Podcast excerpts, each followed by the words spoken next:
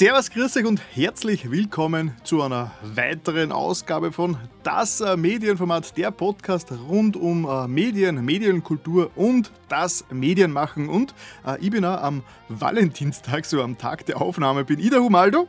Ich bin der Florian. Und wir haben äh, keine Kosten und Mühen gescheut an diesen, diesen, diesen ja, Tag, wo viele Menschen wahrscheinlich sehr viel, sehr viel Verpflichtungen haben, haben sie wieder frei gekauft unter, unter äh, tonnenweise äh, Blumeneinkäufen, damit wir da heute podcasten können. Achso, Oder? Wie war's bei dir? ich das Memo nicht gekriegt? Nein, ich, ich war lustigerweise so am Weg vom Kindergarten zurück, habe ich kurz geschaut, ob der Blumenhändler offen hat, habe festgestellt, er hat zu und haben mir gedacht, Okay. Okay. Dann Podcast. Äh, aber ja, nein, Podcast war sowieso eingeplant, das ist schon länger ausgemacht. Aber hast du auch immer das Problem gehabt, dass du geglaubt hast, der Valentinstag ist ein Dienstag? Ja, ja. Also als Kind war das für mich immer, warum könnte das ein Montag sein? Der Valentinstag ist bitte ein Dienstag. Und das ist eine Premiere, liebe Leute. Wir sind schon abgeschwiffen, bevor wir nur die Inhaltsangabe äh, gestartet haben. ja, aber es ist halt auch ein besonderer Tag. Ja, stimmt. Na, äh, herzlichen Dank an unsere, an unsere ähm, besseren Hälften, damit, dass wir da so einfach ähm, unsere Pflicht, unsere heilige Podcast-Pflicht erfüllen können und da, über tolle Sachen äh, diskutieren und ähm, sprechen können. Wie zum Beispiel über die Spoiler-Grundsatzdiskussion. Und äh, das ist was, das ist auch eine weitere Premiere. Wir packen einfach das Hauptthema an den Anfang dieses Podcasts, was ja mit Spoiler und so äh, recht, recht äh, metamäßig funktioniert. Warum das so ist, erfahrt ihr dann nachher.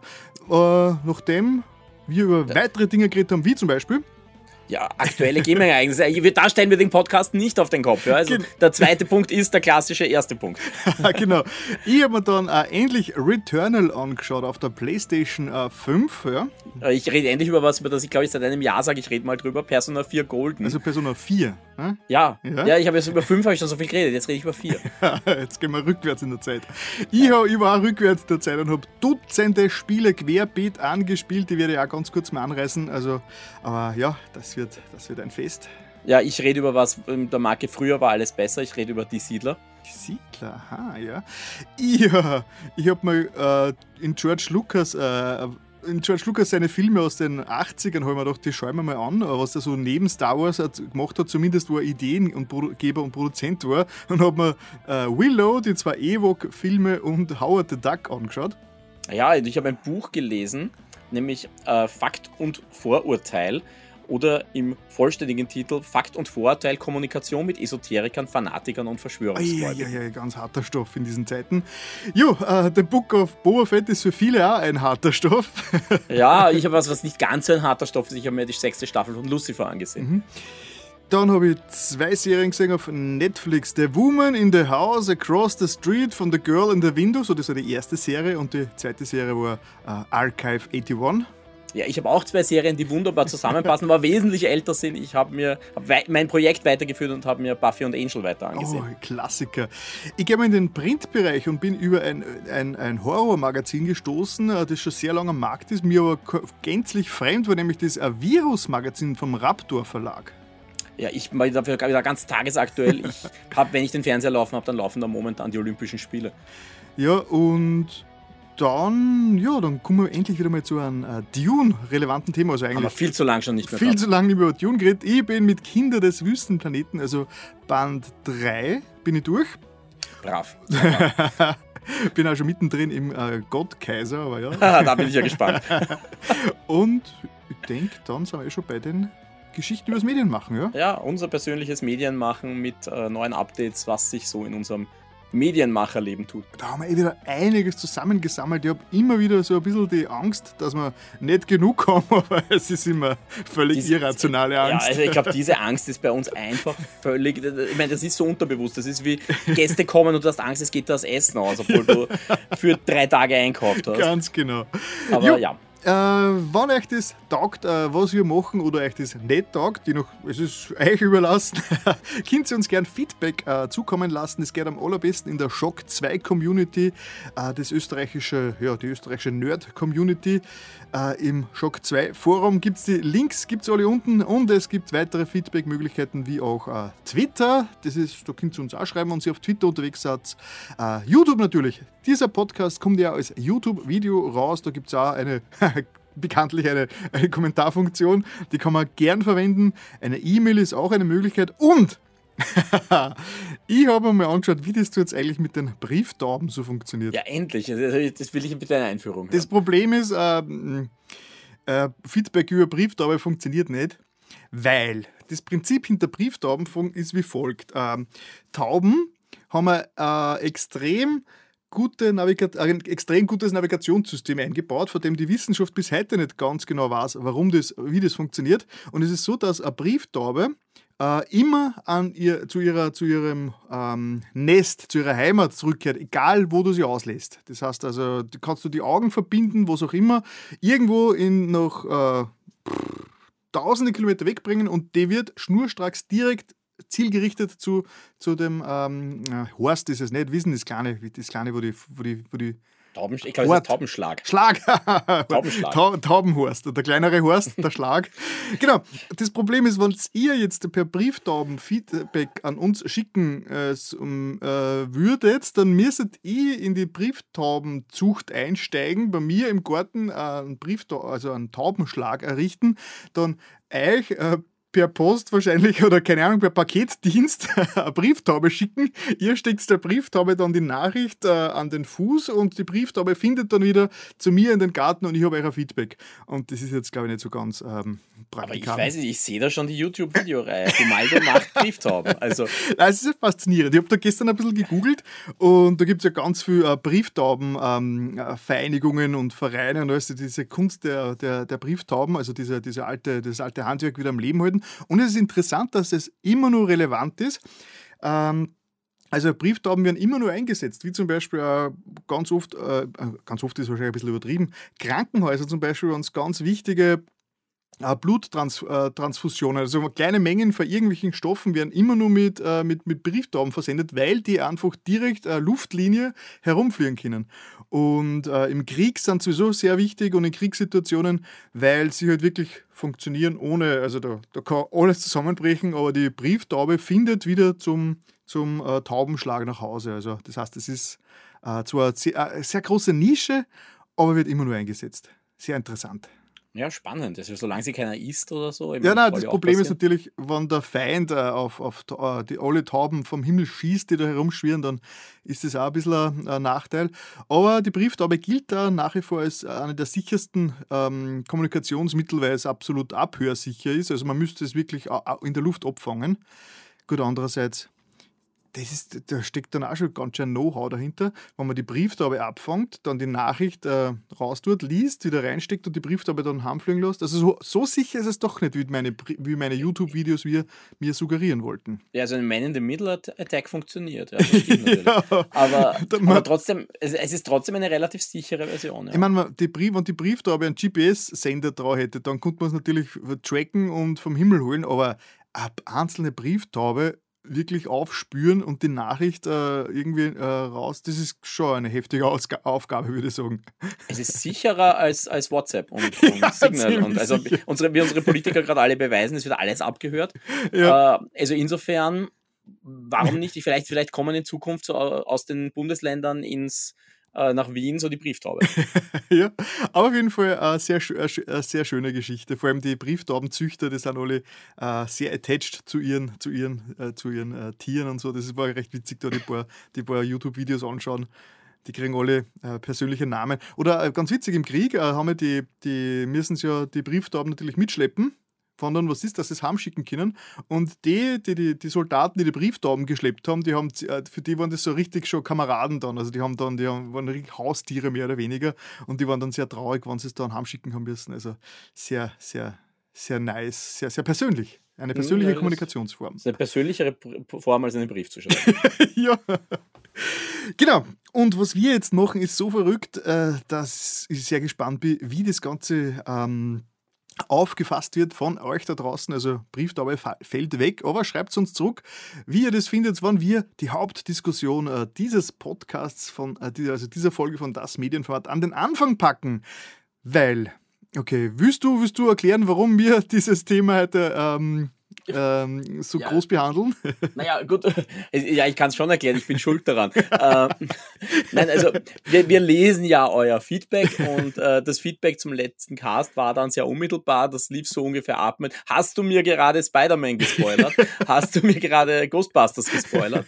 Und ich habe gedacht, genau. Ja. Und? Äh, also ja, schon mein Fehler, klar. Ich meine, die Filme waren noch nicht so lang draußen, aber für mein Verständnis waren sie schon eine ganze Weile draußen. Genau. Äh, und ja, dann haben wir uns gedacht, so, wir haben eigentlich nie so wirklich über Spoiler geredet mhm. und auch nie so wirklich festgelegt, was ist jetzt unsere, unsere Policy, wie wir mit Spoilern umgehen und auch nicht wirklich darüber geredet, wie wir persönlich zu Spoilern stehen. Und das ist für uns jetzt eigentlich eine relativ große Diskussion, die jetzt live mitkriegen werdet und wo wir auch sehr gespannt sind auf, auf euer mhm. Feedback. Wie seht ihr das? Weil auch das wird unsere Spoiler-Richtlinie dann in Zukunft wahrscheinlich auch ein bisschen mitprägen. Genau, und damit wir euch in dieser Folge nicht spoilern, kommt eben diese Diskussion schon am Anfang. Also es gibt jetzt einen Spoiler-Tag, jetzt kommen Spoiler. Jetzt kommt eine Diskussion über Spoiler. Das Ganze wird sehr, sehr meta, aber der Herr Zuckerberg hat da nichts damit zu tun. So, äh, ich würde mal mit der Frage an dich anfangen. Bist du schon mal so richtig brutal gespoilt worden, was du gedacht hast, ah, diese Information hätte ich lieber nicht äh, erfahren, hätte es lieber selbst alles äh, äh, erleben wollen. Scheiße, bin gespoilt worden. Mm, ich könnte mich ehrlich gesagt kaum an was erinnern. Und das liegt an einem ganz simplen Grund. Mir sind Spoiler meistens völlig wurscht. Mhm. Das stört mich nicht, gespoilert zu werden. Äh, insofern, ich versuche, überlege gerade, äh, ich glaube, manchmal habe ich mich einfach selber gespoilert. Ja, also ich meine, ich habe ja zum Beispiel Star Wars 6 gesehen vor Star Wars 5, also mhm. einen der berühmtesten Spoiler der Filmgeschichte, ja. den ich jetzt einfach hier spoilere, nämlich Darth Vader ist Lukes Vater. Ja, oh das erlaube ich mir jetzt einfach. äh, den habe ich mir selber gespoilert, indem ich mir einfach die Fortsetzung angeschaut habe, wo das völlig klar war. Also danach war mir diese Szene mehr oder weniger wurscht. Ja. Ne? Das war ja nicht mehr groundbreaking. Ah, ich überlege gerade, aber so richtig, richtig böse Spoiler. Äh, also ich habe oft Spoiler mitgekriegt und habe oft was gelesen und habe mir oft gedacht, naja, ich weiß nicht, äh, ein bisschen schade, dass das jetzt schon herumgeht. Aber ich muss ehrlich sagen, die meiste Zeit denke ich mal eher, ja, okay, ist halt so. Äh, mhm. Das, das sind die, auch die Zeiten, in denen wir leben. Ja. Äh, wer es nicht live sieht, ist selber schuld. Oder wie ich zu Game of Thrones Zeiten gesagt habe, wer keine Spoiler von einer Game of Thrones Folge sehen will, der muss sich halt die neue Folge um 6 Uhr früh anschauen. Ganz um 7 genau. sind die Spoiler im Internet. Mhm. Ja, das heißt, du bist du bist da sehr, sehr liberal eingestellt den Spoilern gegenüber, was wir letztens schon mitgekriegt haben.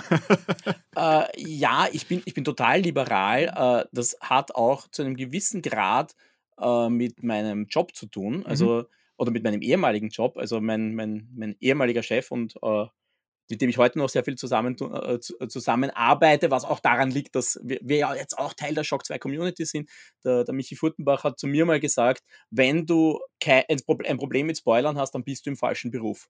Ja. Du, du musst als Journalist bereit sein, Spoiler aufzugreifen und dann zu entscheiden, und dann am besten noch eine News draus zu machen. Ja, ja. ja mit Spoiler-Tag, aber du schreibst über Spoiler. Und wenn du sagst, ich will da jetzt gar nichts wissen, dann äh, wirst du für manche Dinge einfach nicht, nicht tauglich sein. Genau, und jetzt stelle ich mir die Frage selber, ob ich schon mal gespoilert worden bin. Ähm, und ich, also so richtig, dass ich mich daran erinnern kann. Und ich bin mir auch nicht so ganz sicher. Ich meine, natürlich, es, es gibt natürlich manche, manche äh, Werke, die bauen halt wirklich darauf aus, dass du den Twist, die sind halt wirklich so, so One-Trick, äh, so, so One-Trick-Pony-Filme oder, oder Medien, wo zum Schluss auf einmal der, der, der, große Twist kommt und alle, oh mein Gott, jetzt sehe ich das ganze, den ganzen Film mit, mit anderen Augen und sowas, sowas gibt's. Und da ist es natürlich schon super, wenn man, wenn man, äh, wenn man, wenn man komplett ähm, äh, äh, unwissend an die Sache rangeht, weil man dann wirklich nicht weiß, dass da eine große Wendung kommt. Weil wenn man das schon weiß, dann passt man schon ganz anders auf. Dann sucht man schon nach, nach, nach, vor, äh, nach verschiedenen Hinweisen und so. Und das ist schon ein ganz anderes Erlebnis. Und ich glaube, das was mir damals zumindest, ich glaube, Spoil, Spoiler ist das falsche Wort, aber was mir zumindest einen Film verdorben hat, war damals ein Blair Witch Project. Okay, das Weil, ist Spoiler. Äh, na, aber es gibt ja, ich habe bei Blair Witch Project dann äh, von, von Bekannten so viel, so viel gehört. Die haben, das, die, haben, die, die, die haben so geschwärmt davor. Und dass da zum Schluss dann diese Szene ist, wo er dann unten steht und alles. Äh, bla bla bla mhm. und so. Und ich habe mir, also ich glaube, tagelang habe ich mir das Schwärmerei angehört. Ohne, also Okay. ohne wirklich, äh, da ist mir ist nicht die Geschichte nacherzählt worden. Aber wie ich das Ganze dann gesehen habe, war ich dann schon so, so aufgeweicht irgendwie von den, von den vielen Schwärmereien, dass ich eigentlich dann schon underwhelmed war. Und zum Schluss, wie dann diese, die, diese Schocker-Szene Mhm. gekommen ist, die was du, wenn du das, den Film unbedarft siehst, ohne jegliches Vorwissen und da schon in einer gewissen äh, Angststimmung bist und dann zum Schluss dann auch der Film aufhört mit dieser Szene, wo er, wie er aufhört, dann hat das eine ganz andere Wirkung. Und für mich war es halt eher so, okay, und das war's jetzt, das war jetzt Äh, so cool. Ja, ja, das unterschreibe ich aus einem ganz anderen Grund. Da geht's, also ich sehe ich ähnlich, aber bei mir geht es da weniger um Spoiler, als darum, einen grundsätzlichen Vibe für einen Film zu kriegen Ja. oder für eine Serie oder für ein Buch. Äh, weil ich, wenn ich mich selber so einschätze, wenn ich zum Beispiel schon höre, irgendwas ist großartig und das ist der beste Ja. Film aller Zeiten und so weiter und so weiter, dann laufe ich in Gefahr, dass ich von dem Film nachher enttäuscht bin, Ja, weil ich mich selber von dem Hype mitreißen Die. Hype-Train-Falle, ja. Genau, und die, das Gegenstück ist aber, wenn mir jemand erklärt, na, der, der Film ist total schlecht und der gefällt mir gar nicht und das ist so eine Katastrophe, dann finde ich den meistens gar nicht so schlecht. Ja, ich glaube, da kommen wir dann bei, bei Book of Boba Fett in eine, auf eine ähnliche Diskussion. aber, aber lustigerweise, das ist jetzt das beste Beispiel. Ja, bei Mandalorian hat man mir monatelang erzählt, das ist das beste Star Wars-Produkt wahrscheinlich ever oder zumindest der letzten zehn Jahre. Und ich habe mir dann gedacht, nein, das ist, das ist so langweilig, ich schlafe dauernd ein. Während Book of Boba Fett, wo man mir dauernd erklärt hat, naja, das ist jetzt nicht so gut, habe ich mir gedacht, naja, es ist besser als Mandalorian für mich. Also es fühlt sich für mich jetzt besser an, weil es nicht so überhyped ist. Und das kriege ich halt trotzdem oft mit. Also für mich ist es oft eine, eine Stimmungssache. Okay, Also, aber gut. Dass, dass ich sowas mitkriege. Das heißt, ähm, der Hype, so, so, so, sich äh, etwas über- oder un unterhypen ist aber nur ist verwandt mit Spoilern, äh, aber, aber doch, doch was anderes, würde ich sagen. Äh, Natürlich mir ist es das, weil wenn ich ein Review lese oder so, dann kriege ich auch mit, ich finde das großartig, Mhm. aber die wenigsten Reviews gehen jetzt so ins Detail und sagen, hey, ich hau dir jetzt, also Video, Videospiele oder Filme, äh, da ist es einfach nicht üblich, über jetzt so in die Handlung hineinzugehen. Was ich Ja. immer ein bisschen schade finde, muss ich dazu sagen.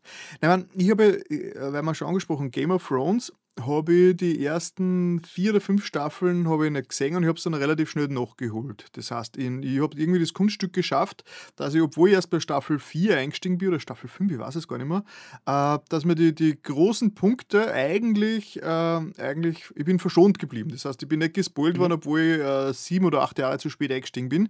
Zum Beispiel Red Wedding und so weiter. War für mich Okay. eine große Überraschung.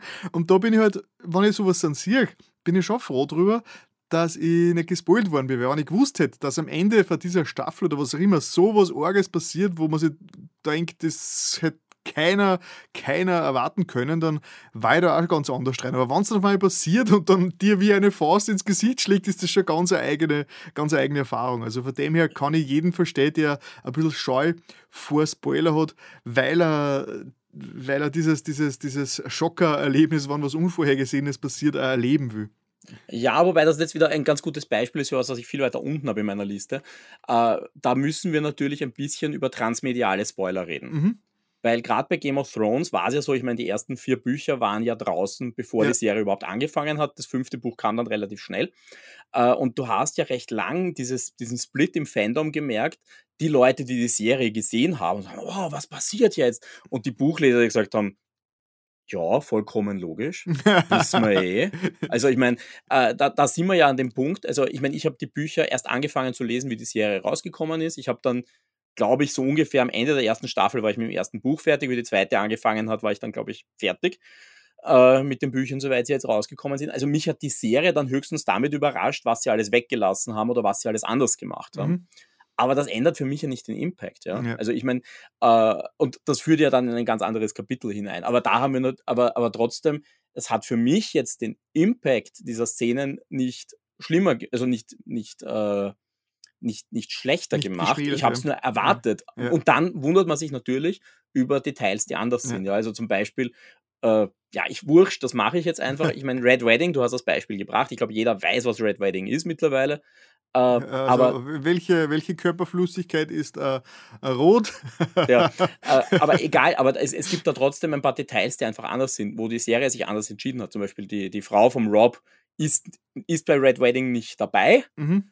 Äh, das heißt, im, ist im Original mhm. in, im Buch und in der Serie schon. Das heißt, da gibt es schon so Unterschiede, die dann entstehen. Und ja. das heißt, das kann man dann vielleicht anders aufnehmen, wenn man das, wenn man, wenn man, wenn man das äh, Ursprungsmedium kennt. Aber ja, also mich, mich stört das da nicht. Das, ich meine, ja, ich bin natürlich schon da gesagt, oh, jetzt kommt Red Wedding. Ja, das war mir vollkommen klar.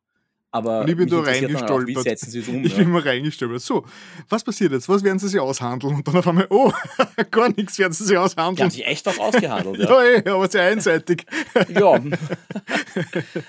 Also, aber, aber wie gesagt, das ist, das, das ist aber sowieso ein Problem und das habe ich so als eigenen Punkt da drinnen. Mhm. Bei mir, ich, ich habe das erste Mal in einer Diskussion wirklich Notizen gemacht. Hier. Ja, ja, ich habe äh, von mir. Ja, ja, also nur als Beispiel, es ist natürlich ein Problem, genau da, wenn wir jetzt sagen, wir zum Beispiel Game of Thrones, weil, weil man immer sagt, naja, man gibt halt dann so ein bisschen Zeit drauf und danach ist ein Spoiler, danach ist man selber schuld, zum mhm. gewissen mhm. Grad. Ja. Also nach, was weiß ich, nach drei Monaten, nach einem Jahr, nach zwei Jahren darf man über Spoiler reden und wer sich dann beschwert, der muss sagen, warum hast du das nicht gelesen? Ja, ja. Oder geschaut das oder was auch immer. Uh, und jetzt habe ich aber zum Beispiel das Problem, Game of Thrones kam in den 90ern, wenn ich mich nicht sehr täusche. Ja, ich denke auch so. Ersten. Späte, uh, 90er. Oder? Und das heißt aber, uh, das heißt aber, dass der dritte Band ist dann irgendwann, wie die Serie angefangen hat, war der schon längst im Ich bin kein Spoiler-Territorium mhm. mehr. Und dann kommt aber plötzlich die Serie und plötzlich ist es gewissermaßen wieder ein Spoiler-Territorium. Mhm. Weil es natürlich Leute gibt, die das neu erfahren und nicht angefangen haben. Also, und, und wo du sagen musst, naja, die Serie ist ja frisch und die kommt dann erst hin.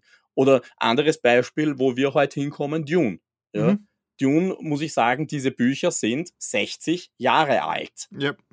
Wenn ich hier spoiler, dann muss ich sagen, Leute, wirklich, ihr habt genug Zeit gehabt, diese Bücher zu lesen. Aber ich bin halt auch sehr froh darüber, dass du mir, dass, wie wir bisher über äh, Dune geredet haben, dass wir du nicht wirklich dass du nicht gespoilert hast. Weil, auch wenn das 60 Jahre alt ist und ich das jetzt zum ersten Mal erst lese, du kennst die Reihe schon seit 30 Jahren fast, ja, oder? Ja, kann man naja, fast. Also ein bisschen, 25, ja, fast, ja, ja, 25 Jahre kennst du diese Serie. Hin, ja. Ich habe sie vor knapp, also nicht ganz einem Jahr überhaupt angefangen. Ja. Ähm, und ich war schon jetzt im Lauf des Lesens immer sehr froh, dass es alles für mich überraschend war. Das heißt, wenn ich von dir Klar. schon die Eckpunkte genau ausgeführt gekriegt hätte, äh, dann wäre das für mich ein anderes Erlebnis gewesen. Also von dem her bin ich zumindest schon froh, wenn man die Spoiler ein bisschen vage lässt. Du hast, du hast, du hast äh, der Gottkaiser zum Beispiel jetzt, der Band 4, wo ich gerade auch schon mittendrin bin, immer, immer äh, mit Anspielungen und vagen ähm, Halbinformationen ein bisschen gespoilert, also geteasert. Ja. Und das war genau richtig, weil ich schon richtig äh, äh, äh, gespannt war, was jetzt wirklich passiert. Und wie ah. ging es dir mit dem ersten Satz, um dem jetzt vorzugreifen? Was, was hast du dir im ersten Satz gedacht? Ey, du, du, du fragst mir noch einen ersten Satz. Ja, der erste Satz ist, der erste Satz ist für mich immer so ein Hä? Ähm, das okay, ich, da fragst du jetzt ein bisschen zu, zu, okay. zu, zu, zu gar. Es, äh, es, läuft so hinaus, ich kann ihn jetzt nicht zitieren, es lief, läuft so hinaus auf, sie liefen durch einen Wald so in die Richtung. Achso, ja, der, das ganze Anfangskapitel war, buh, was haben wir, das ist eine Abenteuergeschichte, hat das, schon, hat das jetzt schon Saison geschrieben? Das wo, war, sind wir, wo sind wir jetzt? Wo sind wir jetzt, genau. 2500 ja. Jahre später. Ja, genau. Ja. Ähm, genau, aber trotzdem bin ich sehr dankbar, dass ich da diese Details noch nicht gewusst habe von dir. Ich meine, es wäre ja was anderes und das ist vielleicht was, so wie ich, hm, wie soll ich sagen, ob da, hm, Nein, ich warte noch ein bisschen. Ich warte noch ein bisschen. Okay, okay. Red du. Okay, du hast ja viele Punkte. Ich komme zu meinem großen Punkte. Rückschluss, komme erst ein bisschen später. Äh, naja, gut, ich, ich, ich möchte vielleicht einen Punkt einklinken, äh, nämlich das, wo ich herkomme. Ich komme ja, wie ihr alle schon rausgehört habt, ich komme ja zuerst einmal aus der Theaterszene. Mhm. Und die Theaterszene ist unglaublich spoilerig. Wehe, du ja. spoilerst mir jetzt Romy und Julia. Aber das ist, das, das ist, ich meine, das sagst du jetzt, weil es da steht, ja. Aber ich, ich behaupte mal, jeder, der jetzt sagt, ich gehe jetzt ins Burgtheater und schaut sich Romeo und Julia an, der mhm. weiß, wie es ausgeht. Aber das ist ja ein ganz anderer Ansatz. Das ist wie wenn man zu seinem, das ist ja eher, ich schaue mir jetzt meine Lieblingsband äh, live an, ich kenne die Songs schon, will sie einfach nur mal äh, live genießen oder ein bisschen anders interpretiert genießen. Das ist ja, ja ein ganz anderer Ansatz. Natürlich ist es das. Und, und darum sage ich auch, das ist ja so ein bisschen meine Quintessenz, der Weg ist das Ziel. Mhm ich gehöre auch zu den Leuten, ich, ich gehöre wirklich zu diesen Leuten, die, wenn sie sich eine Serie anschauen, ich lese mir meistens sogar vorher die Zusammenfassung der Serie durch. Ich lese mir durch, was passiert in den Folgen, so wirklich? ungefähr. Vorher ich verstehe es meistens nicht. Ja, das ist für mich mhm. so ein bisschen ein Filterkriterium, weil ich so ein bisschen reinlese und sage, worum geht es in der Serie? Interessiert mich das oder interessiert mich das gar nicht? Mhm. Ja, das ist so das erste Kriterium. Meistens, ich gehöre sogar zu den Leuten, die dann teilweise den Schluss lesen. Sagen, so, wie hört's auf? Ich verstehe mhm. eh nicht, was bei, was bei dem Schluss steht, weil da kommen dann Namen, die ich noch nicht kenne, Charaktere, die ich noch nicht kenne, Konzepte, die ich noch nicht kenne. Okay. Aber ich kann schon ein bisschen sagen, interessiert es mich. Okay. Und dann interessiert mich aber, wie kommen die dorthin? Und das ist die Frage, die ich mir dann mhm. wirklich stelle. Ah, das ist auch gut. Wie, was ist der Weg? Das ist auch ein guter Punkt, weil ähm, ich glaube, mir ist das zum letzten Mal bei Blacklist eben passiert bei der Serie. Da habe ich da die letzte Staffel, die auf Netflix oder was ist, haben wir gerade geschaut, da waren wir am Anfang. Und ich habe auch so ein bisschen durch den Folgenguide durchgeschaut auf Wikipedia, so was in den Folgen so passiert, weil ich eigentlich ganz was anderes gesucht habe. Und dann bin ich eben drüber gestolpert, dass jetzt zum Schluss äh, ein Darsteller der Serie äh, für immer verschwinden wird. Mhm. Und mhm. ich habe gedacht, oh Scheiße, das wollte ich gar nicht wissen, aber jetzt weiß ich schon. Jetzt haben wir aber dann die letzten fünf Folgen, ich habe nichts zu meiner Freundin gesagt, was, dass, die, dass die zumindest das nicht erfahrt, aber ich habe dann schon ein bisschen darauf geachtet, wie, wie, wie sie es jetzt aufbauen. Ich habe zumindest, äh, die, wie du schon sagst, wenn ich schon, ich schon gespoilt bin, versuche ich jetzt einmal den Weg zu, also wie, wie wird der Weg dorthin passieren und so. Also ich erwarte das, mhm. was schon passiert und versuche das, äh, die, äh, den, den Aufbau dieser Situation schon mal zu, zu äh, so, so zu sehen, wie wenn ich es mir noch eine Nummer anschaue, wo ich schon weiß, wie man zum Beispiel einen, einen Film wie Fight Club oder was machen. Weil Fight Club ist ja ein, ein Film, der auch schon 20 Jahre alt ist und das Buch ist nur öder.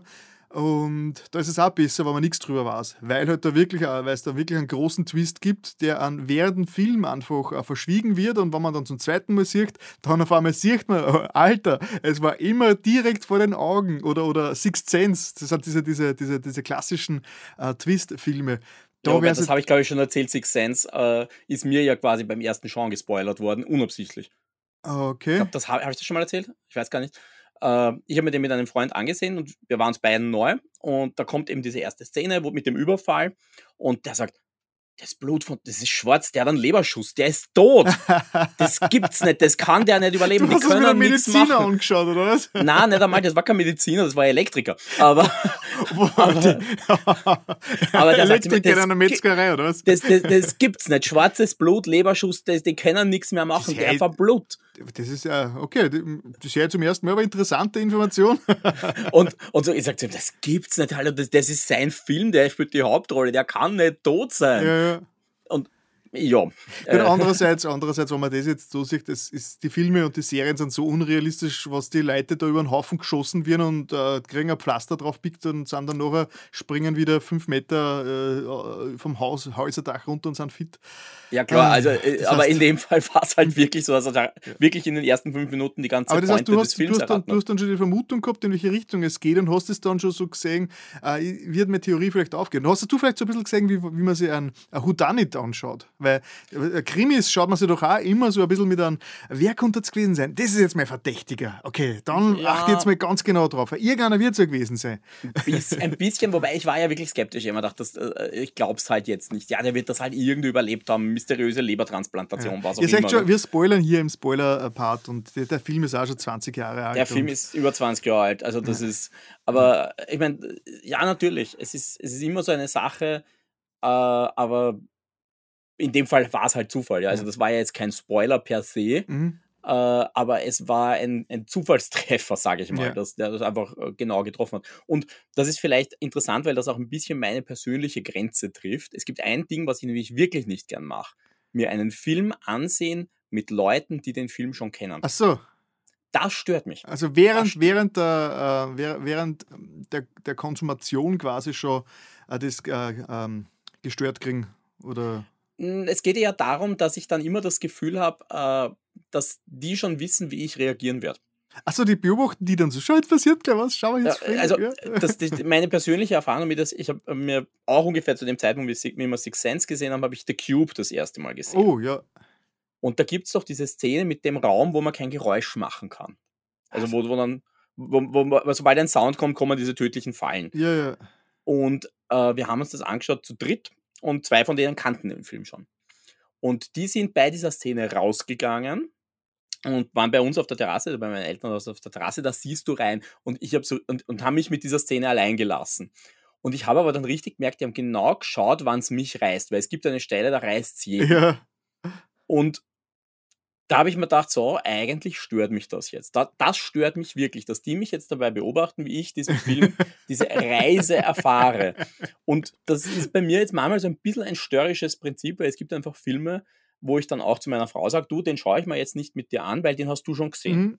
Und das stört mich jetzt, dass ich mir den mit dir anschaue. Interessant. Ist, ist, natürlich so eine Frage, ja, wenn es eine Comedy ist, meine Güte, ja, ist mir egal. Aber gerade so Drama oder irgend sowas, das, das erfahre ich lieber mit jemandem zum ersten Mal und nicht, wenn es der andere schon Secondhand hat. Das ist interessant. Also in die Richtung habe ich noch nie gedacht. Aber das würde ja meine, meine kompletten äh, Dark Souls-Streams ähm, zum Beispiel ad absurdum führen, weil äh, der, der, Großteil meiner Zuschauer, die Dark Souls schon gekannt haben, haben schon richtig, ich habe dann gemerkt, bevor arge Sachen passiert sind, sind im Chat alle ganz leise geworden und haben, schon drauf, haben sich schon drauf gefreut, wenn ich dann in diese tödliche Situation reinstolper. ja, aber, aber für mich wäre das zum Beispiel, das wäre für mich so ein bisschen ein No-Go. Also das ist lustigerweise, ich habe echt kein Problem mit Spoilern, aber mhm. dies, dieses Warten auf Reaktionen, das, das ist für mich komisch. Okay, okay, interessant. Das heißt, äh, der Zeitpunkt, wo du dann was konsumierst, sollte für dich schon relativ äh, rein sein. Ja, ja, aber wie gesagt, das ist auch wieder dieses, mich interessiert halt der Weg. Ja. Also das mhm. ist äh, ich, diese Erfahrung, diese Erfahrung einer Geschichte. Ja, ja, wenn ich mir eine Geschichte anhöre, dann ist es mir eigentlich egal, ob ich weiß, wie es ausgeht oder nicht. Aber dieses, das Erleben, dieses mhm, im Moment sein, das ist für mich das Interessante, wo ich sage, das, das, das, das, das ist es für mich, wo mhm. ich gern drin bin. Und ich bin eigentlich generell jemand, ich bin meistens gespoilert. Ich gebe es ganz offen zu, ich bin meistens in irgendeiner Form gespoilert. Mhm. Auch da, ich habe es nicht fertig erzählt, auch im Theater, auch bei den modernen sagen, ja, Romeo und Julia, gut, Shakespeare, da kann ich sagen, gut, den gibt es seit, äh, seit ein paar Jahrhunderten, da kann man jetzt schon gespoilert sein, aber auch im Musical-Sektor ist es ja tatsächlich üblich, dass du spoilerst. Weil wenn du dir so ein Musical-Programm kaufst, da ist, ein, äh, da ist eine Inhaltsangabe drin, ja. Und zwar eine Inhaltsangabe, die bis zum Schluss geht, normalerweise. Ja. Da steht halt wirklich bis zum Schluss, vielleicht ganz die letzte Wendung, irgendwo Punkt, Punkt, Punkt oder so, aber diese Inhaltsangabe geht bis zum Schluss. Oder wenn ich mir eine CD kaufe, ich kaufe mir meistens die CDs vorher und höre mir das schon durch und visualisiere das für mich, das geht natürlich bis zum Schluss. Die lassen mhm. nicht das Schlusslied weg, nur weil da, kein, weil da ein Spoiler drinsteckt, wie die Handlung ausgeht. Und es geht bis zum Schluss. Mir fällt gerade eine andere Situation. Ich glaube, es war Herr der Ringe, ist jetzt auch 20 Jahre her. Äh, Internet und das Buch noch älter. Ja, ja, ja das Buch noch, nein, der Film natürlich. Und ich kann mich erinnern, äh, ich habe es nicht gekannt vorher und da ist, glaube ich, der erste Herr der Ringe gerade rausgekommen und da habe ich im Fernsehen in irgendeinem klassischen Fernsehdings, damals hat man ja noch gefernseht, keine Ahnung, irgendein Pro-7-Format war das. Und da waren sie halt bei der, bei der Premiere und da waren ja die Tolkien, da waren ja die Herr der Ringe-Fans und Nerds dort. Und einer, der was jetzt, der was jetzt gleich mal profilieren äh, wollte, hat halt äh, gleich zum Fachsimpeln angefangen und hat halt gleich gesagt, ja, und wenn, aber wenn, wenn Frodo dann zum Schluss den Ring reinwirft und alles und so, also er hat da irgendwie eine Szene, er hat das Finale ziemlich genau erklärt, ziemlich kurz gefasst, aber trotzdem war es dann so für, äh, äh, ne, es war klar, dass es in diese Richtung gehen wird, aber trotzdem habe ich mir dann gedacht, äh, der erste Teil ist kaum heraus und dieser Nerd äh, tut am, an der Premiere schon den Schluss des dritten Teils verroten. Äh, ja, da haben wir doch, da haben wir, ich meine, ich war jetzt nicht beleidigt, weil es war klar, dass in diese Richtung gehen wird. Ich habe es nur seltsam gefunden, dass der da im Hauptabendprogramm mehr oder weniger schon den Schluss verrät, wie, wie nur der erste, wie der erste äh, Teil erst prämiert hat. Ja, das verstehe ich. Insofern, äh, es, ich meine, das ist jetzt so ein bisschen ein, ein, ein, ein äh, medientechnischer Super-GAU, ja, weil meine Eltern zum Beispiel waren, äh, waren Krone-Zeitung-Leser und die waren gut drin, also die Krone war echt gut drin, bei bekannten Serien teilweise Spoiler auszupacken, wo ich gewusst habe, ich habe es gesehen, ja, weil ich habe mir die US-Version äh, US schon gesehen, aber ich weiß, das war noch nicht im deutschsprachigen Fernsehen die wollen noch nicht wissen, was da passiert in eineinhalb Jahren, wo sie das dann ah, sehen werden, weil ja. das halt so lang dauert. Ähm, und da, also weil das damals ja noch so üblich war, also auch, äh, auch aus dem Bereich, ich kann mich erinnern, wie das so wirklich losging äh, für mich mit dem Internet, wo die angefangen haben, äh, dass, dass du wirklich mitkriegst, dieser Film läuft ein halbes Jahr vorher in den USA und natürlich wird darüber diskutiert. Mhm. Und bei uns ist der Film noch nicht einmal draußen und eigentlich hast du dir schon jeden Spoiler eingetreten. Ja da habe ich ja dann für mich so ein bisschen angefangen und gesagt, aus, ich, ich, ich mag dieses Diktat nicht, das sich dadurch ergibt, dass die, äh, dass das bei uns einfach so lange brauchen. Quasi, dann sind selber schuld, dann weiß ich es halt. Ja. Ja.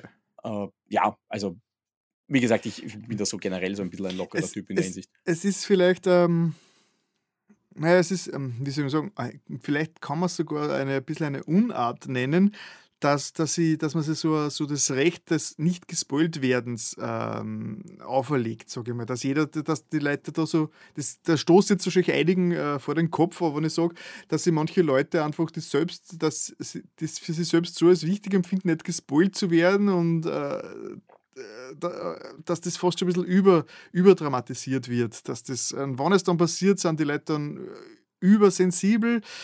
Äh, ähm, es, ist auch, es ist auch extrem schwierig. Also, und jetzt nur mal um den Kontext zu geben. Ja, es hat jeder einfach seine persönliche Spoilerschwelle. Es schaut, auch wenn wir jetzt sagen, wir sind jetzt zu einem Punkt, wo wir sagen, äh, Releases kommen weltweit ungefähr gleichzeitig, ja. bei wichtigen Filmen zum Beispiel, auch bei Büchern zum Teil.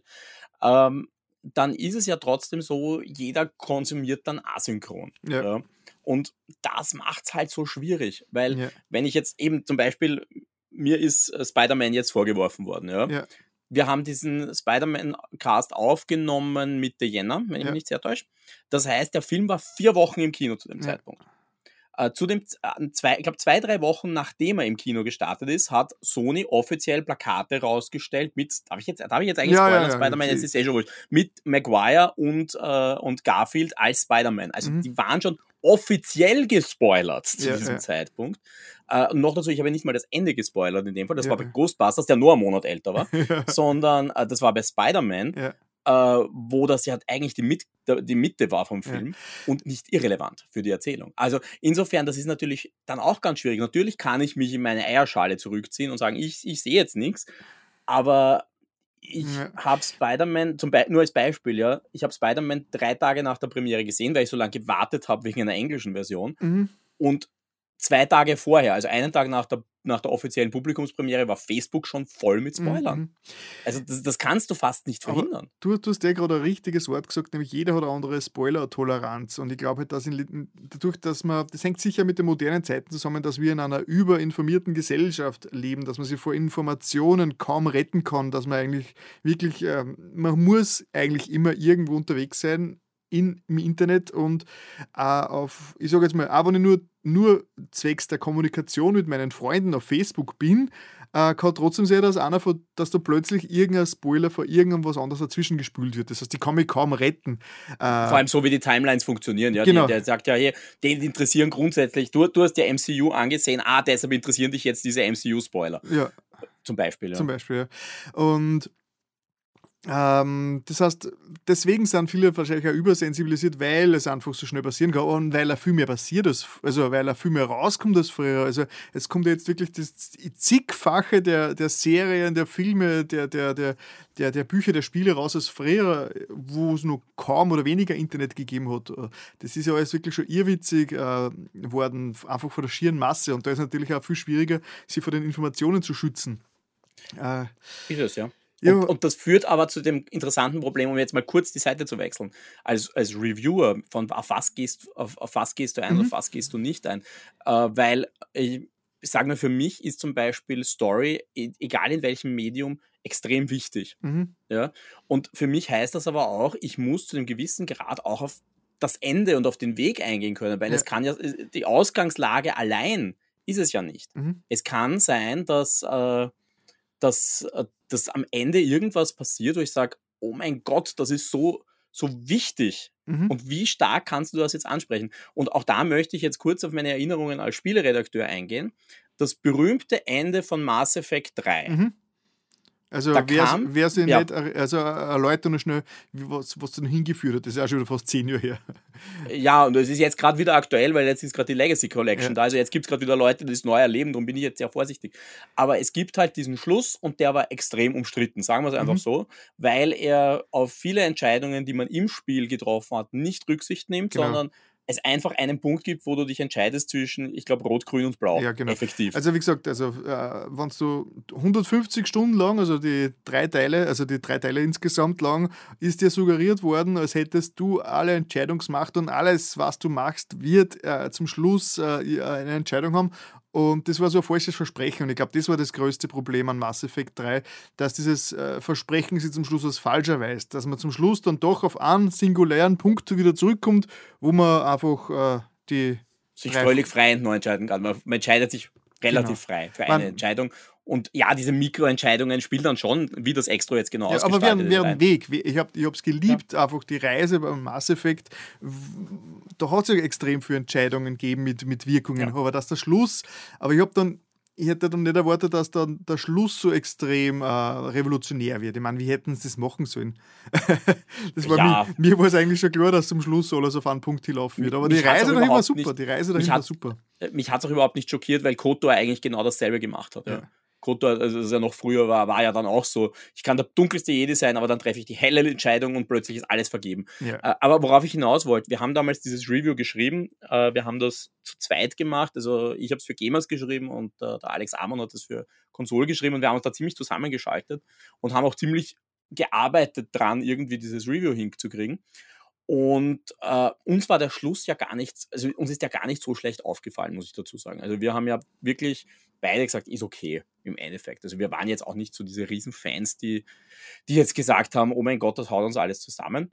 Und darum haben wir das Ende jetzt auch gar nicht so sehr thematisiert. Und da gab es dann wirklich die wütenden Leserbriefe, ja die gesagt haben, warum geht ihr nicht auf dieses Ende ein ja. und sagt uns, wie scheiße das ist und warum es so ja, scheiße glaub, ist. Also das waren Leute, die sich dann beschwert haben, dass wir nicht eine halbe Seite drüber reden, warum das, das, das Ende scheiße ist war, und quasi alle anderen spoilern. Mass Effect 3 war der Beginn des, äh, des Endes, was diese, was diese Shitstorms angeht. Ich glaube, das war so richtig der erste große, zumindest in der Videospiel, äh, im Videospielbereich, der erste große richtig großer Shitstorm, wo dann äh, die Fanbase äh, ausgetickt ist. Äh, äh ja, das ja, ja, und dann gab's ja, dann haben sie ein viertes Ende hinzugefügt, das eigentlich ein einziges Fuck you war. ja. Das, ist ja berühmter dann. Aber ich, ich wollte nur, äh, ich wollt nur das, da, damit illustrieren, es gibt halt dann immer die sagen, warum gehst du nicht noch mehr auf diese Story ein? Warum, mhm. warum redest du nicht drüber? Weil ich habe das jetzt auch schon gesehen. Ich möchte jetzt jemanden haben, der sich mit der Story auseinandersetzt. Ja. Äh, und das ist, wie gesagt, das ist auch das, was mir nahe ist, weil wenn ich jetzt eine Theaterkritik lese oder eine Theaterkritik schreibe, dann geht die auch bis zum Schluss. Ja. ja das ist jetzt überhaupt kein Problem. Das ist das, was mir einfach ja. am nächsten ist, gerade wenn es zentral ist. Wenn ich jetzt sage, es ist belanglos, schreibe ich das Ende ist belanglos. Aber wenn das für mich die Perzeption ändert, dann muss ich ein bisschen drüber reden können, mhm. warum es das tut. Genau. Und auf der anderen Seite, um, äh, okay, lass nein, mich noch ganz du, kurz du, eins, nein, eins dranhängen. Äh, gegen, Gegenstück, nämlich äh, um zu zeigen, dass es genau die andere Richtung gibt. Ich kann mich auch erinnern, auch Konsolzeiten, äh, als äh, Final Fantasy VII Crisis Core rauskam. Ich weiß nicht, ob sich irgendwer noch an Crisis Core erinnert. Das war ein, ein PSP-Spiel und war ein Prequel zu äh, Final Fantasy VII. Mhm. Und das Interessante daran ist, dass die Existenz dieser, einer Figur, der Figur, die du spielst, an sich schon ein Spoiler ist, wenn du FF7 nicht kennst, äh, dass die Handlung ein großer Final Fantasy VII Spoiler ist. Das kommt auch dazu, ja. Mhm. Äh, und da muss ich jetzt auch vorsichtig sein, weil natürlich jetzt kommen die Leute wieder mit dem Final Fantasy VII Remake. Mhm. Die, die, wissen diesen Twist noch nicht, okay. der da kommt. Äh, und das Problem war, das hat eine Kollegin von mir das Review geschrieben und hat halt erklärt, worum es in dem Spiel geht. Mhm. Wütender Leserbrief, wie er sie es wagen kann, Final Fantasy VII zu spoilern. Aha, aha, ja. Ungefähr sechs oder sieben Jahre nachdem Final Fantasy VII rauskam. Ja. Also du, du, du kannst das weder so noch so richtig machen, weil äh, entweder gibt es gibt immer die Leute, die sagen, interessiert mich gar nicht, und es gibt die Leute, die sagen, ja, und jetzt reden wir mal ernsthaft drüber. Mhm. Ja, das, hm, Gleiche, das Gleiche ist, äh, hat der George Lucas Star Wars äh, gespoilert, indem er in die Prequels äh, die Beziehung zwischen Anakin und Padme äh, so geschildert hat. Ich meine, das könnte man so auch sagen, wenn man die Vorgeschichte erfährt, äh, dass die Vorgeschichte automatisch als Spoiler zu, zu, zu dem vorhergekommenen ist. Ah. Ja, es gibt unglaublich viele verrückte Schaureihenfolgen, um die Spoiler minimal zu halten. Also ich glaube, das Verrückteste, das ich jemals gesehen habe, ist 1, 2, 4, 5, 3, 6 oder irgend sowas. Ja. Also ganz, ganz verrückt, um die Spoiler möglichst gering zu halten. V mir fällt jetzt einfach gerade dieses Wort Spoiler-Kult ein. Vielleicht, vielleicht hat sie, das was ich vorher schon gemeint habe, die, äh, vielleicht hat sie einfach ein bisschen, vielleicht ein bisschen ungesunder Trend entwickelt, Spoiler und nicht gespoilert werden ein bisschen zu hoch hervorzuheben und es zu wichtig zu nehmen äh, inzwischen. Ich meine, ich glaube, das Problem sagt, ist schon. Sagt sie leicht, wo man. das, das, Problem ist schon, äh, glaube ich, zu einem gewissen Grad auch, es ist halt jetzt unglaublich leicht, auf einen Spoiler zu treten. Ja. Wenn ich jetzt, äh, also wenn ich jetzt an eine Zeit vor Facebook denke oder vor Twitter oder ja. was auch immer, dann ist es ja, also dann musstest du schon ein bisschen dann auch suchen oder ein bisschen leichtsinnig sein. Ich meine, ja, ich habe mich schon in Newsgroups gespoilert, so alt bin ich, aber, aber im Endeffekt äh, ist es trotzdem so, dass die, äh, dass, dass es schwieriger, schwieriger war. Jetzt heute mit intelligenten Feeds, mit, äh, mit, mit, ist es natürlich leichter. Es ja. ist viel leichter, sich zu spoilern. Es gibt viel mehr Leute, die es tun. Äh, mein, natürlich, ich denke jetzt sofort an, äh, was war das, Potter 6, mhm. wo, mit, wo die ersten Leute an der Schlange vorbeigefahren sind und geschrien haben, Dumbledore ist tot. ja, also es geht schon, aber das ist halt ein ganz anderer Troll-Move, das zu ja, das ist, ja, das ist okay, wenn, wenn, wenn, wenn ich äh, äh mit Troll-Hintergrund gespoilt werde, dann ist, dann ist es natürlich, die, die Wut gleich kommt, hat ganz andere Dimensionen. Ja klar, aber ich meine, das ist, aber das war vergleichsweise schwierig. Ja, da brauche ich ein Megafon, ich brauche ein Auto, ja. ich muss an einer Buch, Buch, Buchkette vorbeifahren, wo die Leute gerade anstehen dafür. Ja, und ja. selbst dann erreiche ich nur relativ wenig Leute. Aber es ist natürlich auch, es hat sich unsere Zeit verändert und es hat sich der, der Zugang dazu verändert. Ja. ja. Okay, was ich vorhin sagen wollte, ist, ähm, erstens, also, erstens, du, wie du schon gesagt hast, jeder hat ein bisschen eine andere Hemmschwelle. Das heißt, also wir können sowieso nicht jeden recht machen, aber ich glaube, es gibt zwei große, zwei große Richtungen. Nämlich, ich sehe das, was wir da zum Beispiel jetzt machen im Podcast und generell das, was, was ich so in meine Videos mache, ist eher die, die schmackhaft, äh, die Vorstellungs- ähm, äh, das Vorstellen. Ich, würde, ich will was, was mir taugt, jemanden vorstellen, will ein bisschen darüber erzählen, die, dass mit jemand anderen das vielleicht dann auch konsumiert. Das heißt, äh, das, das klassische, ja, das Influenz, sage ich jetzt aber. Also, ähm, ja, so, so ein Informations- und äh, äh, Informationen geben über Sachen, über Sachen, die am Markt sind, über Sachen, die man sich anschauen kann, Empfehlungen geben, genau. Und dann gibt es den zweiten die zweite große Art und das ist, wo du herkommst und das ist halt eher das journalistische Denken. Das heißt, du, du siehst es natürlich eher, du siehst es mehr an, an, an, analytisch, äh, mehr im Gesamten und musst natürlich dann, würdest du natürlich auch gerne auf das Gesamtwerk eingehen in den Besprechungen. Und ich glaube, das ist für viele Leute, die zum Beispiel den Podcast jetzt hören, schwierig jetzt ähm, äh, was zu erwarten. Weil viele hören unseren Podcast oder generell Podcasts, um Empfehlungen äh, zu kriegen ja, ich behaupte, es gibt auch Leute, die Podcasts hören, um äh, Analysen und Auseinandersetzungen genau, mit genau, also es gibt beides. Das Problem ist, es, du kannst nicht beides machen, mhm, mhm. weil äh, du enttäuscht immer die andere Hälfte. Genau, und, und, ähm, und ich glaube, um, um das Problem, das Problem des Gespoilt-Werdens zu vermeiden, ich glaube, und da kommen wir vielleicht eh schon ein bisschen auf, die, auf das äh, auf die Konsequenz. Ich glaube, das einfachste Mittel ist halt einfach eine kurze Spoilerwarnung.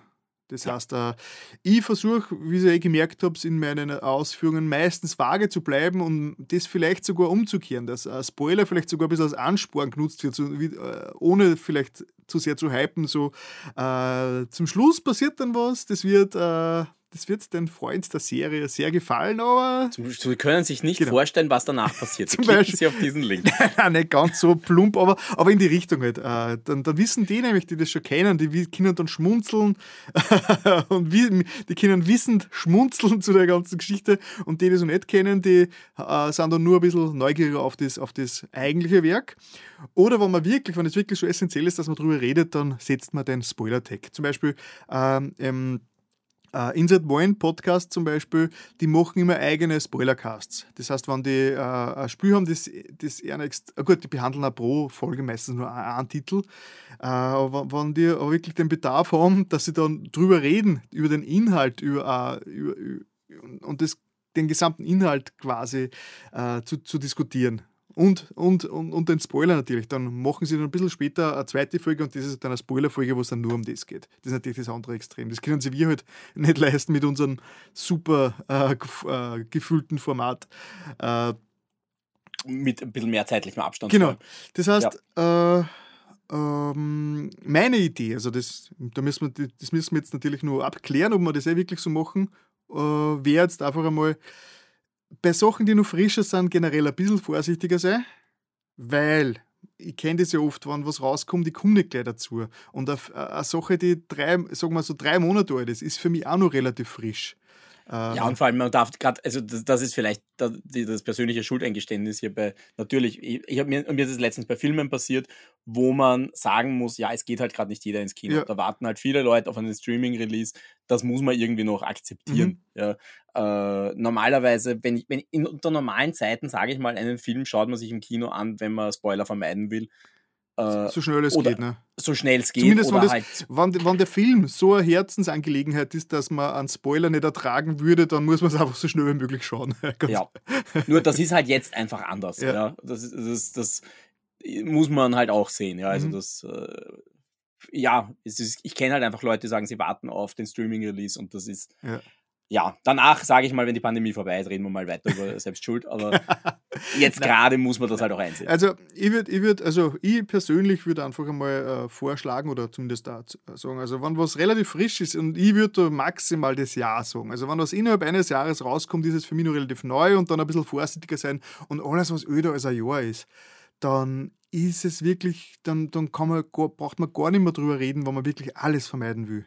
Und wenn es wirklich um inhaltliche äh, Sachen geht, dann sagen wir einfach ganz kurz, also ja, das könnte jetzt spoilerig werden. Vorsicht, zwei Minuten nach vor oder so irgendwie.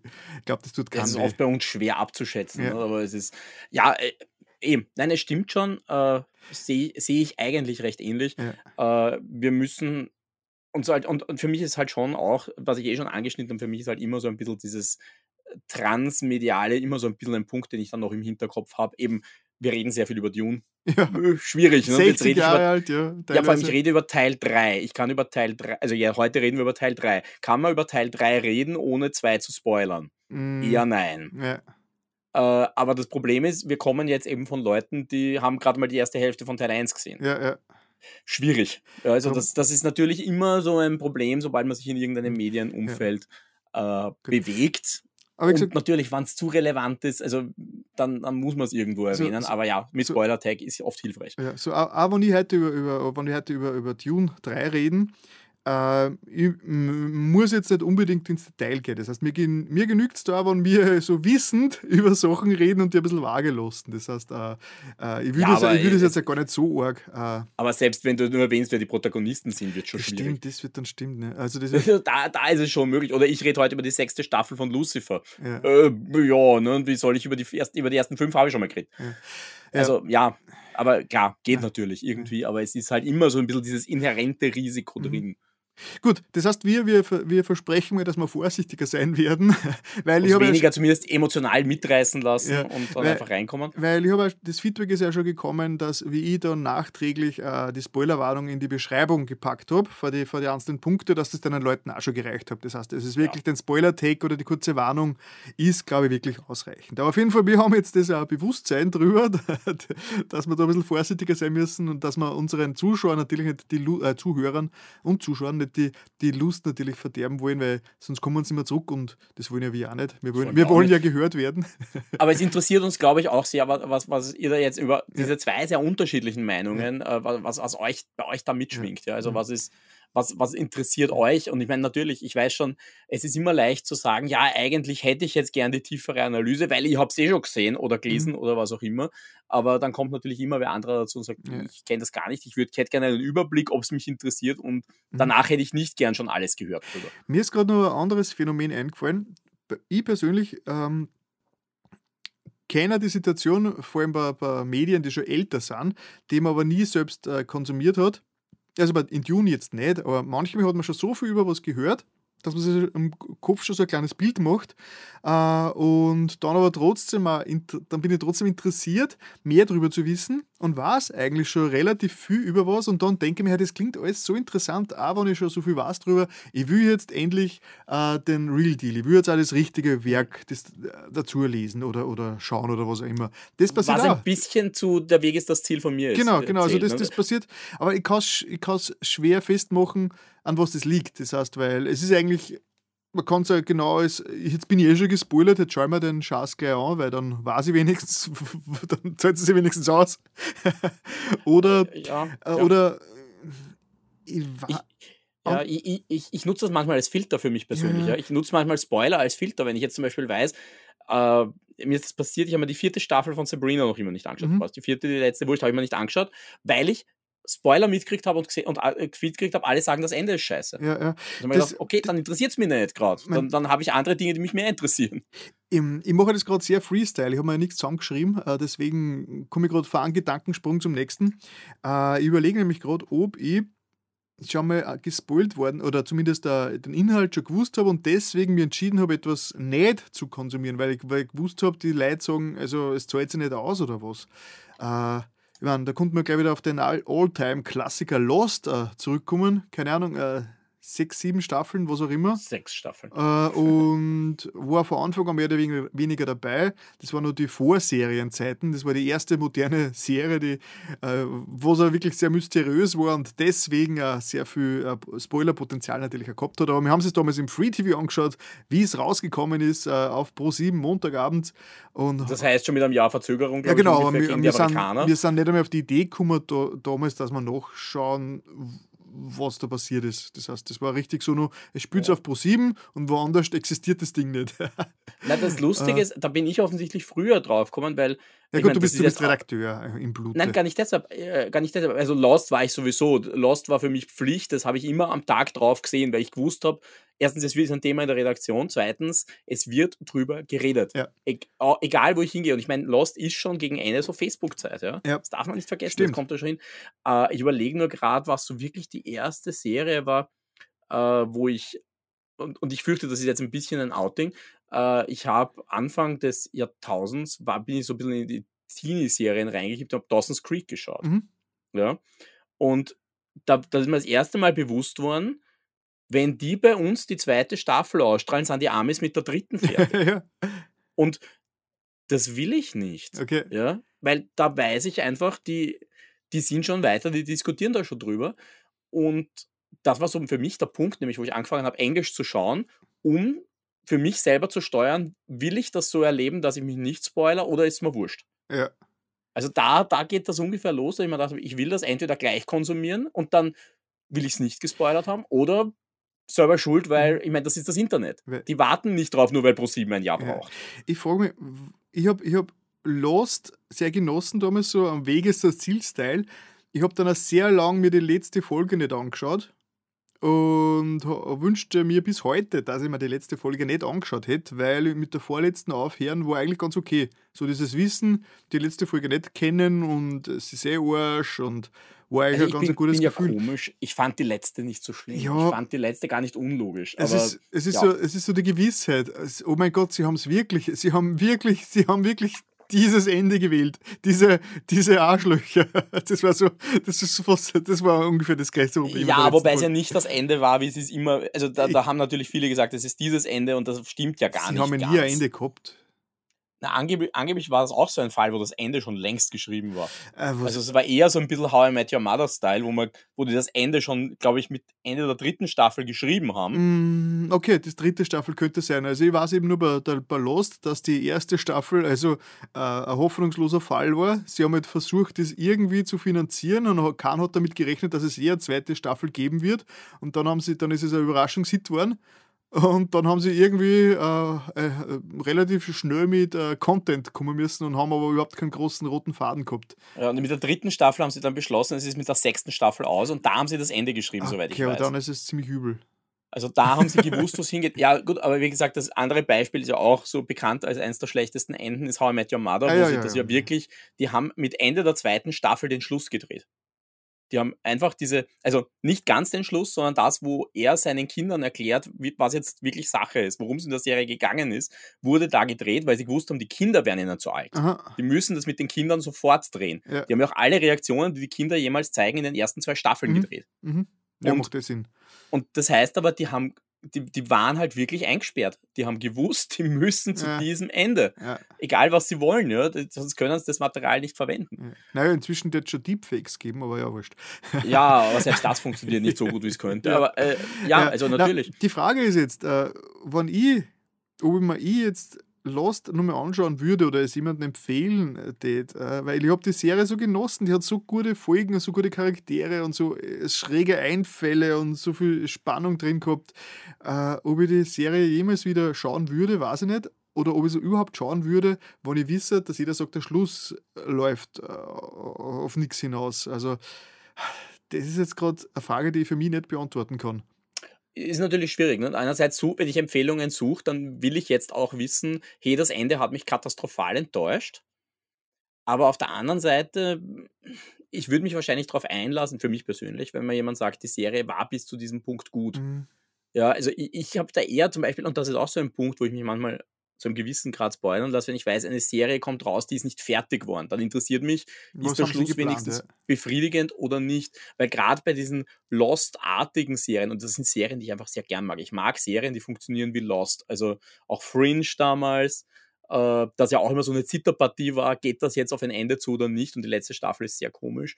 Äh, und, aber trotzdem haben sie es hingekriegt, dass sie zumindest zu Ende erzählen konnten. Aber ich habe dann äh, Colony geschaut zum Beispiel und das ist furchtbar. Das hört mit der dritten Staffel auf und hängt völlig in der Luft. Mhm.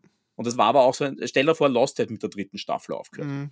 Das wäre einfach sowas von unbefriedigend. Ja. Oder jetzt eben vor kurzem Manifest, was für mich auch so eine Serie war, wo ich mich mir gedacht habe, die interessiert mich und dann haben sie plötzlich gesagt, nein, sie stellen die Serie ein und ich habe mir den Schluss von dieser Staffel einfach nicht mehr angeschaut, mhm. obwohl ich es mir jetzt anschauen muss, weil jetzt hat ja Netflix die Serie nochmal verlängert. Ja.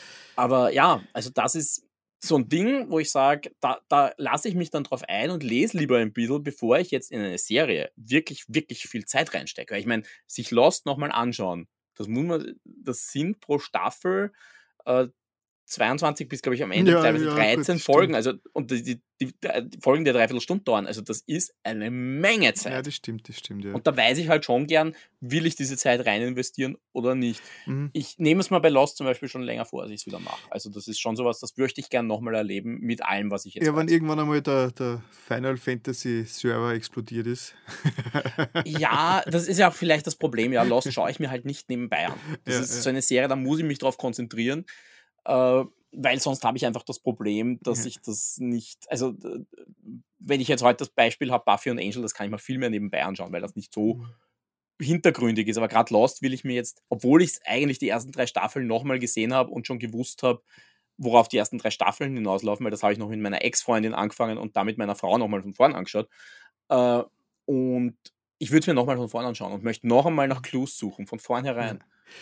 Ja, also ich kann es für mich selbst nicht beantworten, ob ich jemals schon so gespoilert worden bin, dass ich dann ein Werk komplett, äh, komplett vermieden habe. Im Endeffekt, ich glaube nicht. Das heißt, ich, wenn, ich, wenn ich gespoilert worden bin, habe ich mir gedacht, ah, ja, jetzt weiß ich das, aber schauen wir uns mal an, wie es auf, wie, wie, wie sie auf das überhaupt hinkommen. So der Weg ist das Ziel quasi, ja.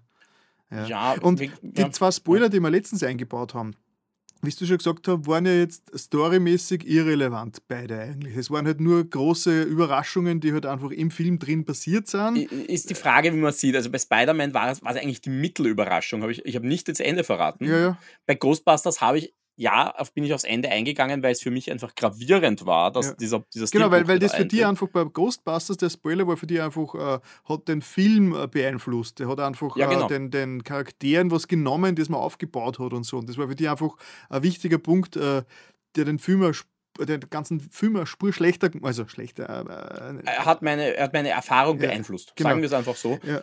Uh, und wie gesagt, ich habe mir halt auch gedacht, ja, der Film ist im November rausgekommen. Aber, Drum, also ja. wenn wir da gesagt haben oder du gesagt hast, und, und das äh, könnte jetzt äh, ein Spoiler sein für Leute, die Wäre es schon besser gewesen. Genau, wäre es ja. besser gewesen, weil dann hätte ich. Ich, ich glaube ja, ich habe auch den Fehler gemacht und sagen, ich werde jetzt nicht großartig spoilern. Ich glaube, das habe ich an einem Punkt in diesem Cast ja. gesagt und das ist ein Fehler. Ja. Ganz klar. Aber deswegen haben wir jetzt seit einer Stunde diese Diskussion und haben, das endlich, äh, haben jetzt das endlich äh, klargestellt.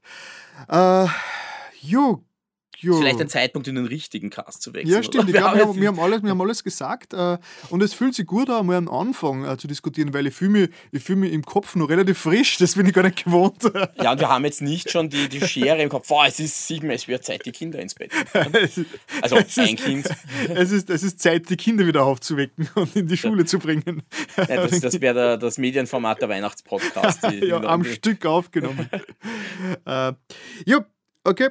Das heißt, Bottomline ist, äh, wir sind vorsichtiger, werden öfters Spoiler-Tags setzen. Und werden vielleicht öfter einfach erwähnen, für wen das jetzt potenziell spoilerig genau, werden könnte. Genau, das ist, glaube ich, am wichtigsten, weil ich glaube, vielen ist es dann eh egal. Die sagen dann, ah, interessant, habe ich das halt gehört, ist mir wurscht, aber wenn halt wirklich jemand emotional gerade äh, der größte Ghostbusters-Fan äh, sich auf den Film freut und so und dann auf einmal den großen, äh, den großen Fanboy-Moment äh, gespoilt kriegt, den er normalerweise im Kino voll genossen hat. Weil der, der, der Michi zum Beispiel, der war ja wirklich äh, super emotional im Kino. Ich weiß nicht, ja. hat der Michi gewusst davon, was passiert? Dieser, dieser Gastauftritt zum Schluss.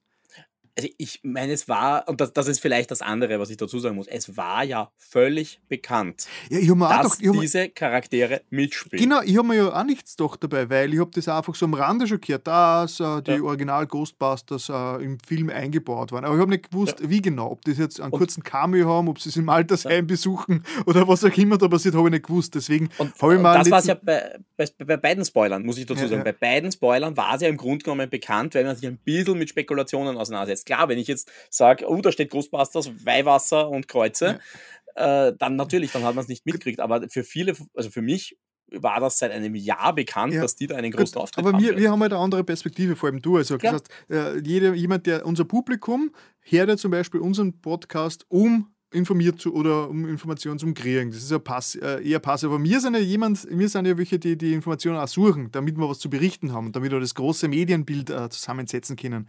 Äh, das heißt, unser, unser Zugang ist da vielleicht da anderer.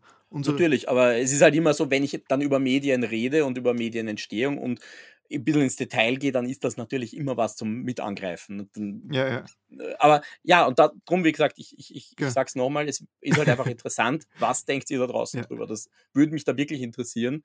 Äh, manchmal ist es, ist es sinnvoll, in die Tiefe zu gehen und zu sagen, so, und hier wirklich Spoiler-Minenfeld, aber Mhm.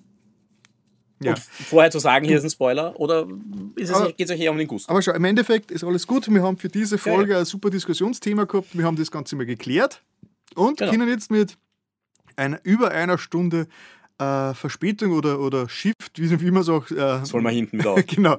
Wir gehen jetzt zu, zu den Games, der heute eh relativ kurz äh, ausfallen wird, der Games-Teil. Äh, Ja, eigentlich zu den Games News. Genau, die Games News. Ich meine, wer hinter, wer unter einem Stein geschlafen hat in den letzten vier Wochen, der hat vielleicht nichts davon mitgekriegt, aber ja, alle anderen bis in den Mainstream hinein haben sicher gehört, dass da äh, Microsoft ein bisschen, ein bisschen die Spendierhosen angehabt hat. Ja, der größte Deal der, der Medienbranche, glaube ich. Also einer der größten. 70 Milliarden? 80? Was waren 70, 70, Milliarden, Dollar, ja. Activision Blizzard gehört ob äh, ja, Mitte, spätestens Mitte 2023 dann äh, zu Microsoft. Außer natürlich irgendein Kartellrecht greift da plötzlich rein. Ja. Soll nicht das erste Mal gewesen sein, dass sowas passiert. Und ja, wir wollen jetzt gar nicht so arg drauf eingehen. Es ist einfach nur ganz schräg, was da passiert. Einfach weil Activision äh, ist ja sehr gelitten unter, unter den äh, Sexismusvorwürfen und, und alles. Und nicht, nicht nur, also Sexismus ist wahrscheinlich nur, nur eine Verharmlosung von dem, was da wirklich passiert ist. äh, und der Move jetzt, dass sie Microsoft jetzt Activision schnappt und die dann ein bisschen ausmistet, das macht natürlich Hoffnung für die, für die Zukunft. Ja, aber wobei im ersten Moment sie natürlich nicht ausmisten. Also ja, sicher. Nein, es ja es dauert nur eineinhalb Jahre, bis das Ganze durch ist. Das heißt, das Klar, sie können ja gar nicht. Also sie, noch, noch können sie nicht. Natürlich werden sie, können sie natürlich sagen, sie wollen das Image reinwaschen, aber die werden jetzt nicht wen raushauen, den sie dann in einem Jahr Ja. und, und wen einstellen, den sie in einem Jahr wieder raushauen. Du, Weil- äh, Microsoft hat, was das alles angeht, einen sehr guten Ruf inzwischen. Also hört man wirklich nur Gutes, dass sie wirklich großen Wert darauf legen und die Microsoft Studios da wirklich äh, gut gemanagt werden. Also ich habe ich hab da schon äh, Vertrauen, dass die da das Ganze auf, auf, aufpolieren wollen. Das werden. hoffe ich schon auch. ja. Also äh, ich, ich habe mir dann vor allem, ich meine, ich weiß nicht, was dein Gedanke war, mein Gedanke war, ich hoffe, das tut jetzt Blizzard gut. Weil Activision Genau, ja, ja, das interessiert war mich gar nicht so sehr. Stimmt, Aber Blizz- Blizzard ist mir wichtig Ja. persönlich und das war für mich so ein Studio, das zuletzt ein bisschen diesen, diesen Nimbus verloren hat von früher, wo ich Ja. gesagt habe, es ist mir wurscht, es es steht Blizzard drauf, ich kauf's mir.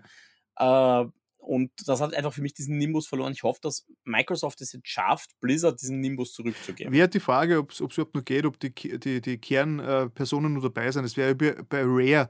Die, das, was Rare damals ausgemacht hat, gibt es ja schon lange nicht mehr. Die, die, die, die Firmenkultur, die Menschen, die, die dort einmal äh, zusammengearbeitet haben, auch unter ganz schlimmen äh, Umständen, wie man weiß inzwischen. Das ist ja eine andere Firma inzwischen. Das heißt, vielleicht Ja, ist ja, ja. Bli- Blizzard die DNA einfach verloren gegangen. Das heißt, ja, Es sind bei Äh. Blizzard auch extrem viele Leute weg, die halt früher die Aushängeschilder Genau. waren. Das darf man nicht vergessen. Mike Morheim ist weg äh, und so weiter und so weiter. Also das waren ja wirklich, die, die bekannten Leute sind großteils weg. Ja. Aber, und, und bei Rare muss ich auch einhaken, da war Microsoft ja zum Teil selber schuld, Ja, gut, die haben die Firmenkultur damals ruiniert. ja, stimmt. Also, das war nur andere Microsoft damals auch. Ja. Die Also, mein, dann- klar war damals üblich. Also, äh, ich will jetzt gar nicht anfangen, was EA zum Teil mit den Studios aufgeführt hat, die sie gekauft haben und was sie da kaputt gemacht haben. Ja. Aber ich glaube, dass Microsoft da mittlerweile einfach jemand anderer ist äh, und dass die eine Chance haben, hier Mhm. Blizzard vielleicht noch rechtzeitig rumzureißen. Ja. Und irgendwie neu, neu aufzustellen und ihnen zumindest wieder dieses, dieses Flair zu geben, das sie mal hatten.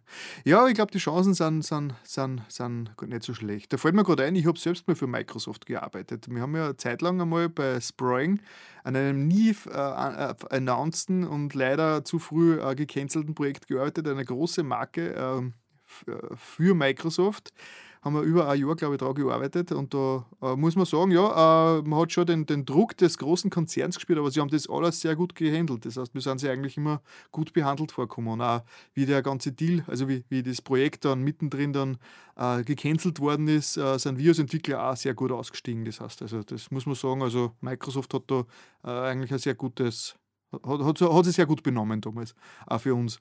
Aber ich darf natürlich niemals sagen, was das für ein Projekt war, sonst wäre ich nachträglich oder verklagt. ja gut, die Knebelverträge sind berühmt, ja. Ich glaube, ich glaub, diese NDAs sind mehr oder weniger lebenslang, oder? Bis die Firma nicht mehr gibt. Mm, ja, ja, wobei ja, ja Nein, jetzt, es war klar jedem wurscht inzwischen, aber ich will es trotzdem ja. sagen. Das, ich will, ich will das, das eigene... ist, zu derselben Zeit war meine Frau ja auch bei euch in der Firma. Ja, ja. Ich, du ich weißt, weiß, um was es geht. Um, ja, ich weiß, worum es geht. Aber äh, was für mich auch sehr interessant war, weil natürlich wäre ich genau in der Position gewesen, um es dann zu leaken.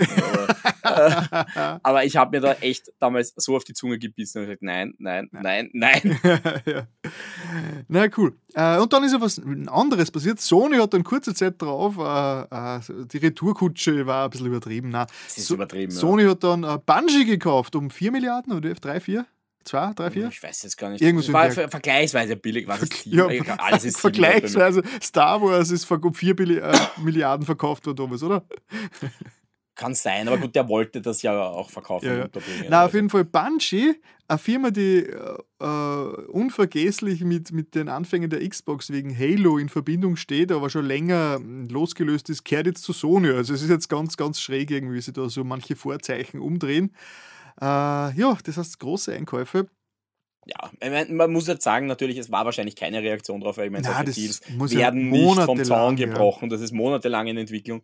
Äh, vielleicht war die Ankündigung eine Reaktion darauf, ja, dass man, man will es nicht zu lang weg, man will nicht zu lang so tun, als hätte man nichts getan. Man will nicht, man will natürlich nicht zu kurz dran sein, weil äh, sonst ist Bungie wahrscheinlich zu klein gegen Activision, aber die werden das schon überlegt haben, wie sie das platzieren. Aber jetzt mal weniger ums Wirtschaftliche, aber einfach mal dein Gefühl als, als, als Spieler, als Gamer. Hast du Angst, dass diese Mega-Einkäufe negativ sein können, wenn plötzlich alles zu Xbox und wenn so viele große Firmen inzwischen Microsoft bzw. Xbox gehören, ob das dann irgendwie schlecht werden kann auf Dauer, wenn, wenn sich das so ansammelt?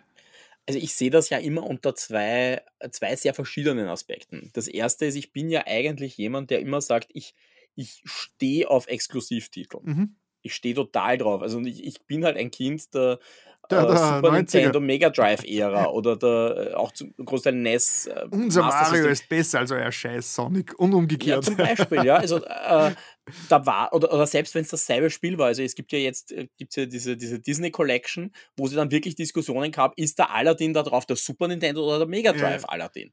Weil das massive Unterschiede waren. Das waren Exklusivtitel, die exklusiv massiv auf die Hardware zugeschnitten waren. Ja? Also nur, nur dorthin. Ja?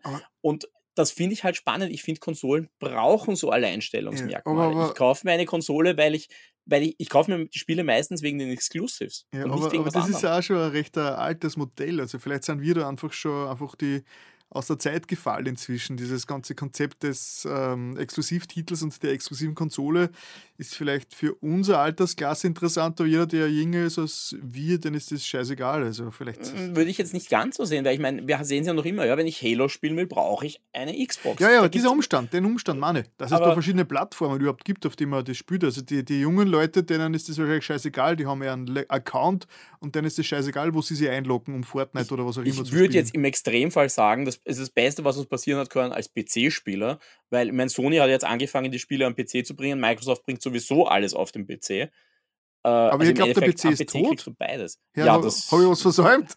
Ja, das, das hören wir seit Jahren. Aber, äh, aber im Endeffekt, äh, als PC-Spieler habe ich jetzt beides. Ja, ja, ja. zu einem großen Grad. Da fehlt jetzt nur noch Nintendo. Wenn die jetzt auch noch am PC bringen, brauche ich gar keine Konsolen mehr. Was nicht stimmt, ja, weil das, das, das Game, die Gaming-Experience ist halt eine eigene und eine, eine andere. Ja, ja. Äh, also in der Hinsicht sehe ich es immer gut, wenn man jetzt sagt, da kommen jetzt Spiele raus, die, und selbst wenn sie es dementieren, es werden halt dann viele exklusive Sachen rauskommen wo ich aber dann weiß, die sind halt wirklich darauf optimiert. Ja. Ja, weil wir haben viel zu lang gesehen Spiele, wo man gesagt hat, so, und ich muss mich jetzt auf die Baseline entscheiden und das ist die minimale Hardware, die ich habe. Ja. Äh, das ist das eine. Und auf der anderen Seite muss ich sagen, ja, natürlich, es kauf, sie kaufen, kaufen, kaufen. Aber das ist jetzt vielleicht kurzzeitig interessant, aber ich meine, irgendwann einmal verlieren diese Units halt dann doch ihre Eigenständigkeit und das, was sie ausgemacht hat. Und diese Lücken, die sich bilden, die werden eh gefüllt. Ja. Wir sehen es ja eh, ja. Also wir sehen, wie viele Leute spielen Indies, wie viele Leute äh, sagen, ich kaufe mir jetzt einen Double-A-Titel. Und die kommen ja von ganz woanders her. Ja. Und die sind dann nicht aufgekauft worden. Also, Also, insofern, es, ja. ist, es schreckt mich jetzt nicht. Mhm. Ja, ja.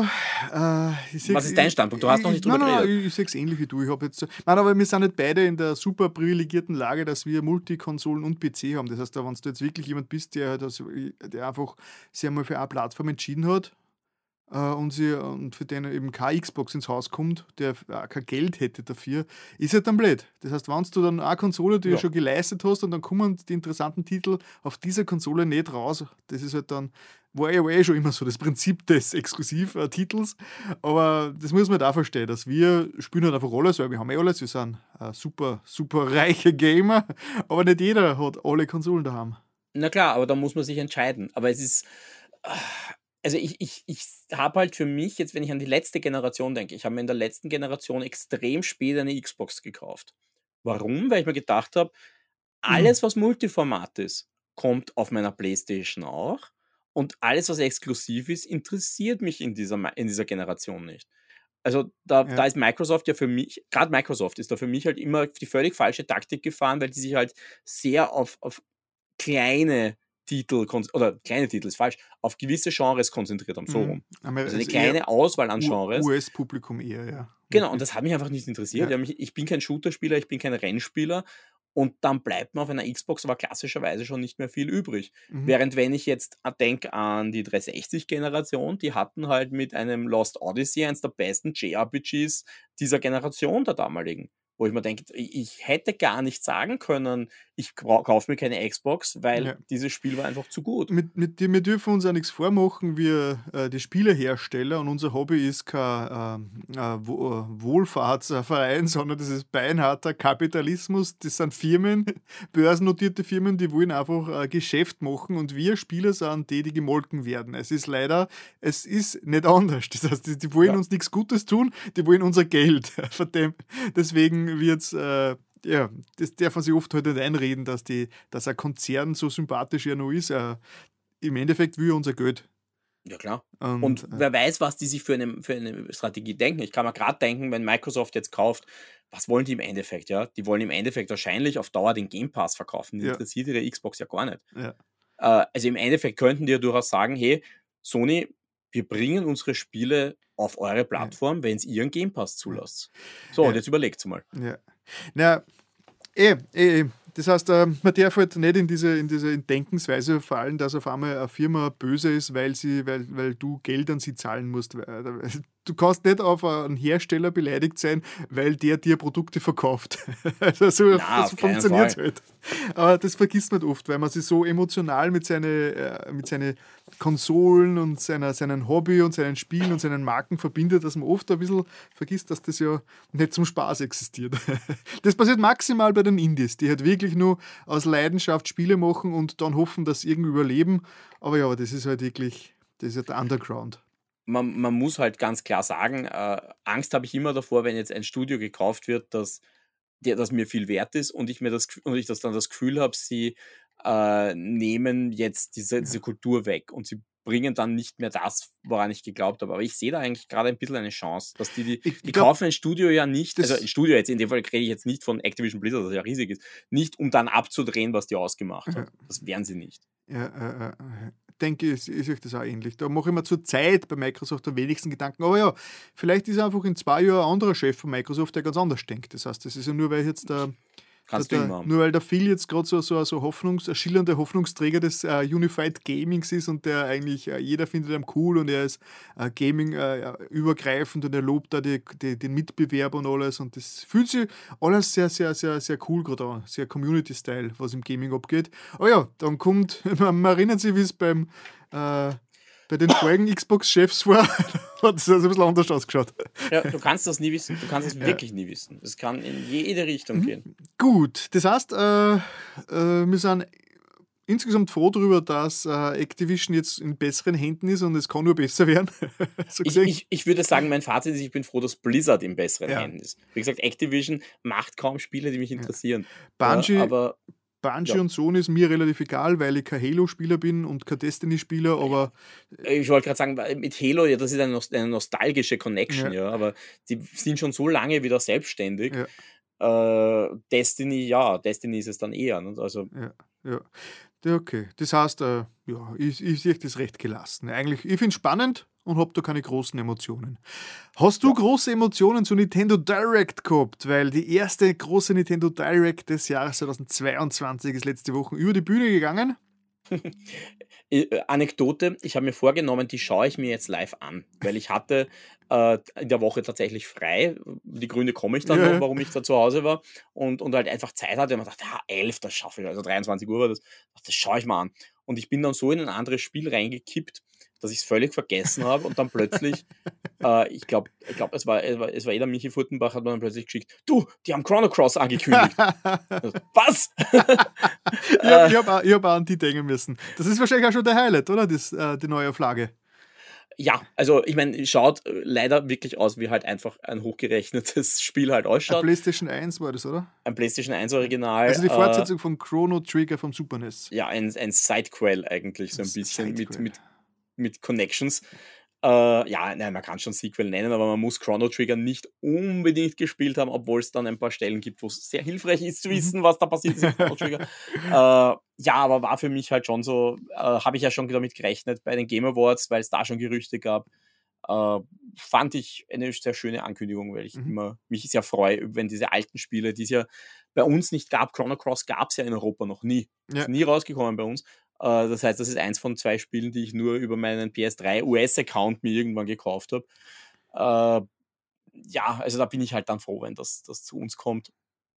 Und war sicher ein, mein Ja. größtes Highlight jetzt in, zumindest aus einer retro Es war, ja- es war ja ein zweites ähm, nie veröffentlichtes ähm, Spiel, das jetzt so diese äh, Pixel-HD-Grafik gekriegt hat. Das, der Name ist mir entfallen. Sagt dir das was? Äh, I'm Alive oder so ähnlich. Äh, also bist du auch nicht so. ich muss jetzt. nein, ich, ist auch, ist ja auch an- so ein an Klassiker. dich Ja. gedacht, weil Äh, das ist, live Alive, Live Alive. ja, genau, sagt mir gar nichts. Sag, hast du irgendeine Nein. Verbindung gehabt?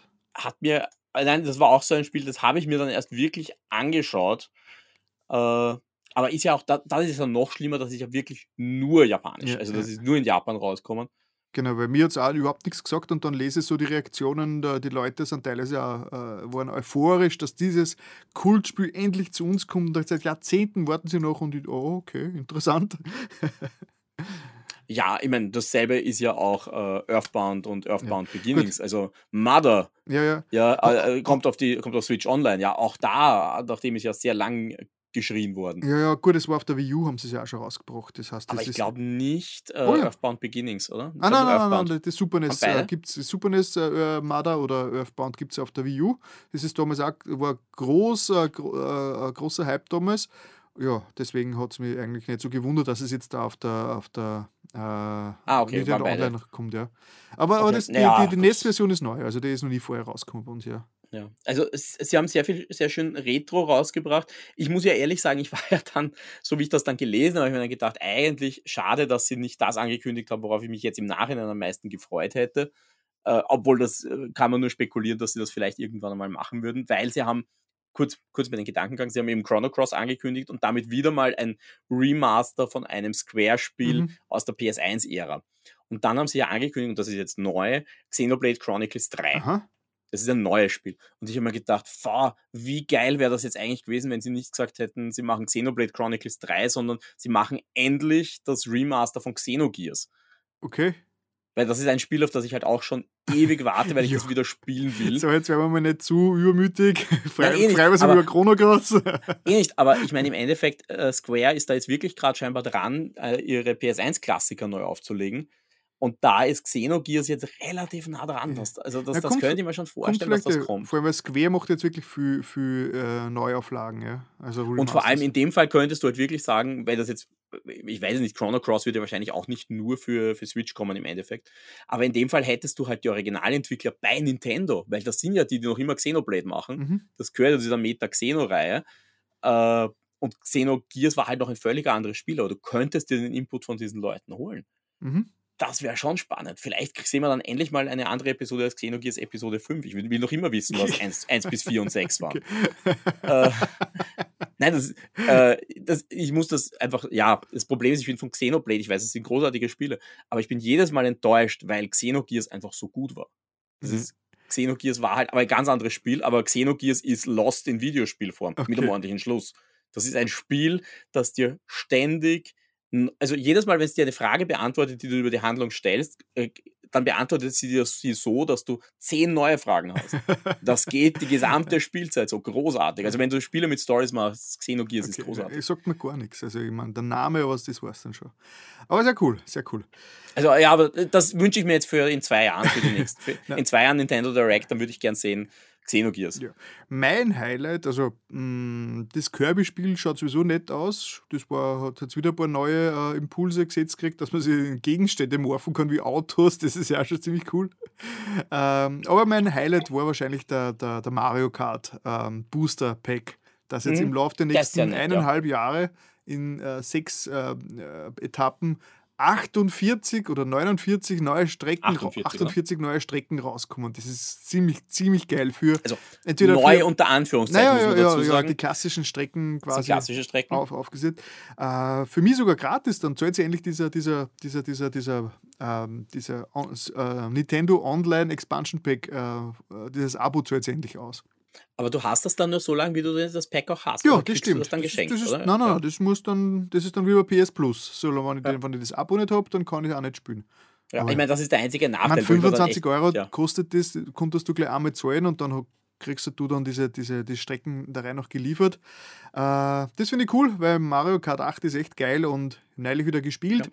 und haben mir gedacht, ah, die, ich kenne die Strecken irgendwie alle schon ein bisschen zu gut, mal ein bisschen was Neues wäre auch mal geil. Und ja, das kommt jetzt, das ist cool. Ich, ich habe jetzt einen neuen Schwierigkeitsgrad in Mario Kart 8 Mit entdeckt. Tochter. Ja, genau, Spielen mit Kind.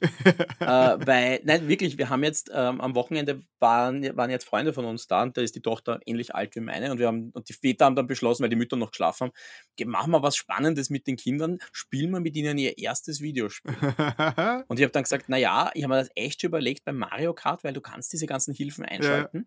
Dann müsste das ja eigentlich für eine Vierjährige knackbar sein. Und ja, ich habe die Büchse der Pandora geöffnet. Also ich habe heute schon zwei Rennen, zwei, zwei Cups gespiel, spielen müssen und gestern drei oder so.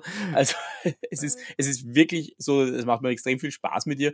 Aber es ist halt, du konzentrierst dich dann plötzlich nicht mehr darauf, was du fährst, sondern du konzentrierst dich auch noch darauf, was das Kind Ja, ja. zusammenfährt. Weil du dann immer sagst, so und jetzt setzt dein Item endlich ein oder steuer nicht die ganze Zeit gegen die Wand oder ja. irgend sowas. Und das war schon sehr lustig, vor allem zu viert, weil äh, die Väter waren so auf einem ähnlichen Niveau. Wir haben uns immer um Platz 1 gebettelt. Die Kinder haben sich dahinter gebettelt, so irgendwie. Es war sehr lustig. ja, cool. Also da Ähm, freue ich mich schon auf die neuen Strecken, weil das ist bei uns auch so ein Dauerbrenner. Ist dir klar, dass wenn ähm, bei Mario Kart 8 das Booster Pack fertig ist, dass Mario Kart 8 10 Jahre im Markt ist? Ja, Das ist Ja. ziemlich schräg. wobei 2014 muss Ja, das rauskommen. ja und äh, das Booster Pack kommt Ende 2023. ja. Das heißt, Ich, das, ich, ich weiß es ja deswegen so genau, ich weiß nicht, ob ich das schon erzählt habe, aber wir haben uns Mario Kart 8 gekauft auf der Wii U noch. ja, ja, ich hab's auch Äh, und zwar am Tag, an dem meine Frau und ich geheiratet Oh, haben.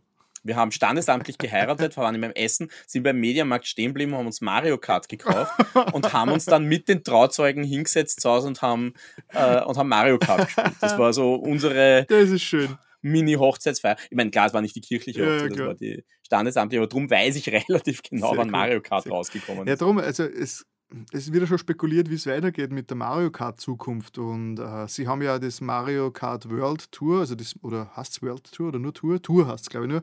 Äh, auf, auf, den, auf dem Smartphone haben sie da offiziell als Mario Kart hingepackt und alles. Das heißt, äh, wird es überhaupt noch mal einen weiteren Mario Kart, wird es Mario Kart 9 oder eigentlich ist Mario Kart Tour 9, das heißt, der nächste Mario Kart wäre Mario Kart 10 so gesehen. Ja, Wird's oder Mario Kart 11, weil live gibt es ja auch noch. Ah, Ja, stimmt, aber das ist, das ist glaube ich, nur als Ableger zu sehen. Äh, ja, wird es sowas überhaupt geben oder bauen sie jetzt langsam äh, Mario Kart zu einer Plattform um? Also ich glaube ja, also meine persönliche Theorie, äh, was wir jetzt sehen, ist, wir, und wir wissen ungefähr, wann die nächste Nintendo-Konsole kommt. Mhm. Weil die nächste Nintendo-Konsole kommt 2024 mit einem neuen Ja. Mario Kart. Für das mich- sage ich jetzt einfach voraus. Aber für mich wirkt einfach das, was sie jetzt machen, als wäre das jetzt, äh, sowieso ist äh, Smash Brothers Ultimate. es, wird, äh, es wird nie wieder, was soll noch für ein Smash Brothers gemacht werden? Also das ist, das ist der, das kann man nicht mehr übertreffen, da ist alles drin Angeblich jetzt. tüfteln sie schon wieder dran.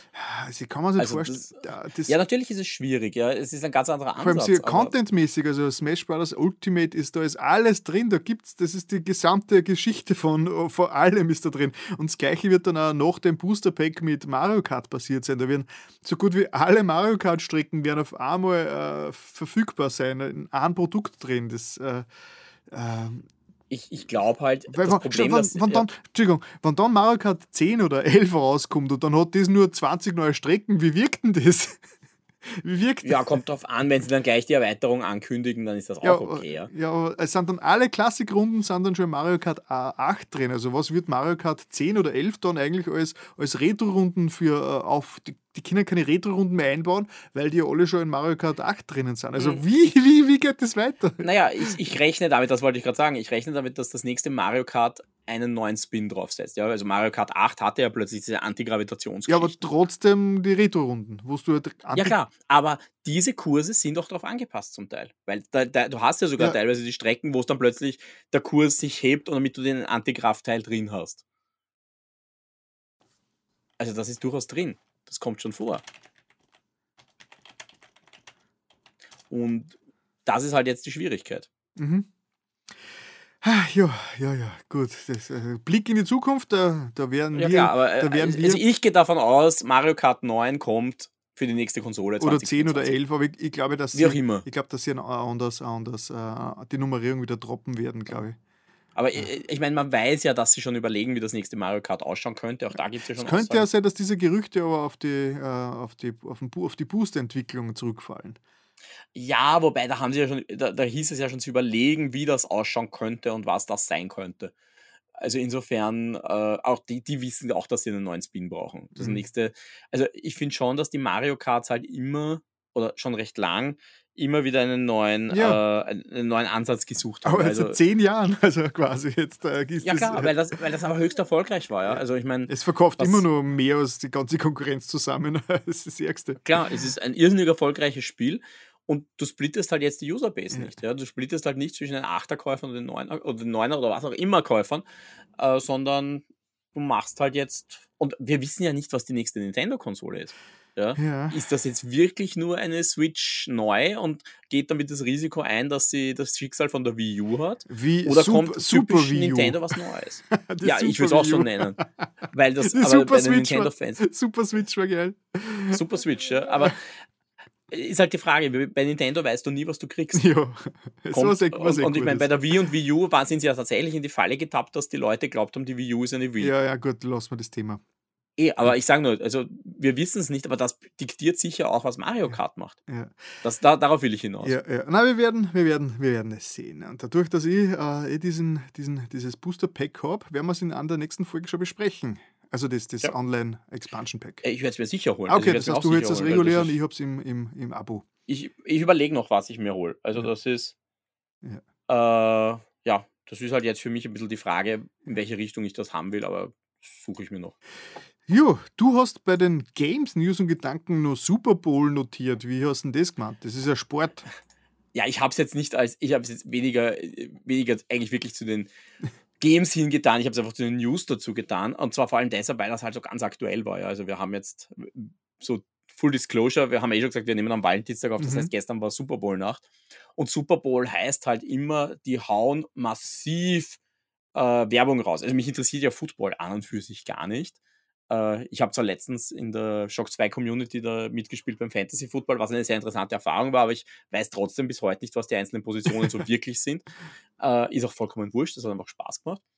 Und ich finde es halt immer spannend, was da alles rausfällt. Ja. Also wir haben es ja jetzt gesehen, eben wenn man sich heute Filmtrailer anschaut, da fällt einem auf, es gibt einen neuen Doctor Strange Trailer, äh, es, es, äh, es gibt den Herr der Ringe Teaser für Mhm. den ersten, für die Serie, dem, wo man halt vorher schon gewusst hat, das kommt zum Super Bowl. Ja.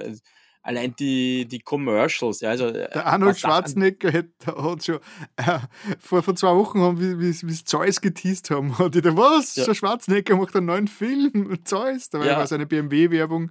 Mit Salma Hayek, ja, also ich meine, was, was das kosten muss, ja, der ja. Macht, Auto, macht Werbung für Autos, ja. Oder an anderen Stellen äh, die, äh, die, die, die no, äh, dass mir der Name einfällt, die Scarlett Johansson macht mit ihrem Mann Werbung für Alexa. Ja. Geil. Kostet Unmengen wahrscheinlich. Ja, also ein großartiger Werbespot, wo es darum geht, dass Alexa plötzlich ihre Gedanken lesen kann und wann immer sie irgendwie über irgendwas reden, dann plaudert Alexa aus, was sie wirklich denken oder er redet über seinen Job und der Mixer schaltet sich ein von ihr oder sowas, damit sie es nicht hören muss. Und, und solche Geschichten, ja. Oder äh, es gibt eine Reunion äh, von Austin Powers als Werbung. Ja. Interessiert mich gar nicht, für was die Werbung machen, aber es ist Austin Powers. Und es ja. war wirklich ein Reunion, klingt immer so ein bisschen hoffnungslos. Was, es gibt einen neuen Austin Powers-Film? Nein, es war nur eine, eine Werbung. Scrubs ja, aber ist auch da, ich meine, Mike Myers, Rob Lowe, Seth Green, Mindy Sterling. Ich meine, das ist großartig. ja, äh, es gibt eine Werbung, wo die, wo, also zwei von den Scrubs-Machern natürlich nur, äh, also Scrubs, Scrubs Schauspielern, dass ich es rauskriege, äh, plötzlich Werbung machen ja, und, und singen, also Zach Braff und Donald Faison singen I Feel Pretty. Ja, und machen Werbung für T-Mobile damit. Ja, also das, was da an Geld fließt, finde ich halt einfach einen Wahnsinn. Ja, ja. ja also Gaming-mäßig war ja, ja nichts dabei, oder? Das heißt, ich habe es nicht so verfolgt. Aber. Ich hätte es nicht mitgekriegt, ehrlich gesagt. Ja. Also es ist wirklich, äh, ich habe keine Ahnung, aber ich fand es einfach schwer witzig. Also ich bin noch immer nicht durch, durch die ganze Werbung. Ja, ja aber stimmt. Es ist, es ich ist echt das, spannend, dadurch, was da reinfließt. Dadurch, dass ich absolut nicht Sport interessiert bin und schon gar nicht, ähm, ähm, was ist das schnell? Baseball? ja, so ähnlich. Äh, äh, Tennis? Nein, äh, verfolge ich es natürlich gar nicht. Ich habe das, ja nie am, hab das ja nie am Radar und komme dann erst nach immer drauf. Ah ja, da gibt, das ist ja medienmäßig auch sehr interessant, was angekündigt wird.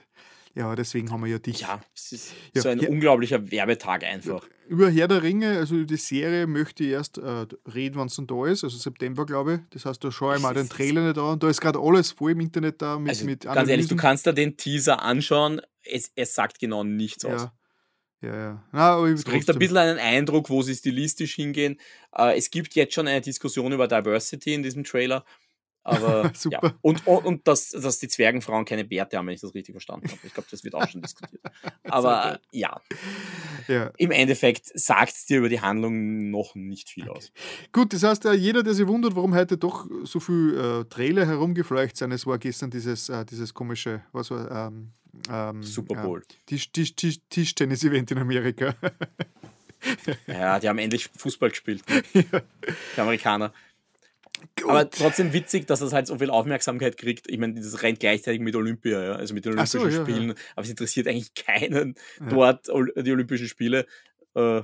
Ist ja am Super Bowl. Gut, aber da kommst du dann eh später zurück. Du hättest auch gut hinpasst. Oh ja, ist wurscht, jetzt haben wir es schon, jetzt haben wir schon da, da, mm, dabei. Ja, jetzt haben wir es da. Ja, eigentlich hätte es eh da hinpasst. Ich habe hab nur News gelesen und dachte, ja, schreibe ich das jetzt hin.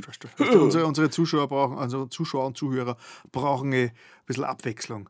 Gut, ja, dann jetzt reden wir schon so lange und jetzt kommen wir zu den Games. Ja, ja, weil wir schon was eingeschoben haben. Das ist halt sehr verrückt. Ja, ja nicht, eh, also, falls ihr euch jetzt schreckt und sagt, sie kommen erst zu den Games, denkt bitte dran. Wir haben schon über. Wir haben die Diskussion schon erledigt. genau. das Schlimmste kam zu, äh, am Anfang.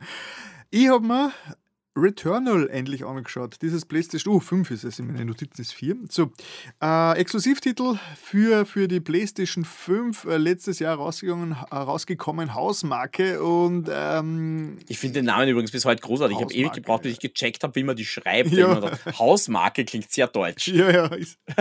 und ist ja dieses Science-Fiction-Action-Abenteuer, äh, das in einer Zeitloop spielt und äh, ja, äh, roguelike ist. Das heißt, man, wenn man stirbt, verliert man alles. Und das hat mich sehr abgeschreckt und ich habe dann Weihnachten ein paar Gutscheine gekriegt und so, und so diese, für diese Gutscheine besorge ich mir jetzt Returnal und äh, bin eigentlich sehr, sehr begeistert davon, aber halt auch zwiegespalten, weil es ist schon ganz, ein ganz ein arges ganz arges Erlebnis.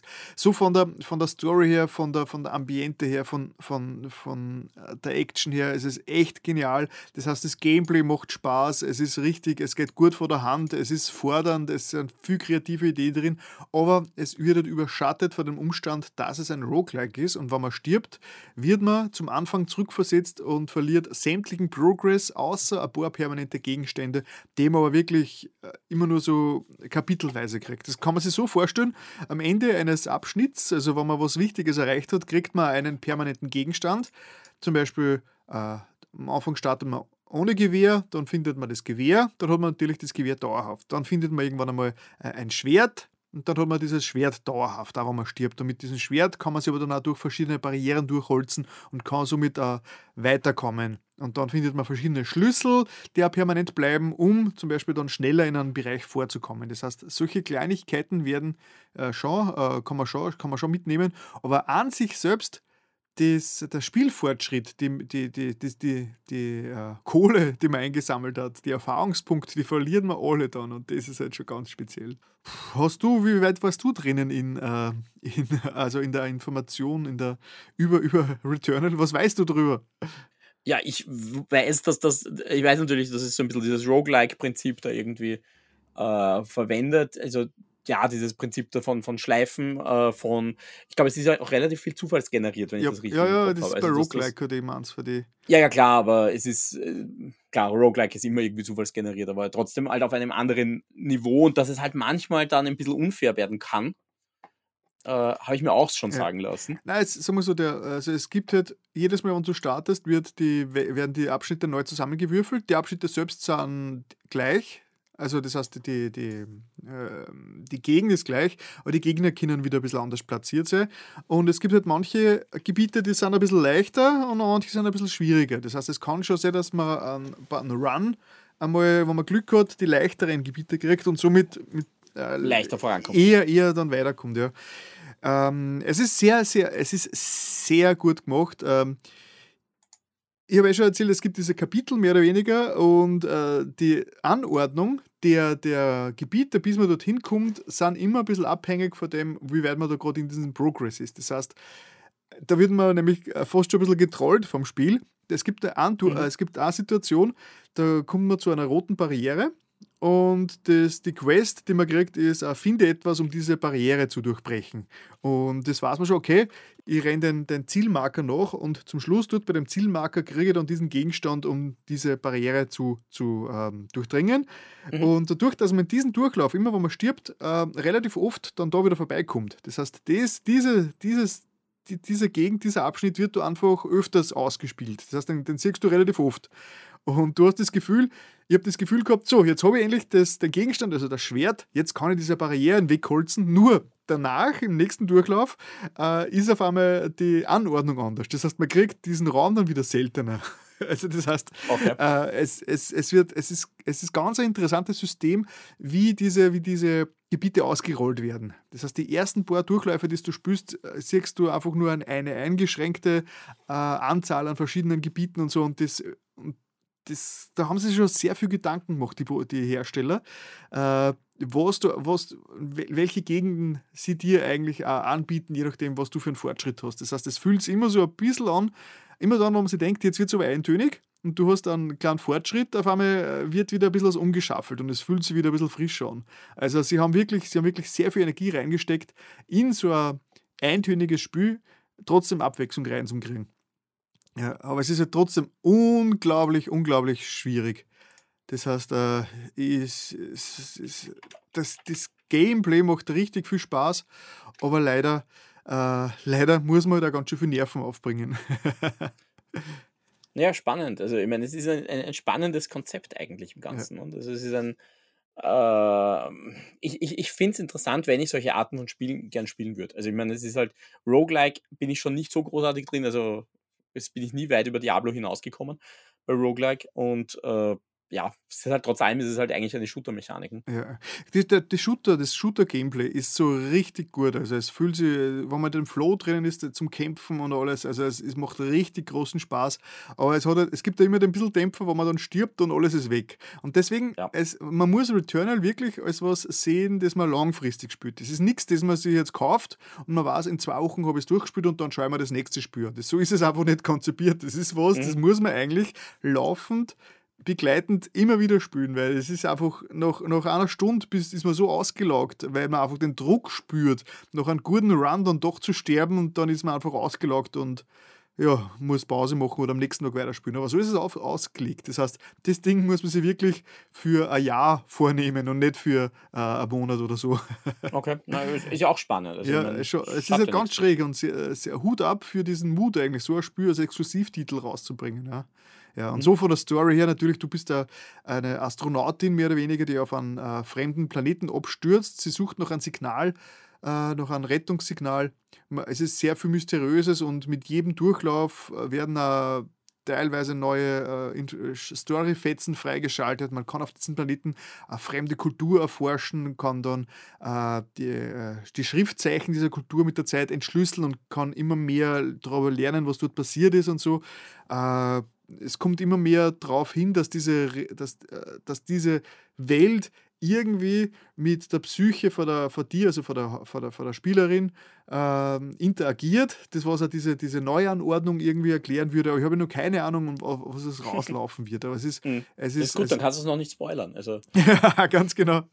Äh, ich habe jetzt auf jeden Fall einen Punkt erreicht, ich habe den ersten Endgegner besiegt und das war ein, den habe ich dann mit einem Exploit heute geschafft, weil äh, in der ersten Version des Spiels hat man nicht speichern können. Das heißt, äh, wenn man gespielt hat, die Playstation in Standby gesetzt hat und dann ist über Nacht ein Systemupdate gekommen, dann war am nächsten Tag der Fortschritt weg. Dann haben sie mal nachgepatcht, dass man jetzt einmal aussetzen kann. Das heißt, da kann man mittendrin im Spiel aussetzen äh, ausschalten und beim nächsten Mal dort wieder anfangen und dann ist aber dieser Speicherstand gelöscht, so wie Majora's Mask zum Beispiel. ja, da gab es ja früher diese Dinger, die, genau. diese Spielstände. Jetzt gibt es aber, jetzt gibt's aber den, äh, den Trick, auf PS Plus kann ich natürlich diesen Speicherstand in die Cloud hochladen. Mhm. Und habe lokal aber die Updates, das Updates hochladen deaktiviert. Das heißt, äh, ich kann dann mir aus der Cloud diesen Speicherstand jederzeit wieder mhm. auf die Konsole runterladen und so ich den ersten Endboss noch über 30 Versuchen, äh, die übrigens äh, als Let's Play rausgebracht habe, ähm, habe ihn so geschafft, indem ich einfach kurz vor dem Boss gespeichert habe und dann halt immer wieder den, den Spielstand ja. mir runtergeladen habe. Und ich habe nicht einmal ein schlechtes Gewissen, weil ich habe trotzdem so gekämpft, dass ich wahrscheinlich, wenn ich das nicht so gemacht hätte, aufgegeben hätte, weil es wirklich äh, unglaublich schwer war.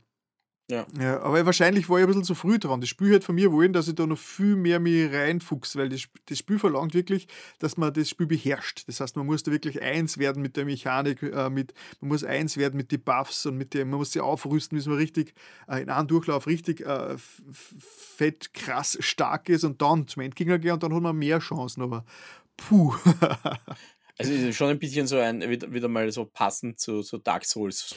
Es ist ähm, härter als Dark Souls. Weil bei Dark Souls hast du, hast du einen besseren Fortschritt. Bei Dark Souls ist ja, das klar. Einzige, dass du verlierst und du stirbst, äh, hast du diese, deine ganzen Seelen, also deine, deine Experience-Punkte, die schweben dann an der Stelle, wo du gestorben bist. Und du hast den Druck auf dir, dass du, wenn du dorthin gehst und dann ein zweites Mal stirbst, ist der ganze Experience weg. So, das, ja. ist, das, ist, das, das ist bei Dark Souls, der, wo sie diese Tension aufbauen, dass du völlig zusammenreißen musst. mhm. äh, aber bei, bei, bei, bei Returnal ist es halt so, wenn ich stirb, ist alles weg. Es gibt halt es gibt eine einzige Währung, gibt's die Ether, die bleiben auch über äh, Spielzyklus übergreifend bestehen.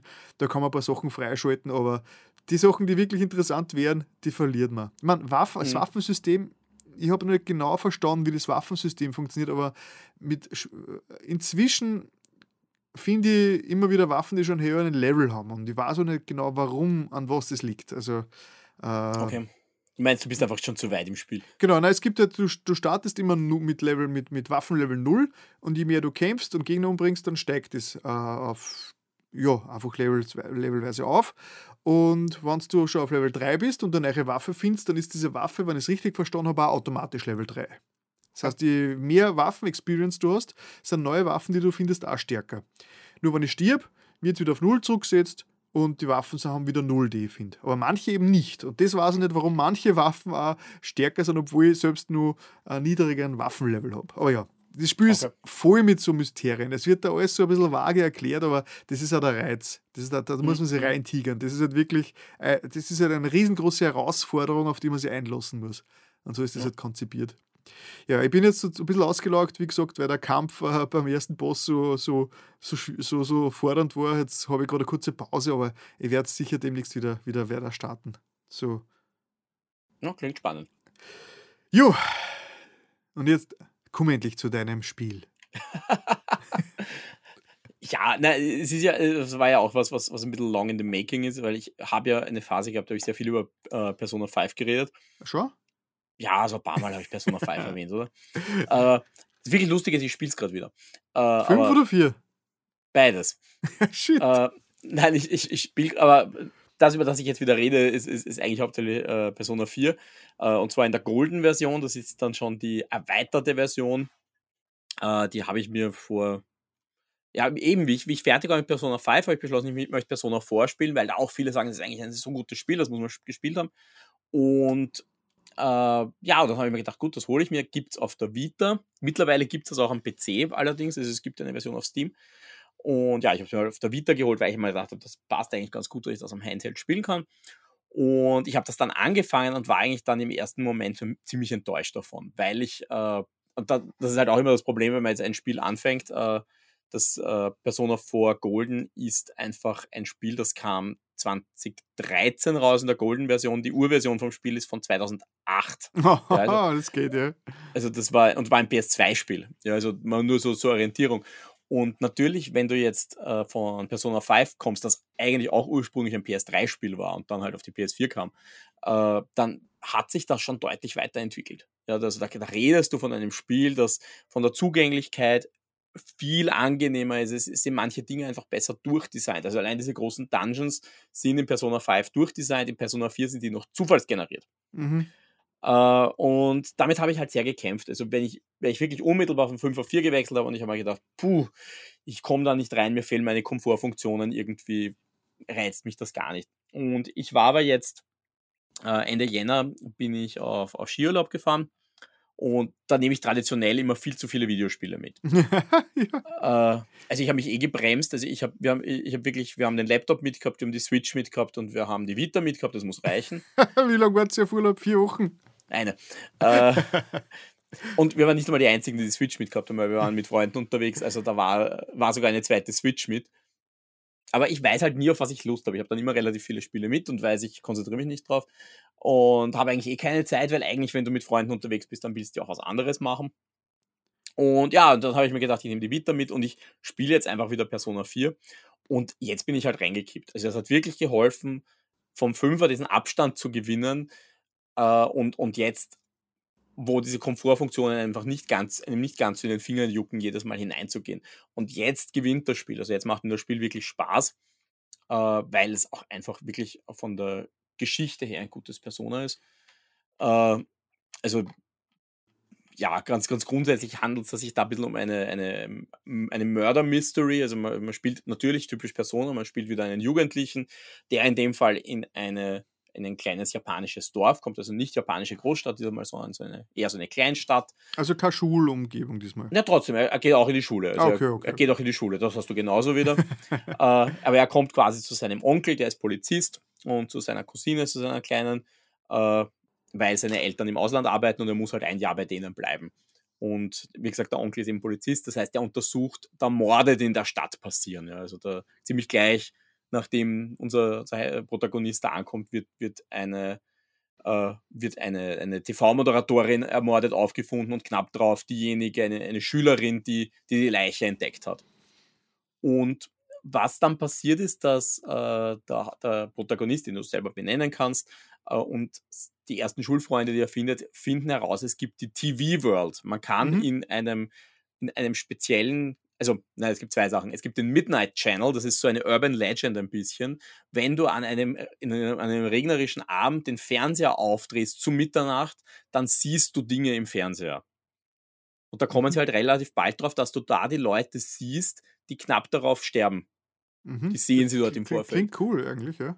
Und das Zweite, was sie herausfinden, ist, dass du im großen Einkaufszentrum, das äh, ein bisschen außerhalb gebaut worden ist und natürlich prompt die Innenstadtgeschäfte alle ruiniert hat, äh, auch da ist schon ein bisschen Sozialkritik oder Konsumkritik drin, äh, dort kann, können sie in einen Fernseher hineingeraten. Also dort können sie quasi hineinklettern und dann sind sie in der TV-World. Und die kommen halt sehr schnell drauf, dass die Leute, die im Midnight Channel gezeigt werden, irgendwie in diese TV-World hineingeraten, meistens erst nachdem man sie sieht allerdings, und die können sie halt dort retten. Und das ist halt auch immer so eine Manifestation von den Zweifeln von diesen Figuren, äh, nimmt dann sehr seltsame Ausmaße an. Also das geht vom Schloss über einen Stripclub bis zu einem 8-Bit-Videospiel, diese Mhm. Welten, die da entstehen. Und die müssen da halt rein und, und versuchen, die zu retten und Okay. Nebenbei ist- herauszufinden, wer der Mörder ist. Und das Also- sind dann diese, diese, diese äh, Dungeon-Abschnitte. die, diese Dungeon-Abschnitte sind halt quasi diese, diese, diese Welten, wo du Mhm. halt versuchst, diese Levels zu durchlaufen. Da, da ist es halt wirklich eben noch, wie ich gesagt habe, es ist zufallsgeneriert.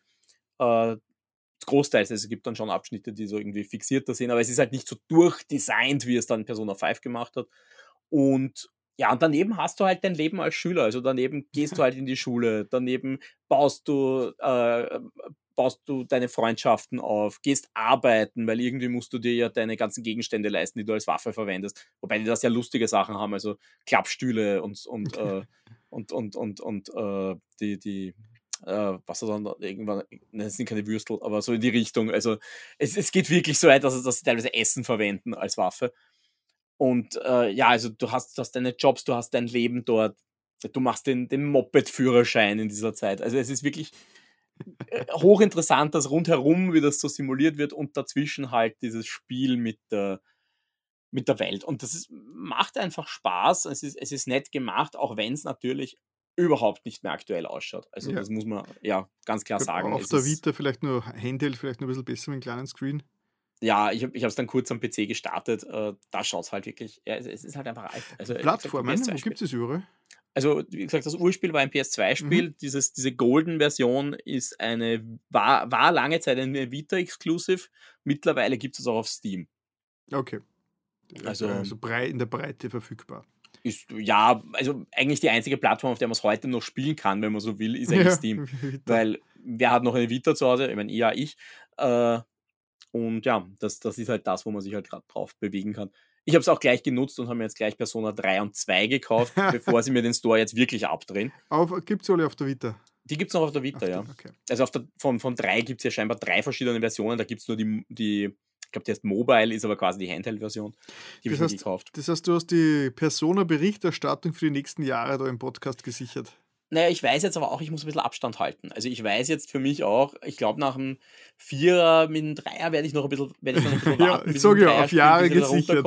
Und dann ist halt die Frage, also nach allem, was ich bis jetzt so gelesen habe, auch da wieder, ja, ich, ich lese solche Dinge mal im Vorfeld, Mhm. äh, dürfte ja der Zweier noch ein völlig anderes Spiel sein. Okay. Und also der Dreier dürfte so ein bisschen Gut, aber, aber zumindest um, um für die eigene Information, um das Ganze mal äh, ausprobiert zu haben, zu Ja, Wissenslücken genau. schließen, äh, wird es reichen. Es ist halt einfach eine, eine Sache, die mich sehr interessiert und, und sehr fasziniert und äh, ja, und diesmal ist es halt lustig, weil ich halt dann neben Persona 4, weil ich die Zeit gehabt habe, ein bisschen Persona 5 wieder gespielt habe.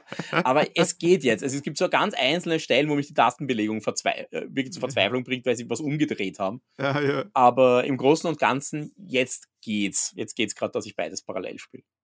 Cool, wir haben Persona und, und, und Tune in diesem Cast. Das ist alles wieder gut. Es ist alles richtig. ähm, Jetzt kommt mein Final Fantasy habe ich auch schon erwähnt, von dem her, ja. Ja, ja. Aber jetzt kommt mein Lieblingspunkt, wo du schreibst Dutzende Spiele. Aha, genau.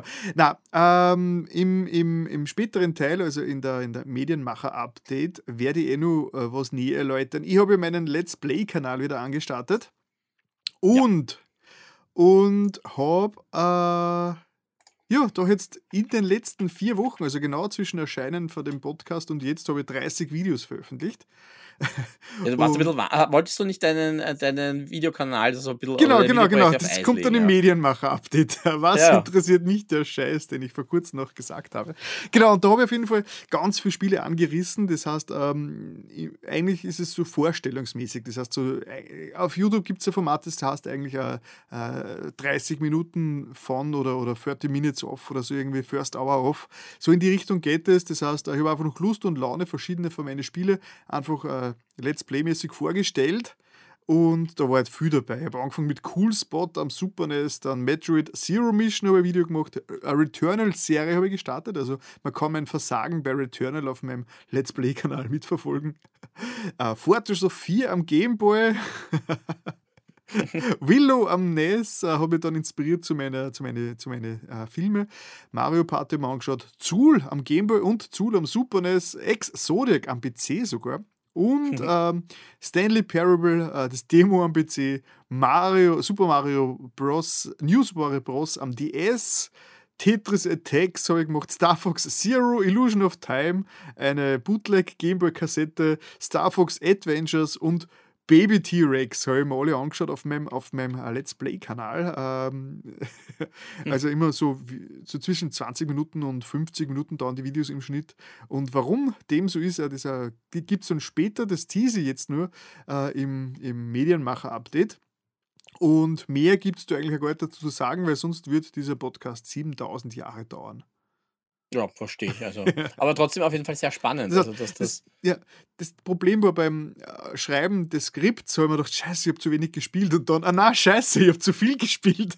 ja, über das könnten wir jetzt nicht alles reden. ja, genau. Äh, deswegen ist der Eintrag haufenweise Let's Play-Titel. Ja, aber dazu dann ein bisschen später mehr. Gut, ja. du hast äh, ein, du musst das aufdecken. Du hast letztens schon was angeteasert und ja. kannst jetzt äh, aufdecken, was es sich gehandelt hat. Ja, ich habe letztens ja gesagt, ich habe ein Mystery-Spiel gespielt, über das ich noch nicht reden darf. Jetzt darf ich drüber reden. Äh, ich halte mich dann trotzdem kurz und knapp, aber ich habe Die Siedler gespielt. Also das neue, mhm. die neue Version von Die Siedler, nicht das alte Die Siedler. Ich denke mir ein bisschen, ich hätte es tun sollen. Ich hätte ein bisschen das alte Die Siedler spielen sollen. Aber. Ist es nicht so gut, gell? Es ist die Frage, was du davon erwartest. Also ich habe ja dann ein, ein Preview veröffentlicht. Äh, ich nehme an, du wirst das da wunderbar verlinken. Ich habe das natürlich für, für Shock 2 geschrieben. Ja. Äh, und ich habe, ich war eigentlich recht nett in dem Preview. Ja? Und das Spannende ist ja immer, wenn du solche Previews schreibst auf ein Embargo hin und du jetzt nicht sagst, hey, ich brauche jetzt ein bisschen länger, dann schreibst du das ja immer und dann weißt du noch nicht, was die anderen schreiben werden. Und in dem Fall hatte ich halt eins der freundlichsten Previews im deutschsprachigen Raum, weil zum Beispiel, ich glaube, die GameStar hat ja, quasi ein Video zerrissen. gemacht, äh, ja. also als komplett zerrissen. Und das, der Unterschied ist meiner Meinung nach, äh, nach halt einfach, die haben ein, die haben ja da, da gab es ja schon eine Version von diesem Spiel, mhm. ja, die konnte man ja schon spielen, ich glaube vor zwei Jahren auf der Gamescom. Und die war halt völlig anders. Es okay. war ein völlig anderes Spiel, weil was die gemacht haben, ist, ich habe gesagt, wir nehmen die Siedler, wie es ist, wie, oder wie man es wie man's in Erinnerung hat, weil wir reden ja bei die Siedler immer von einem alten Spiel. Ja? Also wenn, wenn ich jetzt sage, hey, ich liebe die Siedler, dann mag ich entweder zwei oder drei normalerweise mhm. oder beide. Die späteren Teile werden da eigentlich normalerweise nicht mehr erwähnt. Und die rudern aber seitdem so herum und versuchen irgendwie ein neues, äh, die Siedler neue zu machen. Und die dürften halt damals versucht haben, mit dem Originaldesigner von die Siedler ein, ein altes, ein klassisches Siedler zu machen auf Hardcore. Also so ein bisschen wie Anno jetzt ist. Mhm. Ja. Anno ist doch immer das alte Anno. Aber es ist, äh, aber es ist halt ein bisschen kniffliger. Es ist jetzt mittlerweile schon ganz schön für Hardcore-Leute und ich glaube, das wollten sie mit die Siedler auch. Mhm. Aber es, vom Spielprinzip habe ich gehört, ist es so komplett anders als Siedler. Ja, und da, darauf wollte ich jetzt hinauskommen. Und das haben sie dann weggeschmissen. Das haben sie den so, Leuten damals ja. gezeigt, haben gesagt, so machen wir das. Das wird jetzt ein Hardcore-Siedler ja. mit unzählig vielen Items und, und, und Warenkreisläufen.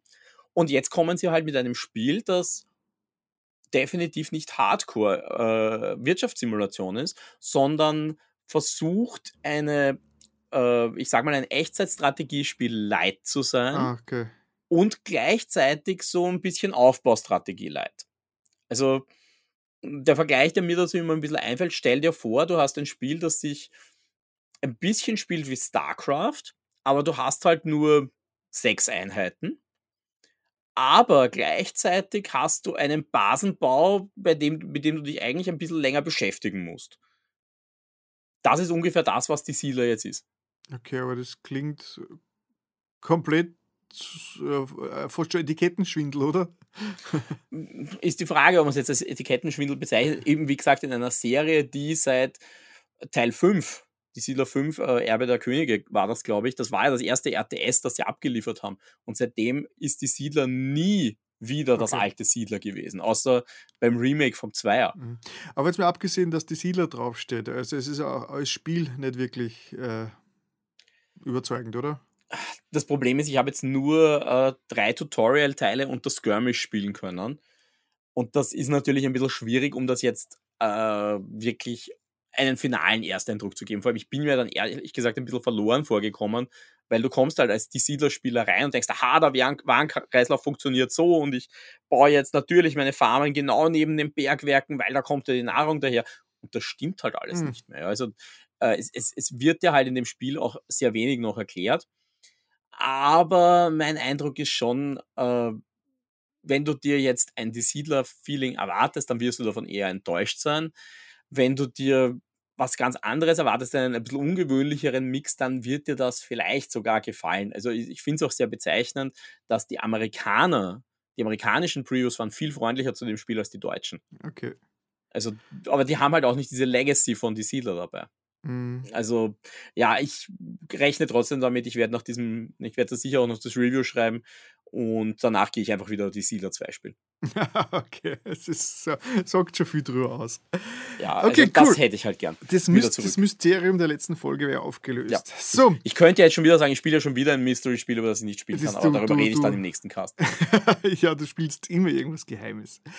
Ja, ähm, ich habe mir gedacht, äh, nachdem ich ja Willow am NES gespielt habe in meinem Let's Play, habe ich irgendwie mir an den Film erinnert und dass den ja auf Disney Plus gibt und habe mir den Willow-Film aus dem Jahr 1988 und jetzt sind wir bei den Medien. Medien sind wir. Ja, Medien, hallo, Medien. Medien, wir sind gewechselt. Games vorbei, ja. jetzt sind wir bei Medien.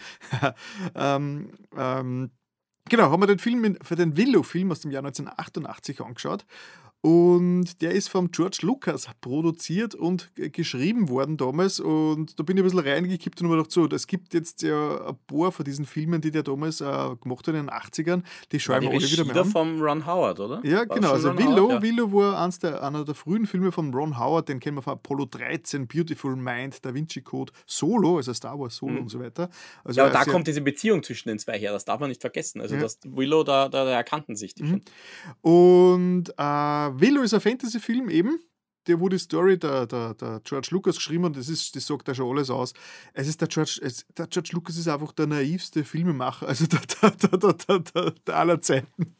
ich meine, Geschäft, geschäftssinnmäßig ist er wahrscheinlich der, einer der intelligentesten, aber seine, seine Stories sind echt. Da ist einfach alles zusammengestohlen. Das ist einfach das Unkreativste überhaupt, was es gibt. Das hat zwar alles ein bisschen einen Charme, aber es ist halt, man merkt halt wirklich ähm, die Brainstorming-Session, wo sich der George Lucas seine äh, Ideen für diese Filme ausgedacht haben, die waren, glaube ich, so, ich glaube, bei, bei den, bei den äh, Ewok-Filmen war es sogar so, es waren äh, zwei Brainstorming-Sessions zu je drei Stunden und das war die Story und das haben sie verfilmt. Äh, man muss auch dazu sagen, die Evox-Filme waren ja, bei ja. uns sind die ja vermarktet worden. Da, da, da, da kommen wir, da kommen wir vorher okay. noch Willow. Willow. Okay. Also gut. Mach mal Willow. Mach genau. mal Willow. Bei Willow äh, es, ist, es ist sehr, sehr charmant. Es ist, und es ist der erste äh, Film, äh, wo der Willow Afgo, also der Warwick Davis, dieser Kleinwüchsige, der übrigens äh, der einzige Schauspieler ist, der in allen, mehr oder weniger allen Star Wars-Filmen dabei war und die, häufigsten Auftritte überhaupt seit hat. Teil 6. Äh, seit Teil 6, ja, ja, aber sagen wir so, der, der, in, der in allen drei Trilogien mitgespielt hat. Also, das ja, ja. Und generell, glaube ich, der, der in den allermeisten George Lucas-Produktionen dabei war, äh, das war so, der war ja der, der, der, der, der wie heißt der schnell, der kleine, der kleine Ewok. Der, uh, Wicked. Der Wicked, genau. Der, mit, da war er, glaube ich, 16 oder was, als er in Wicked gespielt hat. Und dann mit 18 oder was hat er schon in Willow gespielt eben. Uh, und Willow ist eben eine Fantasy-Geschichte und die Handlung schnell äh, herabgerissen. In einem Fantasyland gibt es die böse Queen Buff Mordor auf Nokmar und eine Prophezeiung gibt es, die sagt, äh, es wird ein Kind geboren werden und dieses Kind ist die einzige, die die Queen Buff Mordor besiegen kann. Deswegen tut die Queen Buff Mordor mal alle jung, äh, neugeborenen Mädchen ähm, entführen und wahrscheinlich sogar töten lassen und natürlich ähm, wird dann dieses Kind geboren und dank der der, der Hebamme wird dieses Kind dann aus dem äh, gerettet und in ein Schilf, Segelbötchen am Fluss gesetzt und den Fluss entlang äh, getrieben lassen, äh, bla bla bla. Man kennt es so, es gibt sehr viele biblische Sachen, die ähnlich laufen und, und, und tausend andere Geschichten, die das schon so verhandelt haben. Und natürlich in Vilus, seine Familie dann bei den Zwergen, also bei den Kleinwüchsigen, bei den Nelvin, die finden natürlich dann dieses, dieses Kind und müssen dieses, wollen dann dieses Kind zu den Menschen bringen, weil was machen die da schon mit so einem Menschen? Die haben nicht viel zu tun mit denen. Das ist so getrennt, so diese kleinen Menschen, diese Kleinwüchsigen da, die in Nelvin leben, so wie ein bisschen wie die Hobbits, äh, äh, abgeschottet von den, von den normalen Menschen. Und ja, der Willow ist natürlich dann der große Held. Er trifft da am seinem Weg den, den Matt Martigan, das ist der Val Kilmer, also vom Val Kilmer gespielt. Und schade, was ist mit dem seiner Karriere passiert? Das war so ein cooler Hund. Tja. Batman hat auch mal gespielt. Warst du da Näheres? Ich, ich, ich weiß nur, dass noch Batman irgendwann mal aus war mit Kilmer. Naja, hat der nicht noch immer danach auch noch. Ich meine, gut, der, der Batman war jetzt nicht der Beste, aber ich. ja. Aber irgendwann. Das war, der, das war doch der Nippel-Batman. Ja, ich glaube schon, ja. Na, irgendwann war es dann mit dem Weltkilmer vorbei und dann hat man nie was gehört von ihm. Aber ja. Aber Wobei, ja, er, er, macht ja einen Podcast. Wirklich? Scheinbar Kilmercast. Ich glaube, okay. das eher ist. Jeder macht einen Podcast, sogar wir. Also ich glaub, ja. weiß nicht, ob er das, aber ob, ob das, aber steht nur auf Wikipedia, aber er spielt tatsächlich. Top Gun Maverick spielt er zum Beispiel mit. Ah, cool, cool, cool. Ja. Auf jeden Fall, um ähm, die Geschichte dann weiter zu äh, spinnen und das ist, brauchen wir da Spoilerwarnung, ich weiß nicht. Also ich möchte es auch festhalten, dieser Film ist von 1988. 1988. Genau, also im Endeffekt wird natürlich, es ist ein Märchen, es ist natürlich so märchenhaft aus, ausgelegt alles und äh, alles sehr, sehr lieb gemacht, sehr naiv, viel Special Effects und das ist so ein bisschen der, der, der, der Beigeschmack, den die George Lucas Produktion haben. Es wirkt alles, als müssten sie mit Zwang die ähm, Industrial Light and Magic Spezialeffekte in Filme verpacken. Das heißt, äh, so wirkt es halt oft. Das ist so Filme, die gemacht werden wegen den Special Effects. Also es war damals äh, schon, schon ungefähr so. Ähm, ist alles ganz nett, hat, hat Charme, aber ist halt auch furchtbar naiv und, und äh, vor allem aus heutiger Zeit alles, es ist alles so klischeehaft, man hat alles schon hundertmal gesehen. Es war, glaube ich, sogar damals äh, schon nicht sonderlich kreativ. Und ja, ich, ich glaube halt, es ist trotzdem schwierig, also jetzt auch von den Special Effects. Ich, ich habe ihn jetzt schon lange nicht mehr gesehen, aber er ist halt auch einfach nicht optimal geeignet. Viel, vieles funktioniert ganz gut. Also es gibt so ganz kleine Wesen, die sind so, so, so, so die, die Comic Relief Figuren, äh, die sind wirklich nur so handgroße kleine Elfenwesen, sagen wir mal, die halt mit einer herumreisen ähm, und das ist halt sehr gut in Szene gesetzt und so die Live-Action-Sachen sind alle ganz gut. Es gibt halt auch ein Monster, einen Drachen, der ist jetzt Stop-Motion animiert, der schaut halt nicht so ganz gut aus. Und äh, äh, zum Schluss, der große Endkampf, der dann zum Schluss mit der Waffenmorder passiert im Turm oben, der ist eigentlich auch ziemlich cool in Szene gesetzt. Äh, es gibt, das ist ein bisschen, das, das ist witzig. Von der, von der Geschichte her ist der Film deutlich auf Kinder ausgelegt. Aber es gibt dann eine Szene drin, die so grauslich ist, dass man sich denkt, Alter, was habt ihr doch dabei? Es gibt eine Mutation, wo, wo, wo so äh, ähm, äh, Trolle mutieren zu einem, zu einem äh, großen Monster. Und das ist fast schon Gore. Also das ist, da denkt mhm. man sich, okay, da, wie, wie hat das damals passieren können? Also das ist eine Szene, die ein kleines Kind ähm, die hat Albträume dann von der Szene. Also das ist, das ist ein bisschen schwa schwach äh, gebalanced, sage ich mal. Ich meine, mhm. nichts gegen, gegen kleine Schockeffekte, aber das wirkt so deplatziert, weil das ist richtig ein grauslicher Effekt, der richtig unter die Haut geht, sage ich mal. aber der Rest des Films ist ein komplett kinderfreundlicher äh, Märchenfilm. Also das ist schon ziemlich schräg. Und auf die Frage hin, warum der Film relativ unbekannt ist, ich meine, es gibt, eine, ich glaube, eine Serie ist gerade in Produktion sogar. Also es ist eine Serienproduktion, genau. ja. Ähm, aber ich glaube, es, es hat halt damit zu tun, dass halt wirklich der Zeitgeist der 80er sehr deutlich drin zu sehen ist. Ich sage nur so, es, die Tochter, die Tochter der Bafmorda, die Schorscha, die wird halt dargestellt als taffe äh, Kriegs, äh, äh, Kriegsherrin die ist jetzt so ein bisschen über ein Teenageralter gerade erwachsen, so Anfang 20 wahrscheinlich und muss halt die Gunst ihrer Mutter sie verdienen und führt halt die Armeen an und man denkt sich schon, oh, das ist ja relativ progressiv eigentlich für diese Zeit. 88 und so eine starke Frauenfigur, sehr cool. Nur, was passiert? Was passiert? Sie verliebt sich natürlich in den Matt Mortigan und von dem Zeitpunkt an wo sie sich geküsst haben, wird, also sie küssen sie natürlich und von dem Zeitpunkt an ist die Schorscher einfach nur mehr, die existiert nicht mehr das ist einfach nur mehr das, das Schoßhündchen dann vom, vom Matt Mortigan, äh, äh, kämpft gegen ihre Mutter, alles ohne Argumente. Nur weil sie sie in den Haupt, also in den Helden verliebt, ist einfach ihre Persönlichkeit ausgelöscht. Und das ist etwas, das ist, das ist eigentlich untragbar aus heutiger Sicht. Wirklich, sie ist am Anfang des Films so richtig tough und, und aufrührerisch und will ihr, ihr, ihrer Mutter was beweisen und ja, dann schaut sie einfach in, in Helden zu, wie er, wie er heldenhaft das Schwert schwingt und die ganze Armee im Alleingang besiegt. Verliebt sie in ihn, rennt hin, küsst ihn und sagt den restlichen Film kein Wort mehr, sondern sitzt nur mehr neben ihm und, und, und nickt ihm verliebt zu. Also das mhm. ist, da merkt man richtig, in den 80er Jahren haben, haben ähm, Männer Drehbücher geschrieben. Und die ist ja auch verfilmt. Tja. Und also ich konnte mir gut vorstellen, dass es auch ein Grund ist, warum sie vielleicht den Film jetzt gar nicht so stark äh, äh, bewerben, weil das geht heute einfach nicht mehr. Ich glaube, er ist halt trotz allem Kult. Also ich, ich muss auch sagen, ich habe den Film damals zu spät gesehen. Ja, ja, Willow, viel, viel, äh, viel, viel, viel Willow vielleicht ja. mit 20 gesehen oder so. Ja. Uh, und ich glaube halt, wenn du den als, als Kind der 80er in den 80ern gesehen hast, dann war der vielleicht gar nicht so schlecht. Also nein, nein, ich sag schon, von zum Beispiel, ein kind, ich schätze den zum Beispiel Es ist ja ein Kind, es ist ja ein Kind seiner Zeit. Ich sage, damals war eh cool. Ich frage nur aus heutiger ja. Sicht, aus heutig, heutiger Sicht ist es einfach äh, untragbar. Vieles, ja, was da drin Nein, passiert. aber ich meine nur, ne, das, weil äh, mich erinnert er, ich meine, das, das ist jetzt ein ganz komischer Vergleich, weil ich den Film sehr schätze. Mich erinnert er immer ein bisschen an Labyrinth. Mhm, den äh, habe ich nicht mehr in Erinnerung. Ich habe ihn, glaube ich, einmal gesehen, aber nicht mehr in Erinnerung. Also den, weil das ist zum Beispiel ein Film, den habe ich als Kind total gern gesehen. Und ich denke mal, wahrscheinlich sind die Effekte auf einem ähnlichen Niveau. Klar, das eine ist Jim Henson, das andere ist George ja. Lucas. Eine ganz andere Schiene im Endeffekt, aber auch äh, bei, bei Labyrinth war George Lucas dabei. Mhm. Und da denke ich mal auch, die, die Filme sind beide nicht so optimal gealtert, aber zu dem einen habe ich halt einen persönlichen Bezug. Ja. Und äh, das, den, den schaue ich halt noch immer gern. Ja. Ist, und den anderen habe ich halt wesentlich später mal gesehen und denke mal, ja, äh, eh okay.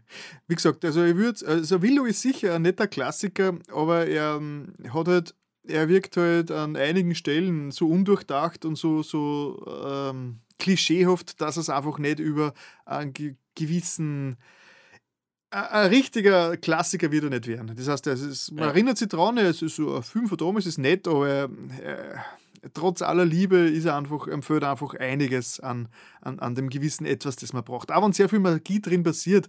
Äh, es, es, ja, aber ich, wenn, man den kind, wenn man den Film als Kind gesehen hat und so, ist er sicher immer noch, also es gibt sicher genug Leute, die den einfach lieben, weil er ja. damals wirklich äh, herausgestanden ist. Es hat, es, hat nicht viel, es hat ja nicht viel Fantasy gegeben damals. Legende mit Tom Cruise, also war er um 85 herum, glaube ich, vom, mhm. vom, vom Ridley Scott der, den ich mir unbedingt wieder mal anschauen muss, weil den habe ich richtig cool gefunden. Die unendliche Geschichte fällt mir ja aus der Zeit ungefähr. Ja, und ich auch hin. Drachentöter 81 war der, glaube ich, also Dragon Slayer, aber so viel, so viel mehr Fantasy hat es nicht gegeben zu der Zeit. Ja, war Fantasy, da war Fantasy gerade nicht so angesagt einfach. Ja, ja. Es war einfach. Wobei ich auch nie so an die Fantasy gesucht habe, muss ich auch dazu sagen. Also für mich ist das halt einfach immer sowas, was ich sage, ja, da gab es sicher mehr, als ich kenne. Und wie gesagt, es ist sicher auch kein Zufall, dass mir Willow so durchgerutscht ist. Aber von den Effekten, also man, bis auf die Stop-Motion-Effekte sind eigentlich alle ziemlich cool. Also man muss schon sagen, also diese Practical Effects, was drinnen sind und alles und äh, Computeranimationen sind alles. Also ein Morph eine Morph-Szene ist drinnen, wo ähm, die eine Zauberin, die von der Buff Morda in ein, ein, ein, ein ähm, äh, was war es am Anfang, in ein Opossum verwandelt worden ist, der, mhm. der Willow muss ja natürlich, der ist ja ein Talent, der ist ja, der ist, will Zauberer werden. Mhm. Und, hat, und keiner glaubt ihm, dass er ein Zaubertalent hat. Und natürlich hat er ein Zaubertalent. Und äh, er schafft es dann natürlich auch, die, die, ähm, die Zauberin, wie, hat, wie heißt sie schnell? Die keine Ahnung, ich habe den Namen vergessen, äh, zurückzuzaubern, aber das geht halt ein paar Mal schief und da morpht halt sie durch verschiedenste Tierwesen. Da wird sie vom Opossum zu einer Ziege, zu, zu alles Möglichen, zu einer Schlange und das ist halt Computer gemorpht und das schaut eigentlich gar nicht schlecht aus für, für diese Zeit. Also für 19, für 1988 äh, ist das schon ganz cool. Ja. Jo, Willow, ich habe und ich mache ich mach gleich im Anschluss. Ja, machen wir weiter, das wäre ja alles zusammen. Dann, genau. Zu ungefähr zur gleichen Zeit sind ja zwei Ewok-Filme. Äh, rauskommen, also 84, ah, vorher schon ein bisschen, 84 und 85, Ivan, die Karawane der Tapferen, Ivox, Ivan. Ivan, Ivan die Karawane der Tapferen. Ivan, die Karawane der, Nein, nein, Ivox, äh, die Karawane der Tapferen und Ivox Battle for Endor. Und das sind als Fernsehfilme angelegt gewesen und natürlich so im, im, im Star Wars-Universum angesiedelt, aber natürlich ganz extrem auf Kinder, auf, auf, auf, auf Kinderpublikum angelegt. Da, da, muss ich, da muss ich dann gleich einhaken. Äh, aber nur kurz, weil das wollte ich ja vorher schon sagen. Äh, Fernsehfilm ist relativ. Also ich glaube, in den, in den Staaten war er ein Fernsehfilm und sie haben versucht, ihn nicht zu sehr an Star Wars dran zu hängen. Ja. Und bei uns ist er ins Kino gekommen. Wirklich? Sind die zwei Filme ins Kino gekommen und sie haben es massiv beworben mit Als Star, Wars. Star Wars. Okay. Ja, ähm, das Gleiche, also beide Filme waren, waren, sind auf Ideen von George Lucas basiert und irgendwo habe ich gelesen, es war wirklich so, zwei, die, die Drehbuchschreiber haben sie mit George Lucas zusammengesetzt in zwei, drei Stunden Sessions, haben, der hat einer gesagt, um was es gehen soll und sie haben dann das Drehbuch geschrieben, also das heißt also relativ, relativ schnell wieder alles ausgehandelt. Der erste Ewok, also Karawane der Tapferen, ist wirklich an Naivität kaum zu übertreffen und der Hauptdarsteller, also da, da gibt es einen, einen, ja, wahrscheinlich sind es Rebellen, was auch immer. Äh, eine Rebellenfamilie ist gestrandet auf, auf, auf Endor. Äh, die Eltern sind verschwunden und die Kinder, also der er wird so ungefähr 14 sein, und sie, also der, der Bur und die, seine Schwester, die wird, keine Ahnung, 8 sein, die sind halt dann allein dort äh, auf dem Planeten und werden dann von den Evox gefunden und kommen dann drauf, dass äh, die Eltern von einem großen bösen Bösewicht, so einem äh, 20 Meter großen Ungetüm gefangen sind in seiner Höhle und da gehen sie dann äh, als Karawane natürlich rauf in diese, in diese Höhle und retten die Eltern. Und äh, das Schlimmste an dem Film ist einfach der Hauptdarsteller, der Typ, der den, den, den 14-Jährigen äh, da spielt. Das ist, der un, das ist der unsympathischste Schauspieler, den es überhaupt gibt. Der Typ ist mir so auf die Nerven gegangen. Alles, was der macht, ist, ist, ist ungut. Am liebsten, ach, also das ist wirklich ein, das hat, das hat den Film wirklich schwer gemacht zum Anschauen. Also, weil es ist wirklich eine Leistung, wie, wie, wie ungut und, und scheiße der Typ ist. jo, äh, ich muss dazu sagen, ich habe den Film als Kind geliebt. Ja, ja, als Kind ja, als, als, als, als, Kind ist er, ist er komplett für Kinder gemacht natürlich. Es ist komplett auf Kinderniveau. Es, also es ist wirklich jedes Klischee, das damals schon äh, ausgelutscht war, ist da nur mehr rein verpackt worden. Und äh, ja, also, äh, und, und, ich muss dir jetzt deshalb auch widersprechen, ich fand den zweiten Film als Kind furchtbar. Ja, ja, der, muss der war zweiten, definitiv kein Kinderfilm. Ich habe den zweiten ja noch nicht erwähnt. Ja, ja, eh, aber nur darum, du hast mich beide als Kinderfilm bezeichnet. Okay. Äh, ja, also ich habe mir echt, es war echt schwierig, mir den anzuschauen. Es war so richtig so, ich bin daneben gesessen und habe wirklich gehofft, dass er bald vorbei ist. Und das war so richtig, das muss ich jetzt machen, weil ich will im Podcast drüber reden und will ihn Arme gesehen haben. Also er war wirklich physikalisch schwer zu ertragen für mich, hat mir Schmerzen War schlimmer als das Holiday Special? Ja, das Holiday Special war wenigstens scheiße, das hat unterhalten, das war wenigstens äh, komplett schräg, das, war, das hat richtig einen Trash-Charakter. Aber, aber der erste Evox war für mich einfach nur äh, übel, wirklich übel. Der zweite dann den wollten, den, der geht dann eine komplette Kehrtwendung. Sie haben gleich mal, und das ist jetzt ein Spoiler, also ich habe ja. Zeit jetzt da weiterzuschalten. Gleich am Anfang des zweiten Teils werden einmal die Eltern, die den, im ersten Teil mühsam gerettet worden sind, und der Bruder werden einfach umgebracht bei einem, bei einem äh, Angriff äh, von Bösewichten. Hat bei dir wahrscheinlich dann gleich Pluspunkte gebracht, wenn sie den Bruder Ja, voll, ich war so froh, wie der weg war. Und dann bleibt also die, das Mädel bleibt über, was auch sehr interessant ist, weil sie betraut das alles nicht. Das heißt, ihre ganze Familie wurde ausgerottet und und sie ist eigentlich, äh, ja, sie versucht halt da zu überleben. Sie findet halt so einen, einen kleinen äh, Troll oder was auch immer, der führt sie dann zu einem alten Einsiedler, der sich natürlich herausstellt, dass am Anfang war das halt voll der krantige Typ, so ein bisschen Almöhi-Style. Und angeblich hat der George Lucas Heidi gesehen und hat gesagt, das will jetzt, da will jetzt, das, so will ich ungefähr den zweiten Teil von Endor, also von, von Evox und so. Jo, und dann ist es relativ, dann, genau, dann erfährt man, dass es äh, eine böse wieder eine Hexe gibt und einen bösen Anführer für diese, für diese, für diese, was sind das da, so, so, so komische äh, Soldaten. Es ist, ist Trolle, habe ich schon zu oft verwendet, gell? Hm. Ja. Es ist eine Armee von irgendwelchen trollähnlichen Wesen, die von einem Typen äh, angeführt werden, der unbedingt Magie haben will. Der will Magie haben und der mächtigste Mensch dort werden äh, oder mächtigste Anführer auf, auf Endor werden. Äh, und der glaubt, wenn er den äh, Antriebsgenerator eines äh, Raumschiffes äh, findet, dann hat er die mächtigste Energie überhaupt, weil sonst äh, wenn ein Raumschiff damit fliegen kann, dann muss er das voller Magie sein. Das ist so seine Logik, was überhaupt keinen Sinn macht. Und deswegen streiten sie dann, also sie, die Quest ist dann, dass sie dann bei dem Einbrechen und diese Energiezelle da wieder äh, raus äh, retten und bla und den Rest habe ich schon wieder vergessen. ja, das ist mein Versuch einer Zusammenfassung von Battle for Endor. es ist natürlich viel mehr Abenteuer, es ist nicht mehr so kindgerecht es, äh, und es ist aber trotzdem nicht gut.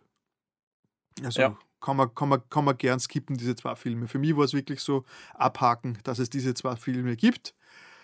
Und ich, ich lese gerade nach, tatsächlich im alten Legacy-Kanon haben sie, äh, haben sie die Sindel dann tatsächlich noch verwendet. Ja. Was mich gerade interessiert hat, ob das irgendwie äh, eingebunden wurde in den Kanon. Also ja, zumindest die Bücher haben es dann noch verwendet. Diese beiden, in diesen beiden Ewok-Filmen, sie haben ja gesagt, sie wollten, sie, Star Wars war ihnen relativ egal da, sie haben das eher als Märchen angelegt, deswegen gibt es eine Zauberei. Das heißt, die zaubern und haben Magie und bla und Dings alles.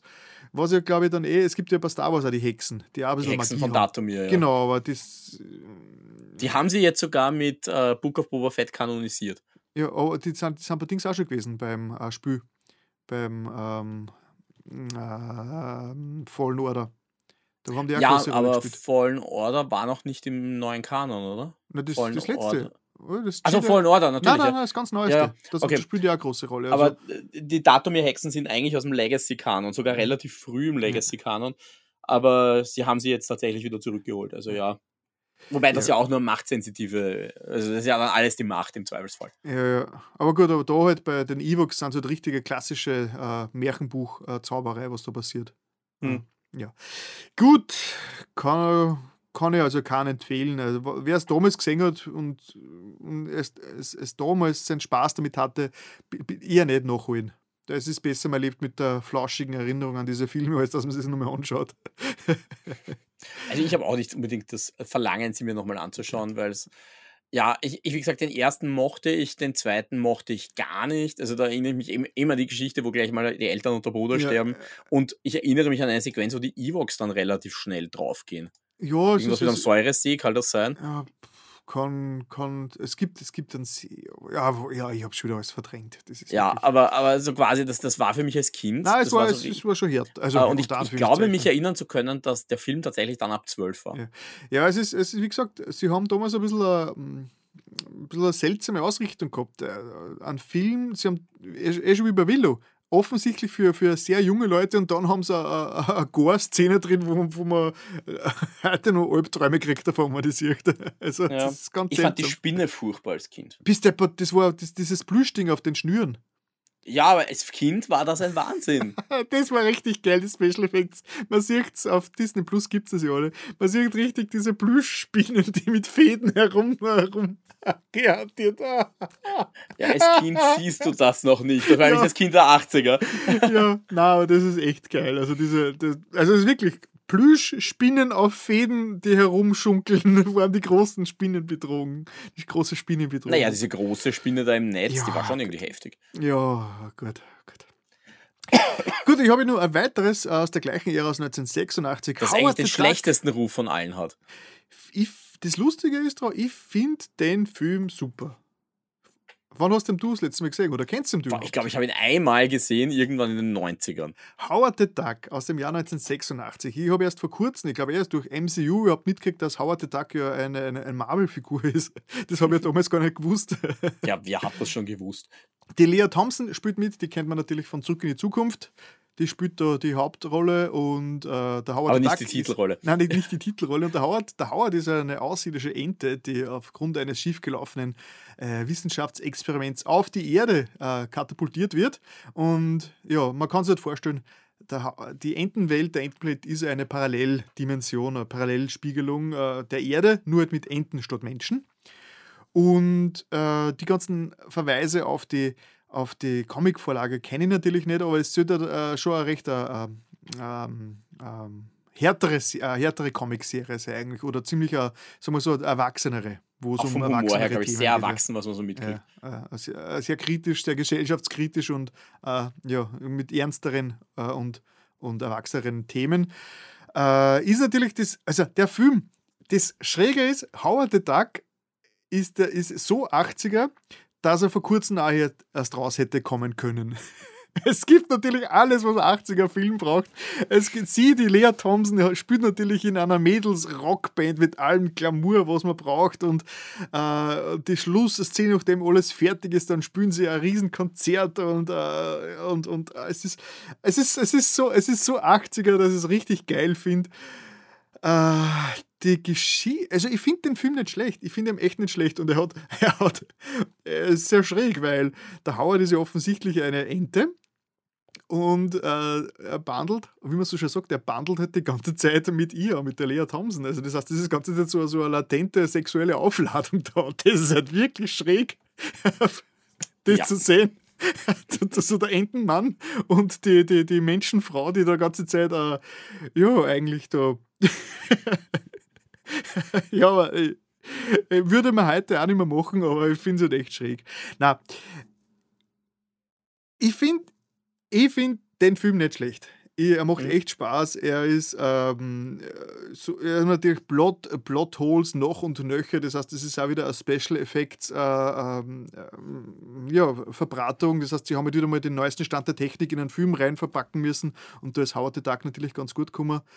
Äh, ist also eine Empfehlung von mir. Kann man sich anschauen, wenn man nicht kennt. Wenn man so ein bisschen in die Comic, also wenn, wenn man Howard the Duck als Comic-Vorlage kennt, dann kennt man wahrscheinlich den Film auch. Es ist halt, was ich so gelesen habe, schon ein bisschen weiter weg von der Comic-Serie. Das heißt, es ist jetzt vieles, was die größten Kritiken waren, dass, äh, dass das, was die Comics eigentlich aussagen, im, im Film jetzt nicht so ganz rübergebracht worden ist. Mhm. Äh, ja, also mit einem großen, mit einem großen, man muss es natürlich mit einem, mit einem Zwinkern anschauen, weil es ist schon so ein großer Trash, was da passiert. aber, aber cooler Trash. Das heißt also, da ist, da ist, da ist Stranger Things ist eigentlich nicht viel, ist, da ist vom Trash-Faktor da nicht recht weit weg. Vom Dimensionsportal, den Monster, die herum teleportiert werden und, und äh, ja. ja. Stimmt, jetzt wo ich drüber nachdenke, gibt es einige Parallelen zu Stranger Things ja, ist alles, auf, ist alles auf Disney Plus, also Howard the Duck. Ja, und ja. produziert von, von, von Steven Spielberg. Ich glaube, das war, da hat er die Story hat er zwar nicht geschrieben. Ja, die Story ist, glaube ich, da wieder, da ist wieder George Lucas ganz massiv drin. Ah, habe ich George Lucas gesagt? Was habe ich gesagt? Ja, du hast das Spielberg gesagt. Na, Spielberg hat gar nichts damit zu tun. Vergessen Sie das, was der Humaldo gesagt hat. Nichts mit äh, Steven Spielberg, George Lucas natürlich. George, mhm. George Lucas hat er äh, produziert. Ähm, Produced, ja. War, glaube ich, so ein Herzensprojekt für ihn, dass er den umsetzt, aber sonst nicht weiter eingewirkt. Außer eben Special Effects. Äh, übrigens sehr spannend, weil ich es jetzt gerade lese, äh, die Musik. Mhm. Die Musik ist von John Barry. Mhm. Den, der, der, der sollte sehr schnell klingeln bei den meisten Leuten. John Barry ist der James Bond-Komponist. Ah, okay. Hat unter anderem auch das berühmte James Bond-Thema komponiert.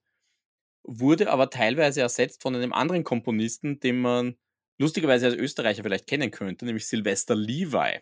Mhm. Das ist der Komponist, der, der, der, der das erfolgreichste deutschsprachige Musical geschrieben hat. Das Elisabeth. Das ist der Wirklich? Komponist von Elisabeth. Echt? Ja. Marc, du findest da immer irgendwo ein Musical-Hinweis. ja, ich habe jetzt hab da Musik drüber geschaut und ich meine, Levi hat zuerst Musik für Filme geschrieben, der hat ja auch die Musik mhm. zum Beispiel geschrieben für Hot Shots, ist ja. auch von ihm. Ah, okay, okay. Und dann hat er gewechselt und hat Musical angefangen. Und wieder, wieder tolle Trivia. Ja, das war jetzt so meine Viererpackung an, an George Lucas äh, Bezügen aus den 80ern. Ich habe gedacht, das passt gut zusammen. Ich habe gehofft, dass es viel kürzer abhandelt, aber jetzt habe ich ziemlich lang geredet. Ja, das Schlimme ist, eigentlich müssten wir jetzt sagen, du müsst, wir müssten jetzt eigentlich vom Inhaltsverzeichnis eins nach vorspringen, weil zu dem ganzen George Lucas Zeug würde ja eigentlich dein nächster Punkt auch ja, dazu Book passen. Of Fett, gell? Ja. ja, sollten wir eigentlich da jetzt dazu tun. Ne? Wir konnten, oh Mann, hast du vor, dass du Book of Boba Fett dir äh, ganz anschaust noch? Oder bist du. Ich werde es mir sicher irgendwann anschauen. Ich bin einfach nicht dazu gekommen, okay, weiterzuschauen. Ah, ja. Book of Boba Aber wir haben es das letzte Mal schon rausgeschoben. Ja, ja stimmt, wir haben es bis jetzt schon rausgeschoben. Da gibt es auch so viel zu erzählen und wir sind jetzt schon so dicht. Im Meinst sind uns unsere zu Zuschauer, Zuhörer böse, wenn wir es vielleicht nur ein bisschen rausschieben, bis das du Schieben wir es noch ein bisschen hast. raus, dann können wir das sinnvoll reden. Genau, weil wenn du als Gesamt, weil du hast die ersten drei Folgen gesehen, hast gesagt, ja. Book of Warfare. Deswegen, ja, ja. Äh, und steht dir das Wichtigste ja nur bevor. Also im Mittelteil gibt es ja eine. Äh, äh, du hast ja, schon gehört. Davon, äh, ja. ja. ja, wie gesagt, ich bin nicht Spoiler-averse. Ich ja, weiß alles. Mhm, mh, mh. Oder vieles. Nein, ich, ich glaube, ich glaub, es ist wichtig, dass, dass, dass du die ganze Staffel gesehen hast, dass wir drüber reden. Okay, dann, okay. dann, dann schirmen wir das weiter und jetzt kannst du einmal zu einem, ui, zu was Ernsten kommen. Uh, zu was ui, ganz Ernstem, ja. Ui, ui, ja, ich habe ich, ich, ich, ich hab mich wirklich damit ein bisschen beschäftigt äh, wie, also wir leben ja in einer Welt, in der man immer das Problem so hat, man, es gibt so gewisse Leute, wo man das Gefühl hat, mit denen kann man nicht mehr reden. Mhm. Ja, weil es einfach, ich meine, die Spaltung der Gesellschaft ist durchaus real. Mhm. Dass, man, dass es halt immer wieder diese Leute gibt, wo man sagt, hey, und ich habe da wissenschaftliche Erkenntnisse und der sagt, was ignorieren, was, was interessieren mich deine Fakten? Obwohl Spaltung, ich würde sagen, ähm, ja, Splitterung ist, glaube ich, fast Eine besser. Zersplitterung, Spa Spaltung klingt Dinge, es, war, es wäre es 50-50. Das ist. Das stimmt, es ist keine Spaltung in der Mitte, aber es ist halt trotzdem, es gibt so diese Gruppen, die man halt nicht mehr mit, äh, mit normalen Argumenten erreicht. Oder zumindest würden sie das selber wahrscheinlich über uns sagen. Ja? Mhm. Und darum habe ich gelesen, Fakt und Vorurteil, Kommunikation mit Esoterikern, Fanatikern und Verschwörungsgläubigen. Mhm. Äh, ein Buch von äh, Holm, Gero Hümmler und Ulrike Schießer. Mhm. Ähm, und das beschäftigt sich halt genau mit diesem Thema, weil äh, ich meine, es geht auch mir immer so, dass ich immer das Gefühl habe, ja, das sind halt dann Leute, denen hat man die Fakten noch nicht richtig präsentiert. Ja. Da müsste man doch hergehen und sagen, so, schau, da hast du eine Studie, da Ja. stehen, das widerspricht dem, Aber was du so behauptest. funktioniert das nicht. Genau, und das ist, äh, genau, in, genau darum geht es in diesem Buch. Ja. Wie kannst du solche Leute noch erreichen? Und da geht es natürlich viel darum, sie auf einer emotionalen Ja, Ebene abzuholen oder zu sagen, ähm, ich, äh, ich also die, eigentlich, ist, eigentlich ist die Quintessenz von diesem Buch relativ tragisch. Die Quintessenz ist, eigentlich kannst du nichts machen. Mhm. Das ist so ziemlich die, die große Quintessenz. Was du tun kannst, ist, du kannst hergehen und sagen, ich versuche so einen leichten Sprung in der Panzerung eines Ja. äh, Esoterikers oder was auch immer reinzubringen. Und es kann sein, dass, dass das reicht, dass er selber draufkommt. Gut, wir müssen, das, wir müssen jetzt sagen, es gibt ja bei den Esoteriker verschiedene Abgrenzungen. Nicht jeder Natürlich. Esoteriker ist gleich so extrem, dass er auf äh, alles Rationale ähm, äh, scheißt. Es, man kann einen Hang zu Esoterik haben, ohne dass man gleich äh, zum, zum Querde Querdenker-Sympathisant wird. Aber Das du redest, also- du redest natürlich von diese, die auf die, die komplett in, in, in einer Parallel, äh, Also, in einer wie gesagt, man muss sphärischen Titel, Parallelwelt leben. ich, ich, ich, drum dieser Untertitel ist wichtig, also Esoteriker, Fanatiker und Ja, ja. Verschwörungsgläubig. Also Ja, das ist, äh, die Esoteriker, da muss man immer vorsichtig sein, das stimmt schon. Okay. Aber, Aber- natürlich, natürlich, die, die, ich habe mich auch viel mit dem Thema beschäftigt und ich habe sogar ein paar Bücher in die Richtung gelesen, aber ich habe mir gedacht, ich werde es nicht im Podcast auch ähm, äh, behandeln, weil mir das dann ein bisschen zu schwierig ist alles. Aber Ja, du darfst ruhig. Ja, ich, ich will das jetzt auch gar nicht so sehr auswalten, wa- äh, aber ich fand das Buch ganz interessant, weil es halt wirklich so ein bisschen hergeht und sagt so, das kannst du machen, äh, zu einem gewissen Grad auch so und das ist auch nicht ganz unwichtig, unterscheiden wir jetzt mal das persönliche Gespräch vom Internet, äh, vor allem auch da die Kommunikation jetzt in einem offenen Gebiet, also wenn ich jetzt direkt auf Facebook in einer Diskussion und bei dem Post runterschreibe, dann ist das was anderes, wie wenn ich auf Mhm. Facebook in einer Diskussion mit jemandem im, im Messenger bin. Und auch das funktioniert eben anders als das persönliche ja. Gespräch. Worauf musst du da achten? Wie gehst du mit Familie um? Was kannst du machen, wenn dein, äh, deine Mutter plötzlich äh, in solche Richtungen driftet? Ja, ich ich habe meiner Mutter Facebook verboten, seit sie online gegangen ist und das war das Beste, was ich jemals gemacht habe in meinem Leben. Ja, also meine Mutter schaut gar nicht auf Facebook, aber, oder fast nicht. Aber, aber trotzdem, also quasi, es, es, es geht so ein bisschen dahin und äh, bringt auch Fallbeispiele. Also es geht wirklich sehr viel um Leute, die halt dann irgendwann einmal so einen Umdenkprozess gehabt haben und was sie dorthin gebracht hat. Und auch da muss man sagen, es geht, die Regel ist halt einfach, dass es keine echte Regel gibt, Ja, außer ja. dass dieser Umdenkprozess immer von den Leuten selbst dann im Endeffekt in Gang gegangen, gekommen Ja, ist. zwei, Also es- es mu- muss berechtigte Zweifel sehen, ohne dass man, man darf nicht konfrontativ sein. Sobald man mit Fakten kommt und hey du Trottel, denk einmal nach, also Blödsinn, da bist du, da hast du sofort verloren, ja. Genau, da bist du Ja. sofort draußen. Und ja, das, ich fand dieses Buch da einfach sehr spannend, auch wenn ich jetzt gerade nicht. Wie, äh, wie, wie bist du ja. auf dieses Buch gekommen? Also äh, einfach so mal durchgestöbert oder ist es empfohlen worden? Hat es, na, es war eine Rezension im Standard, ah, glaube okay, ich. okay. Und da, da bin ich drüber gestolpert. Und ich war da gerade an einem Punkt, wo ich aus persönlichen Gründen mit jemandem reden musste, wo ich wusste, da bin ich in einem anderen System. Ja, Also, wo ich weiß, ich, ich komme da jetzt als Wissenschaftsgläubigen auf jemanden, der sagt. Wissenschaftsgläubige, dieses Wort.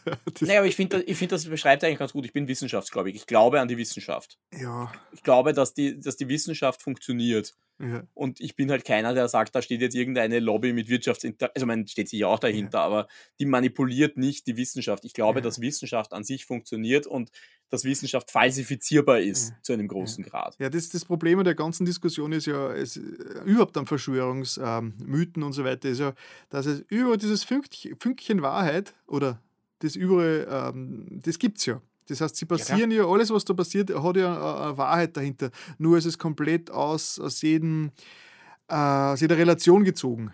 Das heißt, natürlich äh, sind Wirtschaftsinteressen spielen überall mit, aber, aber das wird dann so verzerrt in diesen Theorien, ja. dass auf einmal alles über allem steht. Also äh, ja. Einer, ja. Und, und, und, vieles weiter in die Richtung halt, natürlich. Ja klar, und, und, und, und natürlich, wie wichtig wirklich diese Geschichte ist vom Freund des Schwagers, der, der Friseur. Ja. Äh, das, äh, wie wichtig das ist, diese emotionale äh, Gestaltung, dass man dann halt wirklich sagt, hey, das, das holt mich ab, weil das ist eine Geschichte, die personalisiert irgendwas Abstraktes. Ja. Und zum Beispiel, das ist was, was ich für mich mitgenommen habe, wenn ich jetzt weiß, ich bin in solchen, äh, solchen Diskussionen, dann biege ich sehr schnell ab und sage, ja, aber mein Schwager oder was auch immer. Ich bringe dann eigentlich sehr konkrete Beispiele aus meinem Umfeld. Ja und, und Feuer so dagegen, weil das ist halt dann meine emotionale Bubble und das ist ganz was anderes, als äh, diese wissenschaftliche Studie sagt. Ja.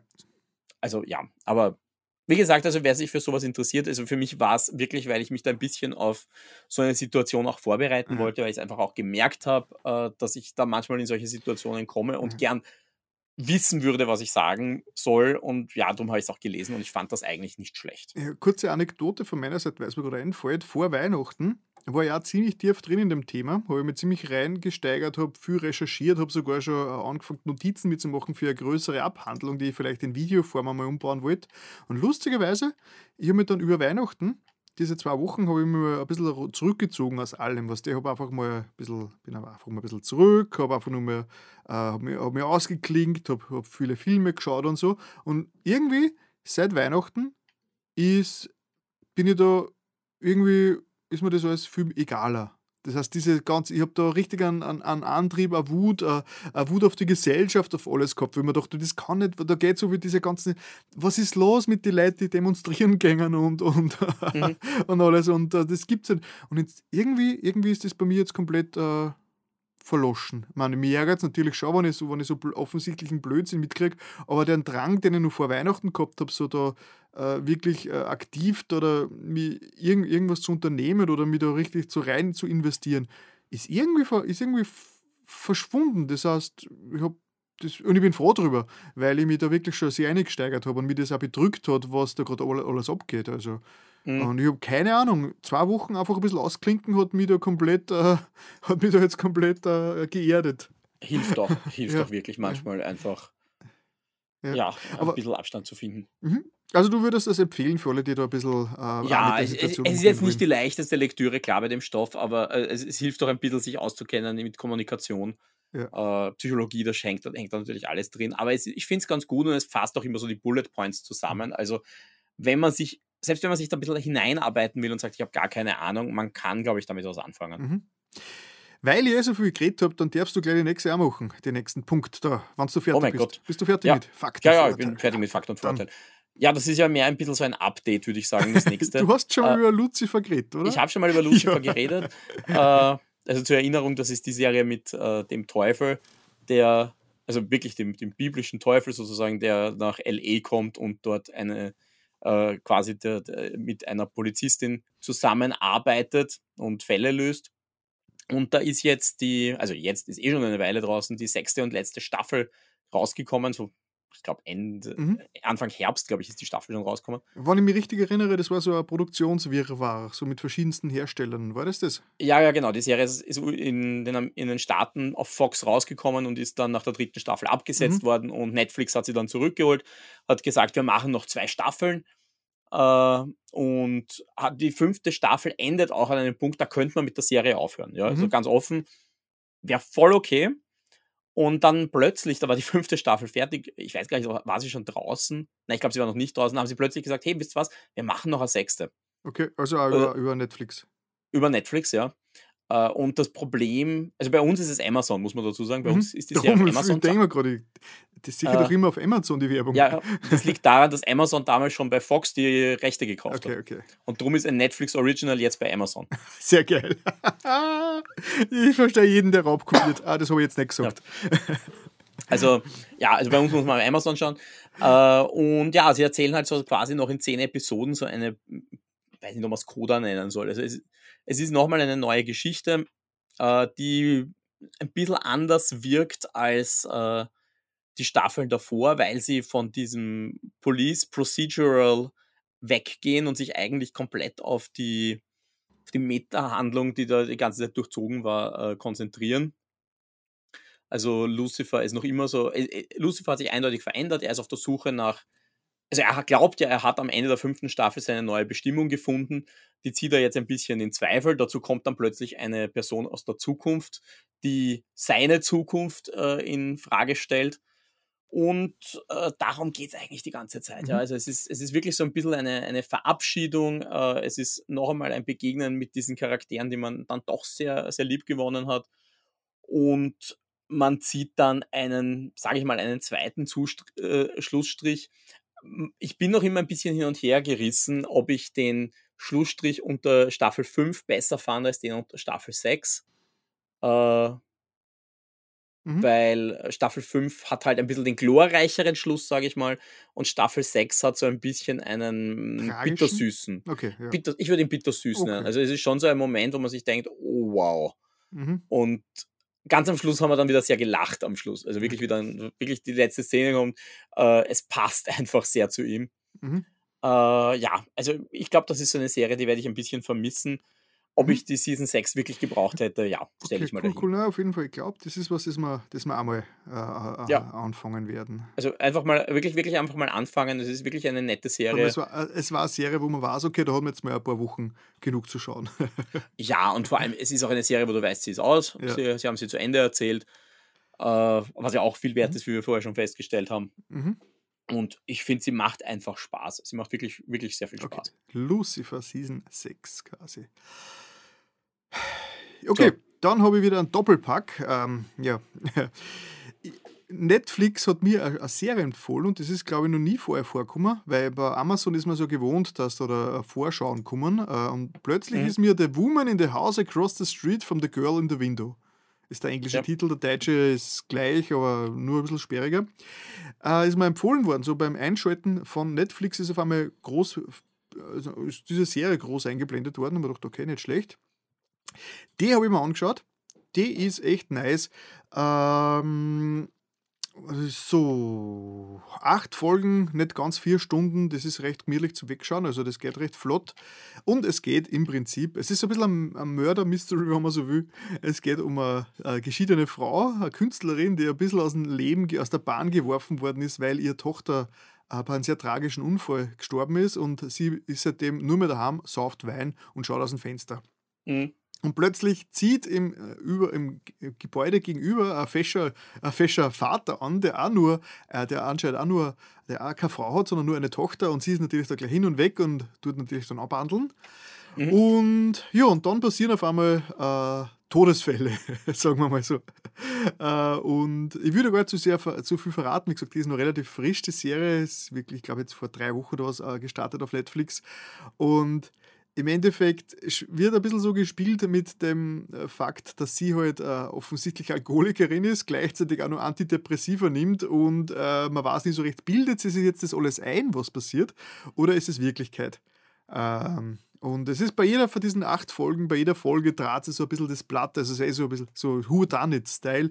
Äh, wer könnte jetzt zu, äh, schuldig sein? Wer ist der Täter? Ist sie vielleicht doch äh, der Täter oder bildet sie Mhm. sich das Ganze ein oder ist das. Also es ist, es ist schon ganz cool gemacht. Ich meine, äh, die, und die, die, die Auflösung zum Schluss in der achten Folge, die ist überraschend. Also das, Okay. äh, das, äh, das sieht man nicht so oft. Also der, äh, wie gesagt, da würde ich jetzt wirklich nicht spoilern, weil sonst würde ich wirklich den, den äh, bei so einer Murder-Mystery natürlich den Spaß nehmen, aber die Auflösung ist, ist äh, gewagt, sagen wir mal so. Okay. Also kann man sich, also äh, die, die Kristen Bell, mir sagt die leider nichts. Die ist zwar, die hat schon ewig viel gemacht, aber Ja. die, ist, die ist mir komplett äh, an mir vorbeigegangen. Aber weil sie immer so verkauft wird, oh, die neue Serie mit Kristen Bell und da, da, da. Und ich mir, wer bitte? hast du, hast du, hast du, äh, sagt dir die Frau was? Äh, naja, äh, also ich habe mich schon sehr darüber amüsiert, dass Kristen Bell hier eine Rolle namens Anna spielt, Mhm. weil sie ist natürlich Achso, die äh, Stimme, die Stimme. sie ist die Stimme von Anna in Frozen. Äh, aber natürlich, womit du sie am meisten assoziierst, ist Veronica Mars. Okay, kenne ich halt nicht, ne? Veronica Aber ich muss Mars? auch sagen, ich, ja, Veronica Mars ist eigentlich die Serie, mit der man sie am allermeisten Okay, die, kenn- die, die habe ich nicht einmal gehört, also die ist, das sagt mir gar nichts. Okay. Ah ja, wie gesagt, ich habe da nicht kurz in die Wikipedia, äh, in den Wikipedia-Eindruck geschaut, ich denk mir, oh mein Gott, unendliche Listen an Zeug, die die schon gemacht hat. Ja, ja. Ah, ah, ich glaube, Assassin's Creed-Rollen waren ich mich nicht ganz täusche. Ja, ja, sie ist die, die, die erste Assistentin, die, die, die da zu den Assassinen gehört. Mhm. Sie war diejenige, die als erste ausgeplaudert hat, dass es eine Sci-Fi-Komponente gibt. Sie, war, sie hat das okay. damals gespoilert, Ah, alles klar. Da bevor, der, bevor das Ding überhaupt rausgekommen ist. Super, sagen wir als Spoiler, eine neue Dimension des Spoilers waren die Mitwirkenden mal was ausplaudern. Sehr Mhm. schön. The Genau. Good Place ist sie, glaube ich, auch dabei. Ja, The Good Place ist sie auch dabei. Also, The Woman in the House Across the Street von The Girl in the Window. Ziemlich schräger Titel, aber man merkt ihn zumindest. Also, man Mhm. merkt ihn nicht, man bleibt, man weiß, die Serie mit den elendslangen Titeln. Window. Genau, man hofft nur, dass jetzt nicht alle Serien so lange Namen haben, weil das, wird, das wäre dann wieder geschissen. Das Ähm, sprengt alles. Und eine zweite Serie, die einen kurzen Namen hat, äh, Arc Archiv 81. Die, Mhm. ist, die, die habe ich wirklich nur geschaut, weil es in der Österreich-Top-Liste am Platz 1 war. Also, und das, diese Mhm. Liste funktioniert anscheinend, weil da klicke ich inzwischen immer öfters drauf, habe nichts davon gewusst. Die ist echt cool, auch wieder acht Folgen, aber diesmal zu je einer Stunde. Mhm. Und ähm, da geht es um einen Archivar, um einen Dan. Also der ist, Mhm. der archiviert alte Videobänder. Also der ist ein 80er-Jahre-Fan, der ist ein, ein, ein, ein, ein Analog-Fan quasi, restauri restauriert alte Videobänder und wird dann plötzlich von einem ganz einen schrägen Typen angeheuert, der ihm in einen abgelegenen Bunker schickt, weil dort gibt es äh, halb verbrannte Videobänder, die müssen restauriert werden, aber die dürfen den Ort dort nicht verlassen und er muss das dort alleine äh, restaurieren und er muss das digitalisieren. Jetzt ist der Dan, ähm, reist also dorthin zu einer 100.000 äh, Dollar Gage, was er kriegt und äh, fängt dann auch diese, diese Bänder zum Restaurieren. Und das Coole ist, es ist dann, man sieht dann immer, er, es spielt auf einigen medialen Ebenen diese ganze Serie. Okay. Äh, diese Bänder sind aus dem Jahr 1991 und äh, die stammen von einer Dokumentarfilmerin, der Melody. Die hat damals mit ihrem Camcorder ähm, wollte in einem, in, in Wohngebäude, den Wisser, also Wisser heißt dieses Wohngebäude, äh, das dann später abgebrannt ist, wollte sie äh, eine Dokumentation drehen, weil dieses äh, Gebäude so ein paar historische, kuriose ähm, äh, äh, ja, äh, Sachen sind dort passiert in der Vergangenheit. Mhm. Aber es war alles nur ein Vorwand von der Melody. Äh, sie sucht eigentlich eine Mutter. Und das Letzte, was sie gewusst hat, ist, dass die in dem Gebäude da drinnen irgendwie unterwegs war. Und jetzt sieht man dann immer so Szenen ähm, von der Melody in, den, in 1991. Dann gibt es diese Ebene vom Dan, der in der Jetztzeit äh, diese Videobänder restauriert, die die Melodie anfertigt. Und man Mhm. sieht die Ebene der Videobänder. Das heißt, also man sieht dann wirklich diese Video 8 oder was auch immer das war, Aufnahmen, äh, die sie äh, gefilmt hat. Und das wird immer so gut durchgemischt. Und das Ganze wird immer mysteriöser und es geht dann wirklich in eine, in eine, in eine, in eine ein bisschen übersinnliche Richtung, wo, das, wo die ganzen Zeitebenen dann verschmelzen. Und äh, mir hat es sehr gut gefallen, mir hat es wirklich sehr gut gefallen. Es ist wirklich gut gemacht und diese, diese, diese Ebene mit den, mit den verschiedenen, mit diesen verschiedenen äh, Perspektiven äh, aus den verschiedenen Zeiten war sehr cool. Dann gibt es wieder eine historische Folge, die dann äh, in 1920 zurückgeht, um mehr äh, von, die, äh, von, dieser Zeit zu zeigen. Also äh, hat mir sehr gut gefallen. Und was, was witzig ist, ist ähm, äh, How to Get Away with Murder, wenn du dieses, Ja. über die Serie wegredest, da gibt es einen Escher. Einer Okay. der, also das ist einer von die für die ähm, äh, Lehrlinge von der Kitten. Und der spielt da auch mit, nur ist, hat er da 20 Kilo mehr. Das ist halt wirklich witzig. Es ist ungewohnt, wenn man einen Schauspieler sieht, der auf einmal äh, zulegt. Ne? Weil ich habe ihm echt auch folgelang nicht gewusst, ist er das? Ist er das wirklich? also, ja, ja, klar. Ja, ja, das war, das war ganz, ganz schräg, den auf einmal wirklich, wirklich äh, ein bisschen fester, wie man so schön sagt, zu sehen. Hm. Äh, Archiv, ich weiß auch nicht, warum es die Serie Archiv 81 heißt. Es, hat, es spielt weder im Jahr 81, nur ist irgendwas, wahrscheinlich, keine Ahnung, vielleicht ein Marketingtitel, dass das irgendwie mit Archiv 81 und VHS-Bändern und so weiter, Archiv. dass ja, das vielleicht äh, nostalgisch irgendwie den 80er-Jahre-Spirit irgendwie besser trifft, obwohl es spielt ja in den 90ern. Also ja. Äh, hat mir sehr gut gefallen, war, war cool, war cool. Äh, eine Empfehlung von mir. Ja. Gut. Gut. So, du gehst jetzt auch in die 90er, gell? Ja, ich gehe auch in die 90er. äh, ja, ich, ich habe mein Projekt fortgesetzt, das ich vor, äh, warte mal, vor fast zehn Jahren begonnen habe. Äh, ich habe vor zehn Jahren beschlossen, es ist an der Zeit, dass ich mir Buffy und Angel nochmal anschaue. Mhm. Äh, muss dazu sagen, ich bin zu der Serie damals sehr spät dazugekommen, äh, habe die dann auch nie so ganz gesehen, habe das dann irgendwann einmal mit einer, einer Freundin begonnen von vorn anzuschauen, habe das dann wieder abgebrochen und wie Console Media zugesperrt hat, da hatte ich dann so drei Monate, wo ich zu Hause war und da habe ich mir gedacht, hey, jetzt weiß ich, warum ich mir diese, diese Buffy und Angel Box gekauft habe. Da schaue ich mir jetzt die Serie an. Und damals halt noch auf DVD. Und das Problem ist, das war so für mich die erste Serie, wo zwei Serien so wirklich ineinander gegriffen mhm. haben. Wo es halt wirklich darum ging, es gibt die eine Serie und es gibt die andere Serie und die zwei spielen aber miteinander. Das heißt, du musst die Serien wirklich in der richtigen Reihenfolge sehen. Und in der, äh, du, du darfst halt nicht sagen, ich schaue mir jetzt die eine Serie an und lasse die andere weg, weil es gibt dann immer wieder so Sachen, wo die zwei Serien interagieren. Okay, das ist aber und, interessant. Wie, wie, wie, wie macht man das dann? Naja, du musst halt einfach, also im Endeffekt ist es relativ einfach, weil du schaust halt eine Folge von der und eine Folge von der anderen, wobei es dann schon so Dinge gibt, also ich glaube, es ist das dann bei der letzten Buffy-Staffel, glaube ich, heißt, schau dir Angel komplett fertig an in der zweiten Hälfte und dann schau dir die letzten zwei Buffy-Folgen an. Also es ist ganz so einfach. Ist ich meine, ich, ich würde es ja verstehen, wenn man eine Staffel so anschaut, dann die andere Staffel, dann die andere Staffel, aber folgenmäßig herumspringen stelle mir dann schon interessant vor. Ja, aber musst du, also es ist auch, es, musst du natürlich nicht hundertprozentig, aber es ist halt wirklich so, dass die, äh, also sich, sie erzählen die Hintergrundgeschichte von, von Nebenfiguren und die erzählen sie aber in beiden Serien und du musst halt quasi, wenn du die Buffy-Folge gesehen hast, dann siehst du den einen Teil der Geschichte und dann schaust du die Angel-Folge an und das mhm. ist dasselbe, also aus einer anderen Perspektive das, mit anderen Figuren. Und das ist richtig gut gemacht, dass es ineinander greift, ohne dass es irgendwie Redcon äh, gekünstelt wirkt. Über weite Strecken ja, also okay, über weite gut. Strecken ja. Äh, naja gut, auf jeden Fall diese Sache, dass da diese zwei Serien ineinander greifen, war auch dann der Grund, warum ich damals aufgehört habe. Mhm. Weil das Problem ist, ich habe das bis zur äh, bis zum Anfang von der fünften Buffy-Staffel und damit halt der zweiten Angel-Staffel durchgezogen. Und dann war es mir zu blöd. Es war mhm. mir echt zu blöd, jedes Mal Disk zu wechseln. Mhm. Ja, weil das, meine, da reden wir halt noch immer von der Zeit. Ich gehe jetzt hin, nehme die Disk aus meiner Xbox, nehme die andere Disk rein, muss mir merken, wo ich war. Mittelalter, Steinzeit, es war, es war wirklich, ja, es war wirklich so.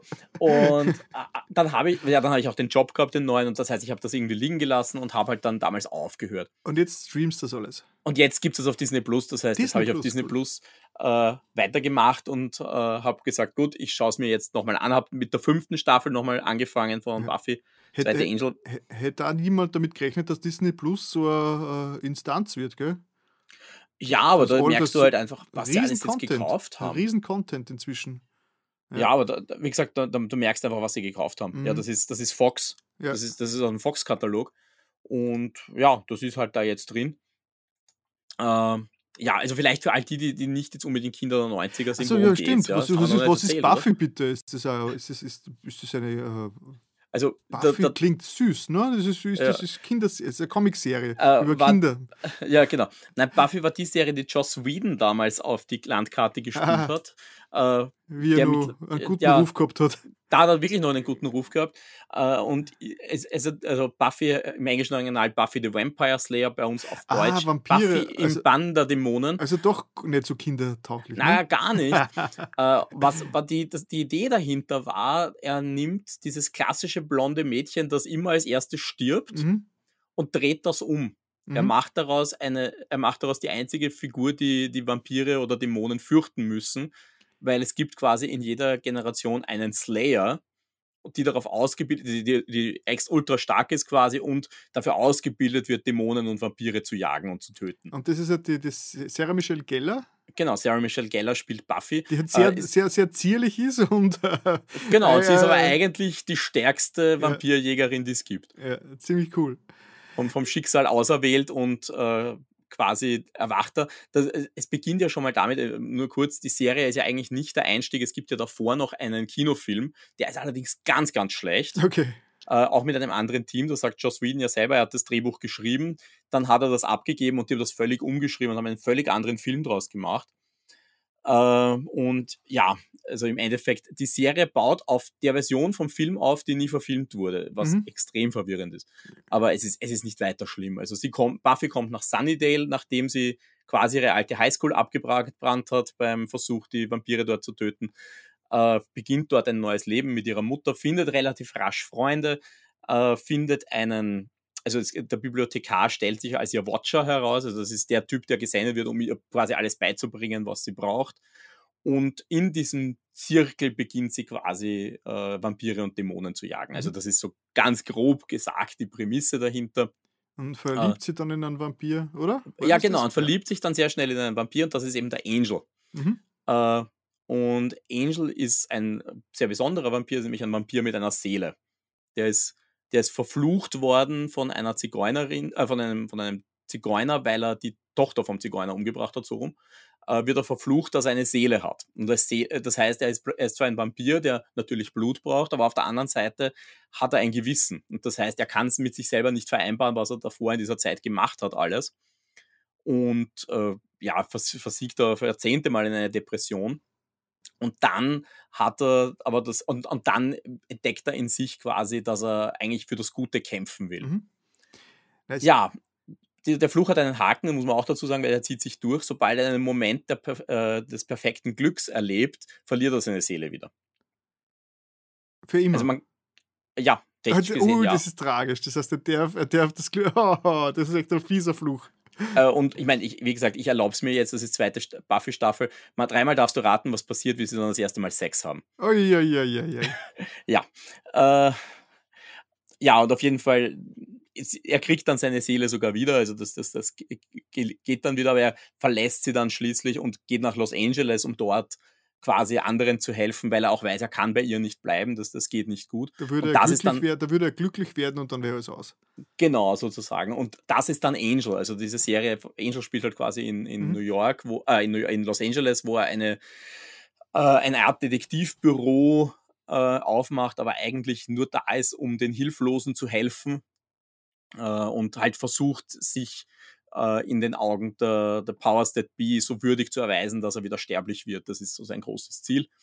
Und das interagiert halt noch immer mit Buffy, die noch immer in ihrer Kleinstadt wohnt und halt dort äh, das Slayer ist. Also das, es gibt dann noch immer so diese kleinen Querverbindungen, die halt immer wieder passieren und Charaktere, die hin und her wechseln.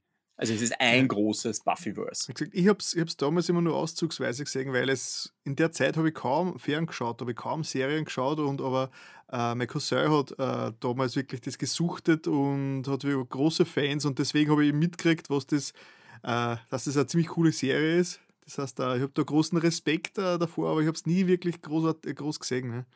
Aber du musst mir erzählen, wer da mitgespielt hat. Es gibt ja eine Schauspielerin, die nur dabei ist, die man bis vor kurzem, die man heute noch gut kennt. Äh, warte mal, lass mich kurz überlegen, wen du jetzt meinst. Hauer mit dem Mother, mir fällt der Name nicht Ach so, ja, ja, klar, okay, da bist du. Nein, es sind ja mehr Leute dabei. Also, ja, ja. Aber ich glaube, sie ist, die, sie, ist die, sie also, ist die aktuellste, oder? Also, ich meine, Sarah Michelle Geller, klar, haben wir schon erwähnt. Die Aber die macht man. schon länger nichts Populäres mehr, Sorge, oder? Mm, ich glaube, dass, ja, sie macht schon noch immer Sachen, aber nichts in der Größenordnung mehr. Also, mhm. an Buffy sind die wieder reingekommen. Uh, Alison Hannigan, auf die hast du jetzt angespielt, ja. uh, war danach bei How I Met Your Mother. Äh, David Boreanaz macht aber, also der Angel-Darsteller macht ja jetzt äh, SEAL-Team, glaube ich, und war dann bei Bones. Also Ah, darf man auch nicht Bo- vergessen. Ja, ja, ja, Bones. Äh, Seth Green, den haben wir auch schon erwähnt. Seth Green Ja, ist, ist, der noch? Macht der noch was? Naja, der macht noch immer Sachen, der macht noch immer Voice-Over-Work. Der spricht äh, Howard the Duck in, im MCU zum Ah, Beispiel. ah, cool. Äh, Also der macht noch immer ein paar Sachen. Also auch der war dabei.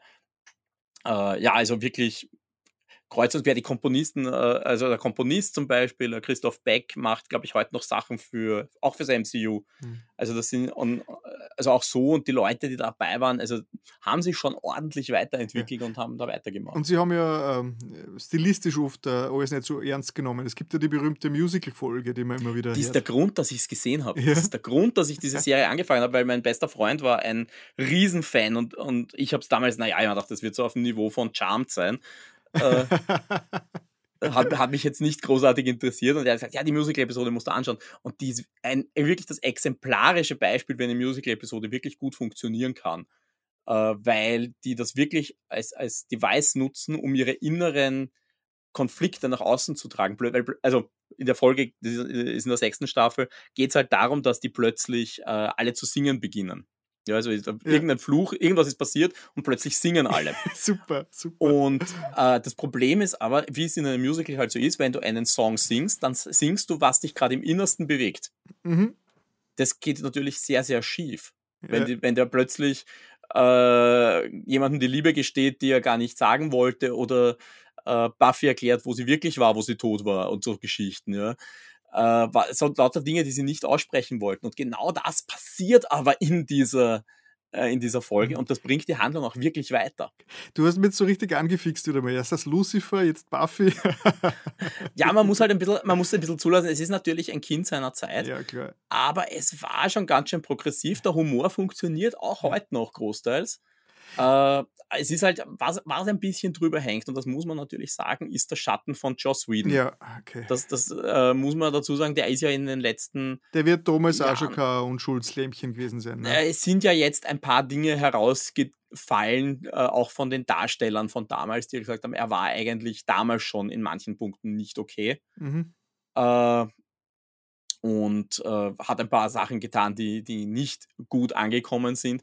Und äh, ganz vergessen kann ich es nicht. Also Okay. ich, ich merke schon für mich, ich werde es nicht ganz los, wobei man natürlich sagen muss, er war, er war natürlich der Erfinder der Serie, er hat sie nicht vollständig geschrieben, äh, er war aber natürlich beteiligt, er war bis zum Schluss an dieser Serie beteiligt, ja. Und Mhm. da waren natürlich trotz allem, äh, man kann es man kann's nicht völlig von ihm lösen. Für, für einen Boykott ist die Serie zu schade. Also. Für den Boykott ist die Serie zu schade, vor allem wenn du siehst so Sachen, du siehst einen jungen Nathan Fillion in der Serie, Mhm. ja, wenn du bis zur siebenten Staffel kommst. Okay. Also als Priester noch dazu. Cool, cool. Also äh, wirklich, wirklich spannend, wer da alle dabei war und wer da alle mitgespielt hat. Und ja, man muss halt ein bisschen drüber stehen und sagen, eigentlich hat er sein eigenes feministisches Statement, und über Buffy ist ja wirklich viel gesagt worden, Ja, wie feministisch es eigentlich war, ein bisschen dann leider dadurch kontrakariert, wie er Ja, aufgetreten ist. Aber man kann sich Ja. durchaus nach wie vor anschauen. Also es, Mhm. es ist nicht alles gelungen. Es ist äh, manche Sachen sind halt auch äh, da ein bisschen alt, aber wie gesagt, wir reden von den 90ern. mhm. Aber ich finde, es ist nach wie vor eine der gelungeneren Serien aus der Zeit. Also beide Serien. Und ja, ich freue mich jetzt drauf. Ich werde es jetzt sicher fertig machen. Mhm. Äh, eben, wie gesagt, fünfte Buffy, das heißt sieben Staffeln Buffy, gibt es fünf Staffeln Angel. Äh, Mhm. dann gibt es theoretisch noch Comics, aber ich glaube, da fange ich nicht an. Das Witzige ist, deine ganzen Erzählungen jetzt habe ich mal versucht, ähm, äh, so unter dem Spoiler-Gedanken zu betrachten. Ja. Ähm, und ich habe, es ist bei mir das eingetreten, eben das, was ich am Anfang eh gesagt habe. Ich habe jetzt schon so viele Informationen aus der Serie herausgezogen, dass ich mich, aber die nicht stören, sondern die mir Lust auf mehr machen. Okay. Ja, d- also das heißt, also du hast da einiges angesprochen, wie zum Beispiel, dass sie einmal tot wurde, das habe ich nicht gewusst und diese ganzen Geschichten, dass bla bla bla, was da alles passiert sind.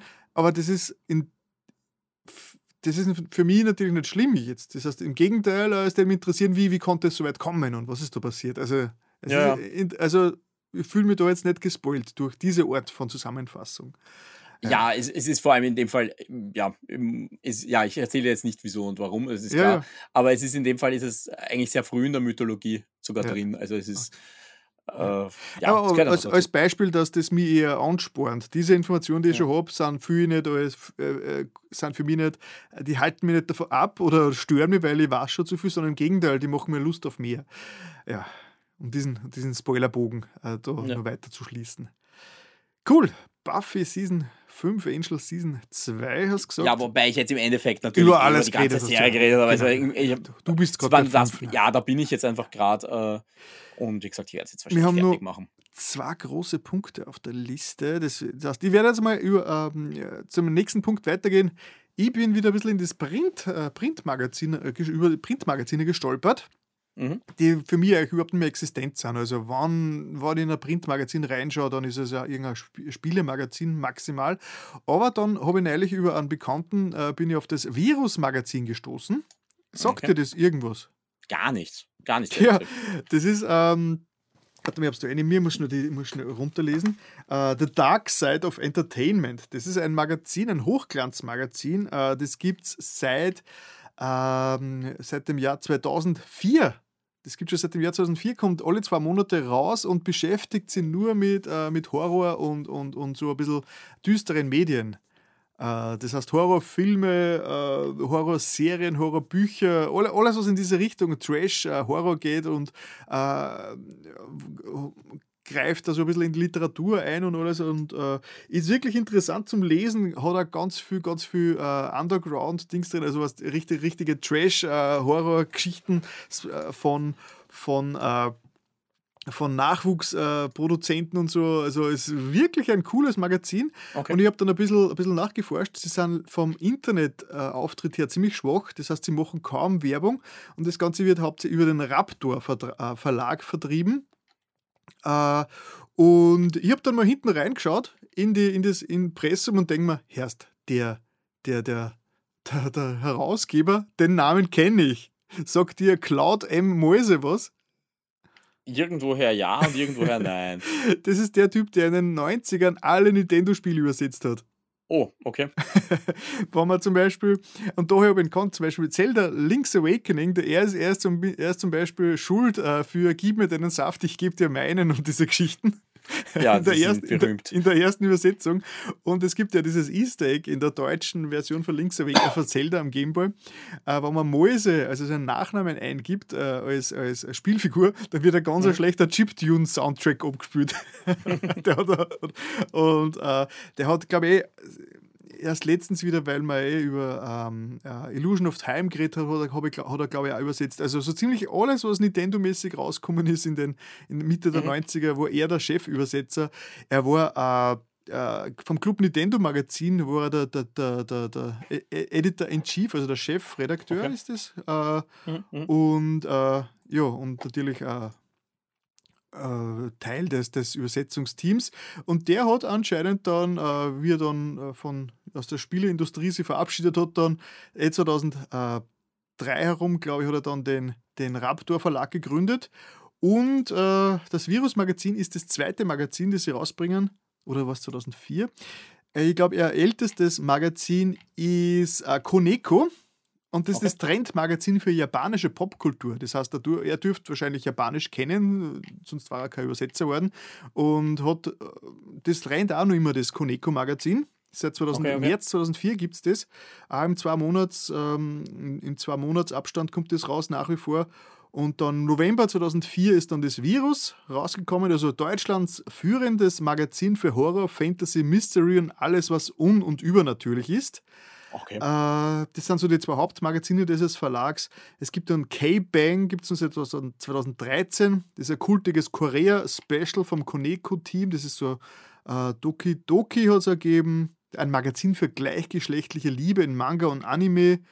Äh, okay. Dann gibt es verschiedene Sonderserien, zum Beispiel, äh, wo es dann um äh, XP heißt es, Sonderserien zu JRPGs, Horror-Games, 60 Jahre Sega, 130 Jahre Nintendo. Das heißt, man kennt, man kennt äh, seine, seine Wurzeln dadurch. Und er ist der, der Chef, also der Herausgeber von diesen, von diesen Magazinen. Und äh, ja, ich bin da, ich, ich, ich, war, ich muss einmal meinen Freund fragen, wo der das her hat. Ob das in der Trafik dort aufliegt oder ob er das abonniert hat. Aber ich glaube, sein Trafik hat das aus irgendeinem Grund. Jede Ausgabe okay. kostet 6,66 Euro. Ja, das ist ein guter Preis. und 100 Seiten Hochglanz. Das Abo ist auch, ich überlege gerade, ob ich ein Abo besorge, weil es sind auch irgendwas 35 Euro oder was.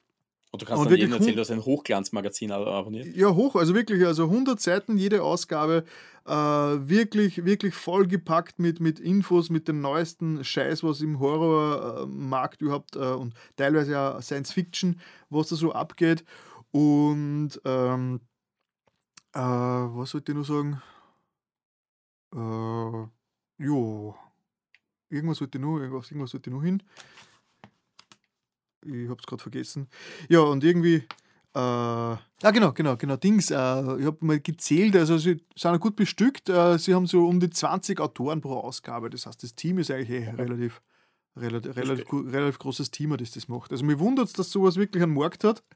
also, dass es dass das nur überlebt. Aber es war das eh, was äh, printmäßig immer prophezeit worden ist, dass der Print in die Spezialisierung und die hochpreisigere Spezialisierung geht. Ja. Genau, verstehe schon. Ja, ja. Klingt trotzdem spannend, ja. ja. Also wie gesagt, sie sind leider ganz schlecht mit Internetauftritt. Es gibt uh, uh, Instagram-Seiten und uh, Facebook-Seiten gibt's und das war es dann auch. Das heißt, mhm. das heißt man stolpert. Wundert man sich eigentlich, weil das so eine Nische ist, die müssten das ja eigentlich gezielter aufbauen. Ich, ich weiß nicht, ich habe nur irgendwie gelesen, dass wie es rausgekommen ist 2004 äh, in Bayern haben, sie die, ähm, die Trafiken äh, boykottiert, weil es ja dazu grauslich war. Mhm.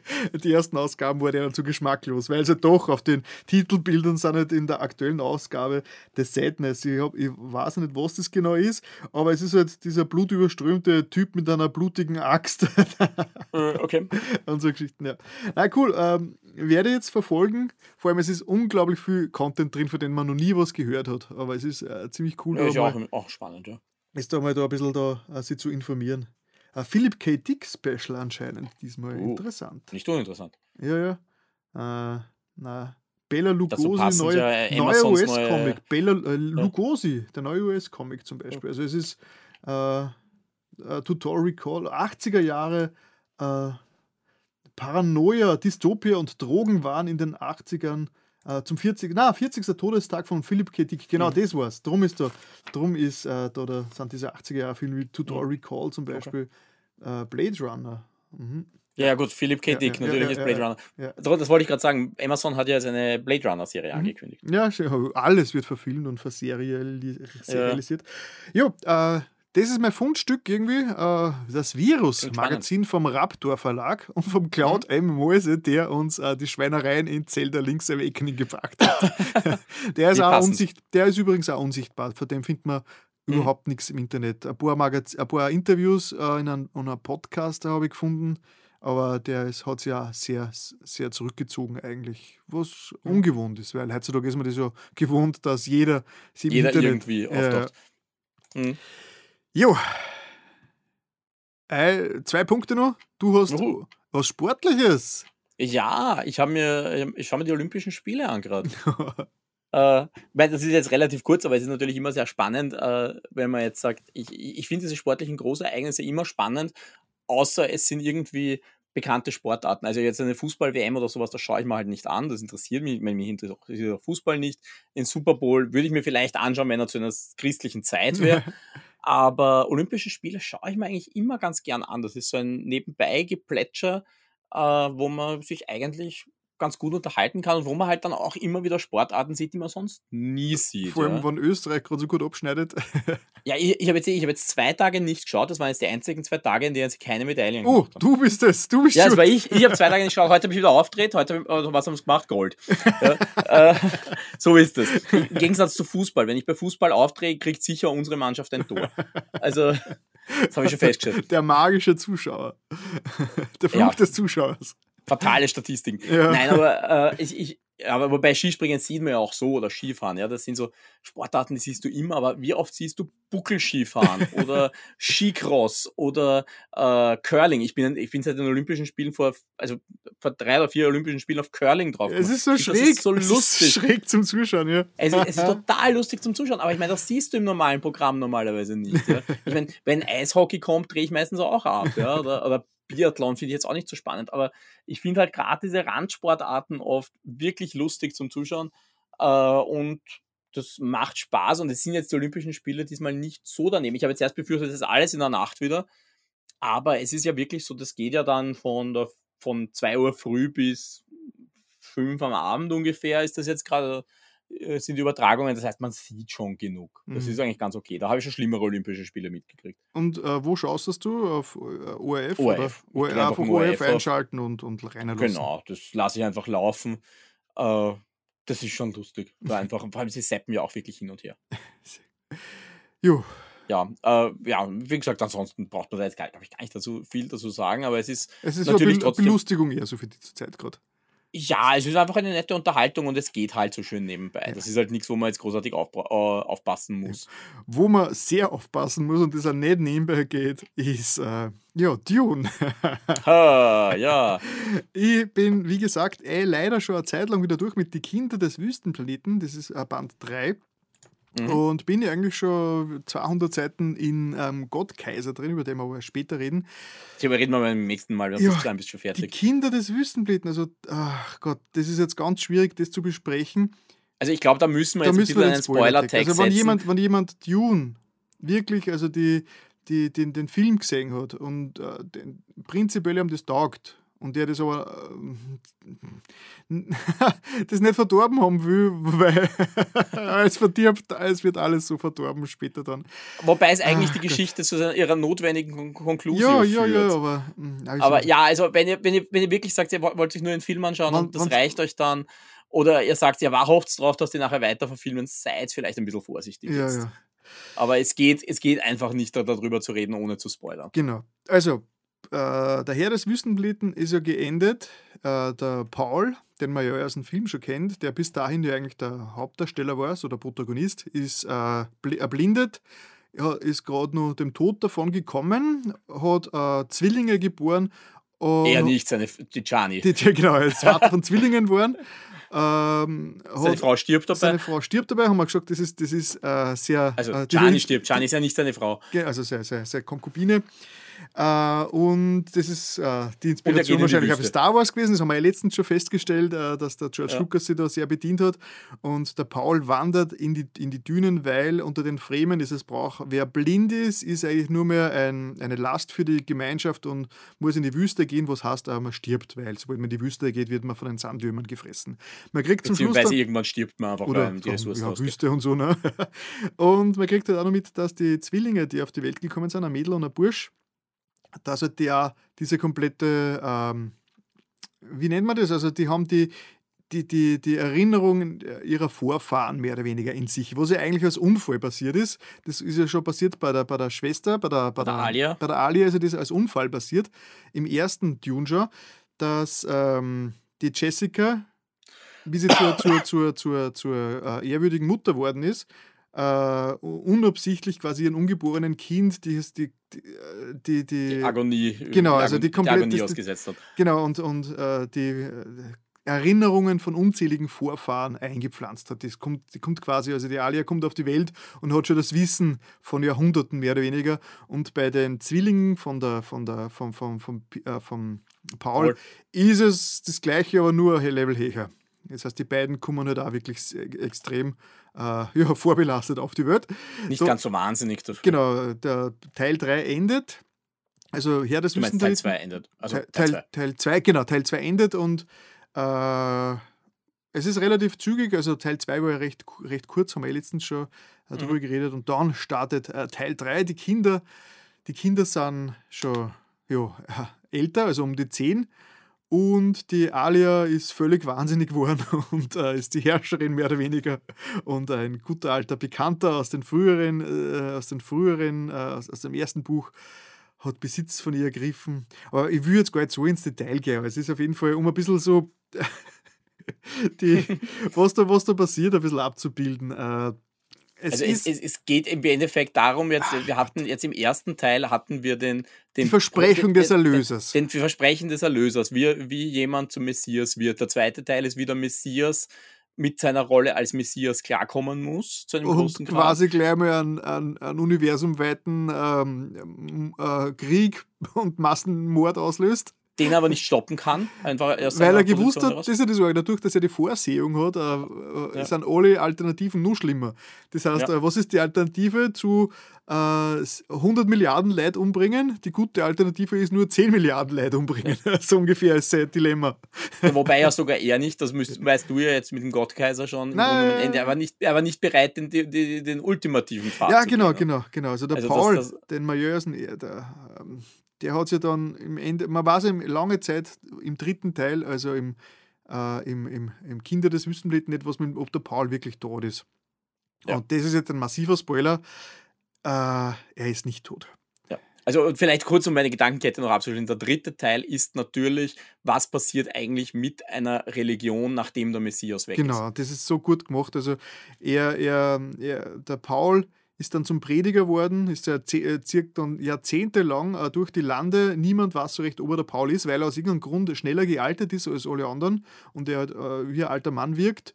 Und ähm, ja, unsere eigene Religion mehr oder weniger komplett kritisiert, weil es ist inzwischen alles komplett ausgeartet. Also das, was er eigentlich als äh, äh, sie erdacht hat als Vision für die Zukunft, ist sofort karika karika karikariert worden, karikiert Karikiert. worden, karikiert worden. Äh, die Alia, die wahnsinnig geworden ist, hat das Ganze natürlich auch noch komplett au- ausgenutzt und in, in, in, natürlich reine Machterhaltungstriebe umgewälzt. Äh, äh, und Die Religion hat sich einfach sehr Genau, verselbstständigt. genau. Also, Die, die Zwillinge sind eigentlich so die, so die Protagonisten vom, vom, äh, vom, von die Kinder des Wüstenbleten und auch beide natürlich auch die Sympathieträger die ganze Zeit und schmieden dann selbst Pläne, wie sie dem Ganzen ausbrechen, weil natürlich sind mit ihnen gewisse, gewisse, haben sie gewisse Pläne vorgehabt. Äh, natürlich, also die, die Töchter, also die, die, die Kinder des Muad'Dis, natürlich, die muss man, die, äh, sind natürlich nicht irgendwer, sondern die, die, die, die Kinder Gottes, oder mehr, mehr oder weniger. Ach ja, und dann passieren Sachen und zum Schluss habe ich mir wirklich gedacht, äh, bin ich jetzt in einem Manga oder was? Na wirklich. die, die Sandforellen oder was meinst du? Ja, jetzt? ja, das will jetzt, da will jetzt echt gar nicht zu stark. Ja, ich, drum, das- drum werfe ich es ja nur so ja, rein. ja, also Das, was also, zum und- Gottkaiser und, das führt. ist Und das ist so eine schräge Geschichte, wieder mir ist das im ersten Buch schon aufgefallen, dass der, ähm, dass der Autor so Raffungen drin hat. Manchmal macht er einfach auf wenigen Seiten äh, Sprünge, da, da rafft er die Zeit einfach äh, oder äh, wo einfach extrem viel passiert oder, oder recht extrem schnell passiert. Und das, das zum Schluss, also der Schluss für, für Kinder des Wüstenblüten war echt äh, surreal zum Lesen für mich. Mhm. Der ist sehr schnell dann plötzlich. Ja. Ja, aber, aber, aber wirklich, also das ist, wenn man, wenn man wirklich, ähm, wenn man, wenn man Dune liest, man kriegt einfach ganze Zeit Watschen. Es ist wirklich so, man kriegt die ganze Zeit, äh, das, was man eigentlich erwartet, wird komplett gebrochen und dann kriegt man einfach ein Watschen ins Gesicht, so, was glaubst du, leicht du? und jetzt verstehe ich umso mehr, ähm, warum äh, der, der, der Tolkien, der Tolkien mit äh, Dune überhaupt nichts anfangen können der Tolkien hat Dune anscheinend, also so sagt es die Legende, äh, nicht ausstehen können, weil der Tolkien hat halt immer, war halt immer äh, ein Utopist, der hat halt immer, der wollte immer ins, ins, ins Positive, der hat immer das Positive gesehen und, und, und Dune ist halt leider eine sehr nahe an der Wirklichkeit ähm, äh, kratzende äh, Abhandlung der Menschheit. Also ja, des menschlichen Verhaltens, Ver- Politik, Philosophie, alles, was da drinnen ist. Es ist so faszinierend. Der Typ ist ein Genie.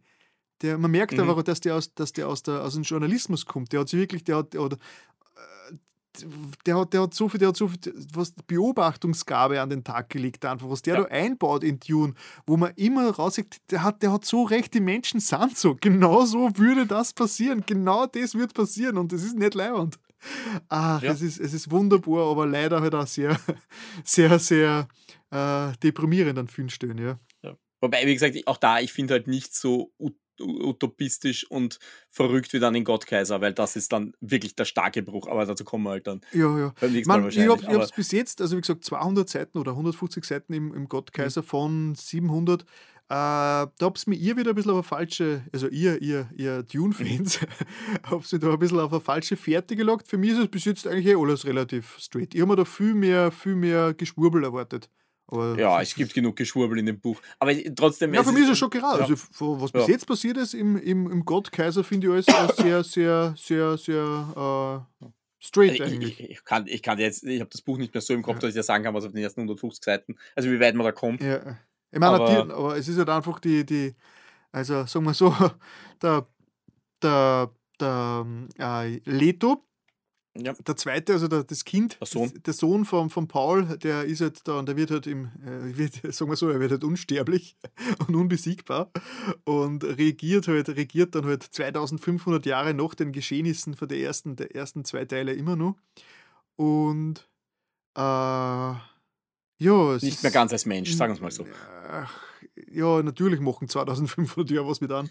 Aber trotzdem, die, die, man, es, man kann alles nachvollziehen. Es ist so schräg. Man denkt sich, ich kann ihm, ich, ich kann ihm offensichtlich immer noch nicht besser. Es ist so schräg einfach. Es ist, es ist echt, äh, es, es ist unglaublich. Vor allem, es hat ja mit Science Fiction hat das Ganze eigentlich wirklich nur mehr an der Oberfläche was zu. Also Es ist eingebettet in, einer, in einem Science-Fiction-Universum, aber was, im, was in Dune passiert, ist, ist höchst, ist höchst äh, politisch und philosophisch eigentlich. Äh, äh, also, Science, Fi- also ich, ich, ich lese wenig Science Fiction. Also man schon, aber Science Fiction auf eine Art, das sonst eigentlich kaum, die man sonst kaum wo, wo mitkriegt in dieser Art.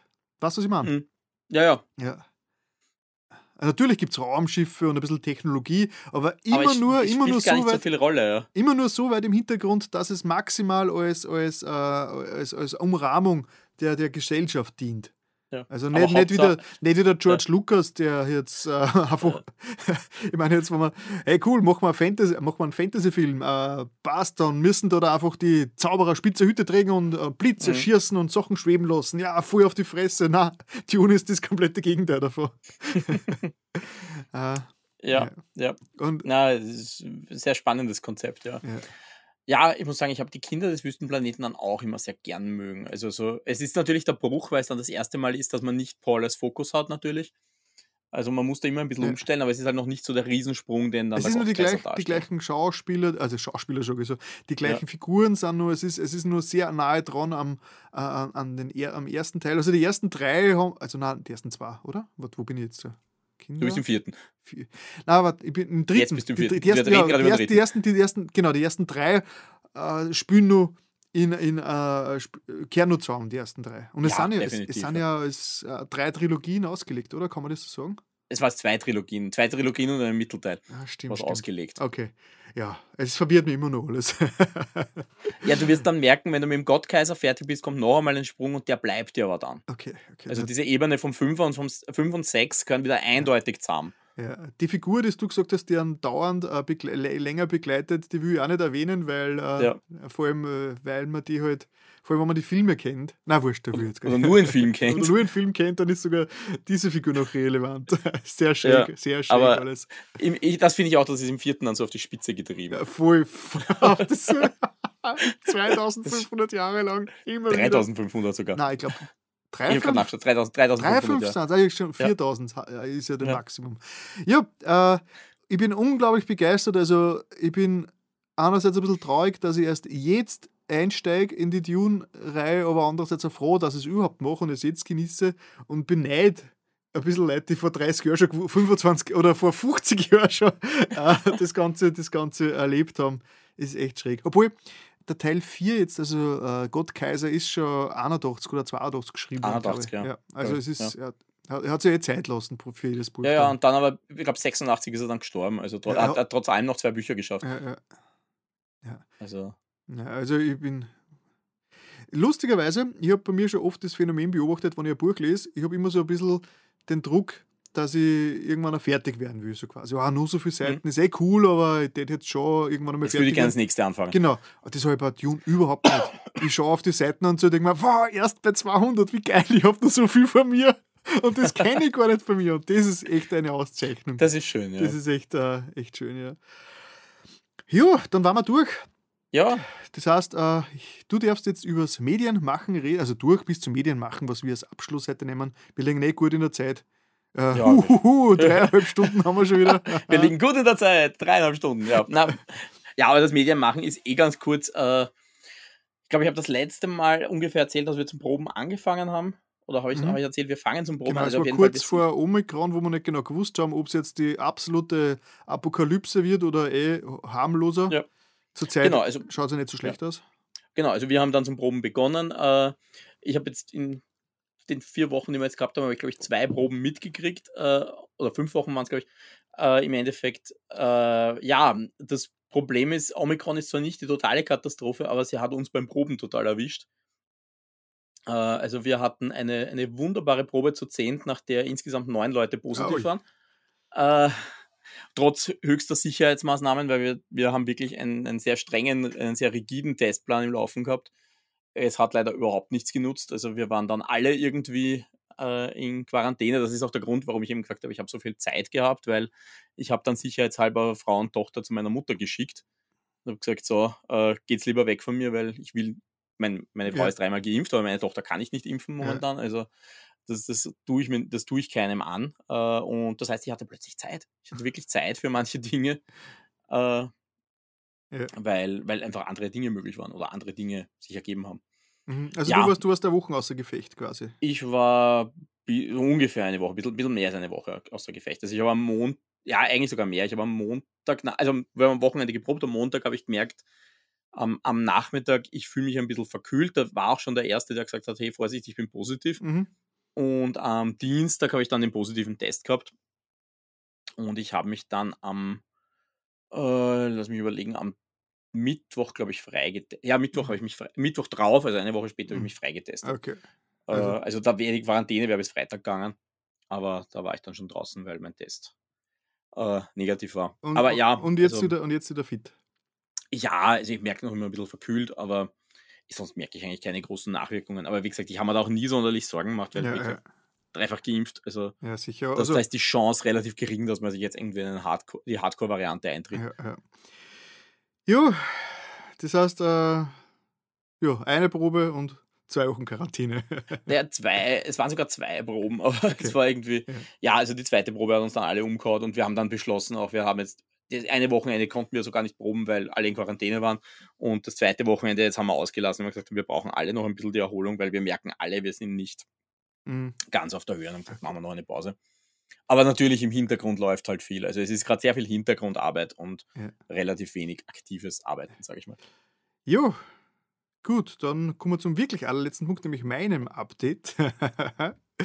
ähm, wer sich an die letzte Folge von Das Medienformat erinnert, also äh, Folge 21, so Mitte Jänner, Mhm. da habe ich großklotzig angekündigt, auch weniger YouTube, mehr Musik. Ja, was interessiert mich das, was ich damals gesagt habe? ich habe jetzt unglaublich viele Videos gemacht. Nein, ich muss das kurz erklären. Also, ähm, ich habe ja, wie, ihr eh wisst, äh, alle meine Videos irgendwann einmal, die nicht Rock und Metal sind, auf den Humaldo macht Videos Kanal zusammengelegt und da waren halt auch die, die Let's Play Videos oben. Also ich mache recht gern Let's Play Videos, wo ich einfach zu Videospielmaterial einfach kommentiere, wie halt so Let's Plays sind. Aber irgendwie habe ich das Gefühl gehabt, dass ich die auf meinem, auf dem Hauptkanal irgendwie nicht richtig anfühlen. Das haben, haben, sie, haben sie ein bisschen verstopft und deswegen Mhm. habe ich immer weniger gemacht, aber habe es schade gefunden, weil ich eigentlich recht gern welche mache. Und ich inzwischen auch so viel, äh, ich habe ich hab die ganzen Abspielgeräte, ich habe ganz viel Klassiker, ich habe ganz viel Zeug herumstehen, Ja. das ich auch mal gern präsentieren tät. Aber und dann, und das ist ja ein ein wunderbares Beispiel für den kreativen äh, Fluss und für, für Inspiration und wie das so funktioniert. Ich habe einfach einmal äh, wieder mal in ein Video reingeschaut vom Greg, also vom, vom Greg, vom Gregor von Game One und von Rocket Beans und so. Äh, der hat ja den Greg's RPG Heaven, schon ewig einen YouTube-Kanal und der macht Mhm. da ganz viel äh, ähm, Let's Plays in die Richtung. Und der hat jetzt ein Let's Play gemacht äh, vom äh, CDI-Zelda, also dem Philips-Zelda Uh, vom, vom, vom, uh. vom Wand of Ja. Gamelon, weil da gibt es Ja. inzwischen gute Fanports, sogar mit Lokalisierung und angepasst, dass er es am PC spielen kann. Und da hat er halt, ein, Video, hat er halt ein, ein Video gemacht zu dem und ich habe mir das so nebenbei angeschaut. Und das hat mir so, das hat mir, das hat mir so eine Freude gemacht, dass ich mir dachte, das ist so cool. Also ich hätte auch wieder viel lieber öfters mal äh, einfach einmal Game, äh, Let's Plays machen, zu Spielen, dem einfach taugen. Und dann, und das war das Entscheidende, ist mir aufgefallen, dass er auf äh, Audio-Duck, also dass er Audio-Ducking macht. Sagt er das was?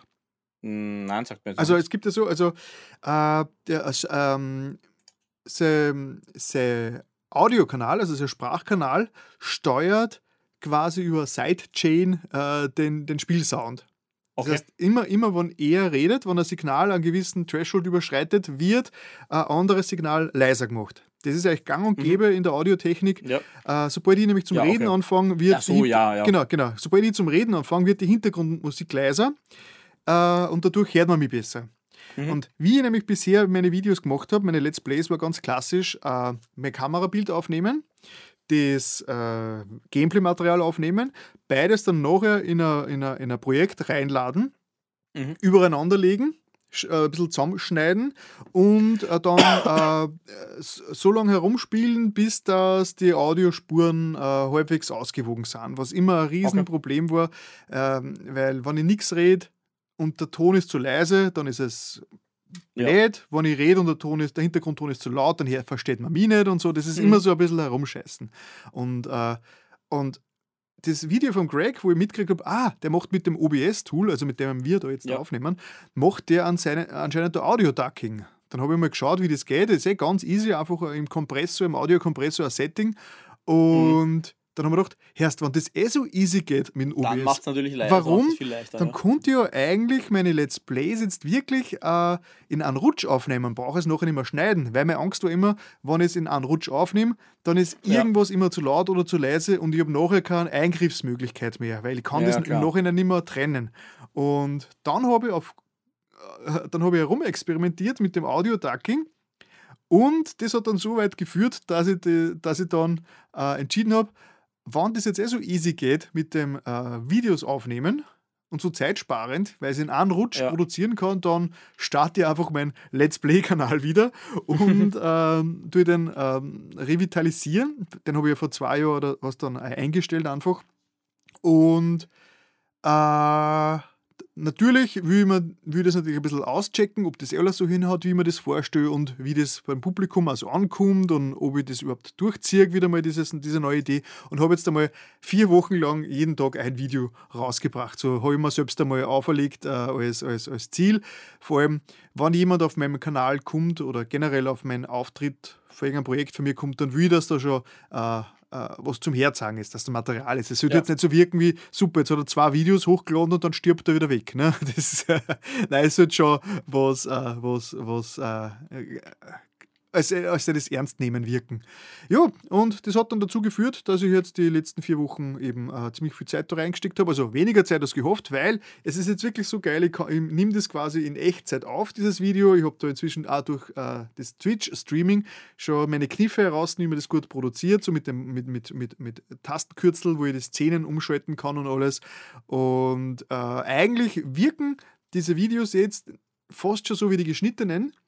Mhm. Äh, nur sind sie wirklich extrem schnell produziert, weil das Geile ist, sobald ich mit Das einer Aufnahmesession leicht, fertig bin, dann schmeiße ich es einfach auf YouTube. Das heißt, ich muss jetzt nicht mehr es reinziehen in mein Schnittprogramm. Das da importieren, äh, schneiden, rausrechnen, vor allem längere Let's Play, ein, ein einstündiges Video exportieren, kann gleich mal eineinhalb Stunden Ja. dauern und Ja, das dann nochmal ja. hochladen. Das heißt, ein, ein, ein, ein, drei- ein halbstündiges Let's Play hätte mir nachher noch mindestens zweieinhalb Stunden äh, Zeit gekostet, bis das es hochladen kann.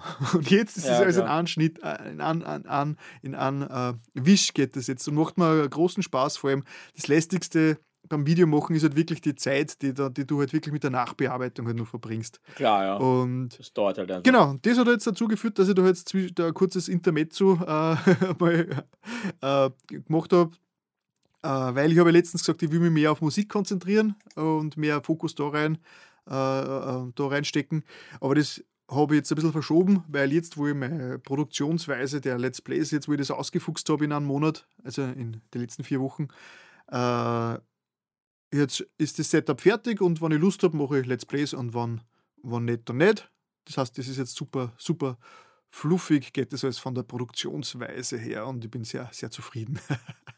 ja, und, und das war, also so funktioniert das oft bei mir, wenn sich ein Plan ändert. Ich komme dann auf irgendein, ja, es inspiriert mich was, ich probiere was aus, das eine führt zum nächsten und dann komme ich drauf, eigentlich macht's, eigentlich sollte die das als Projekt starten. ah ja, das kann man vorher nicht planen. Na, kann man Wie eh gesagt, war nicht dieses eine Video, wo ich gemerkt habe, dass der Greg mit dem OBS Audio-Ducking macht, äh, hat mir eben hat dazu geführt, dass ich jetzt wieder einen weiteren Kanal betreibe. Tja, jo, der Brutto-Zehl, äh, äh, äh, Zeitzähler zeigt, Brutto-Zeitzähler zeigt 3 Stunden äh, 45. ja. Verrückt! Ja wir, sind, wir, wir haben, hatten wir eine kurze Liste? Ich glaube, wir hatten eine kurze Liste. Nein, nein, nein, es war schon klar, dass dafür kommt, vor allem Ja, ja, eh Äh. Die Diskussion allein genau war schon Diskussion.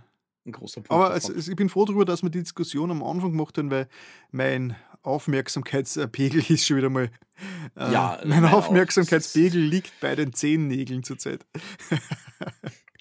Tja, Wir sollten es beenden. wir sollten es beenden.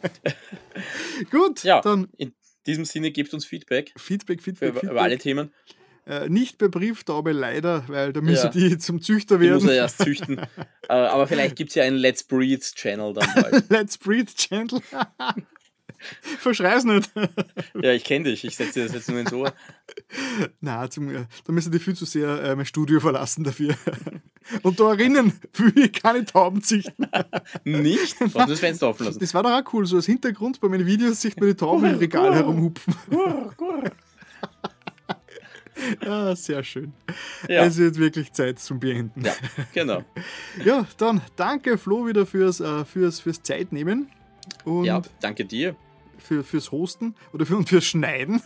Ja, das auch auf jeden Fall. Na, es geht ja. Es, äh, das ähm, Medienformat schneidet sich auch schon ziemlich gut inzwischen. Ich bin ja auch schon in einer Routine. Easy cheesy. Das ist Und- gut, ja. Das ist, das ist auch wichtig, glaube ja, ich. Ja, ja, sehr wichtig, weil ja, das wird mit uns den Wahnsinn treiben. Und natürlich herzlichen Dank an alle Zuhörer und Zuschauer draußen an den Empfangsgeräten. Wir, wir lieben Feedback. Und wenn ihr uns sagt, äh, was wir anders machen sollten oder wo wir sie verbessern könnten, dann äh, schreibt uns das gerne. Sind euch die Folgen inzwischen zu lang? Veröffentlichen wir zu oft? Kommt ja nicht mehr nach mit, mit, äh, mit dem Nachhören? Ist das alles schon viel zu viel? Dann schreibt es uns rein. Vielleicht finden wir irgendeine, äh, irgendeine Lösung. Aber ja, ich konnte mir gut vorstellen, dass manche Leute Probleme mit vierstündigen Podcasts haben. Ach, geh wirklich nicht. Na, vier. Naja. Ich meine, wir haben jetzt, äh, um die Transparenz da aufrechtzuerhalten, wir haben jetzt fünf Wochen ähm, gehabt zwischen dem letzten, weil auch viele von unseren Stammhörer nun beschäftigt waren, den Weihnachtspodcast nachzuholen.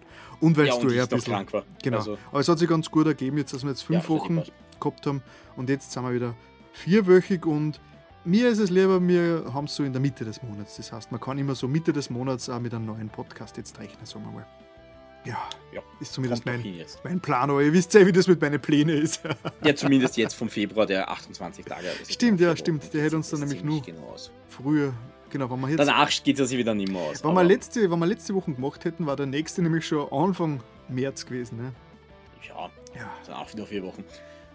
Ja ich bin da, bin da ein bisschen monkisch, was die, was, die was die Zeitpunkte angeht.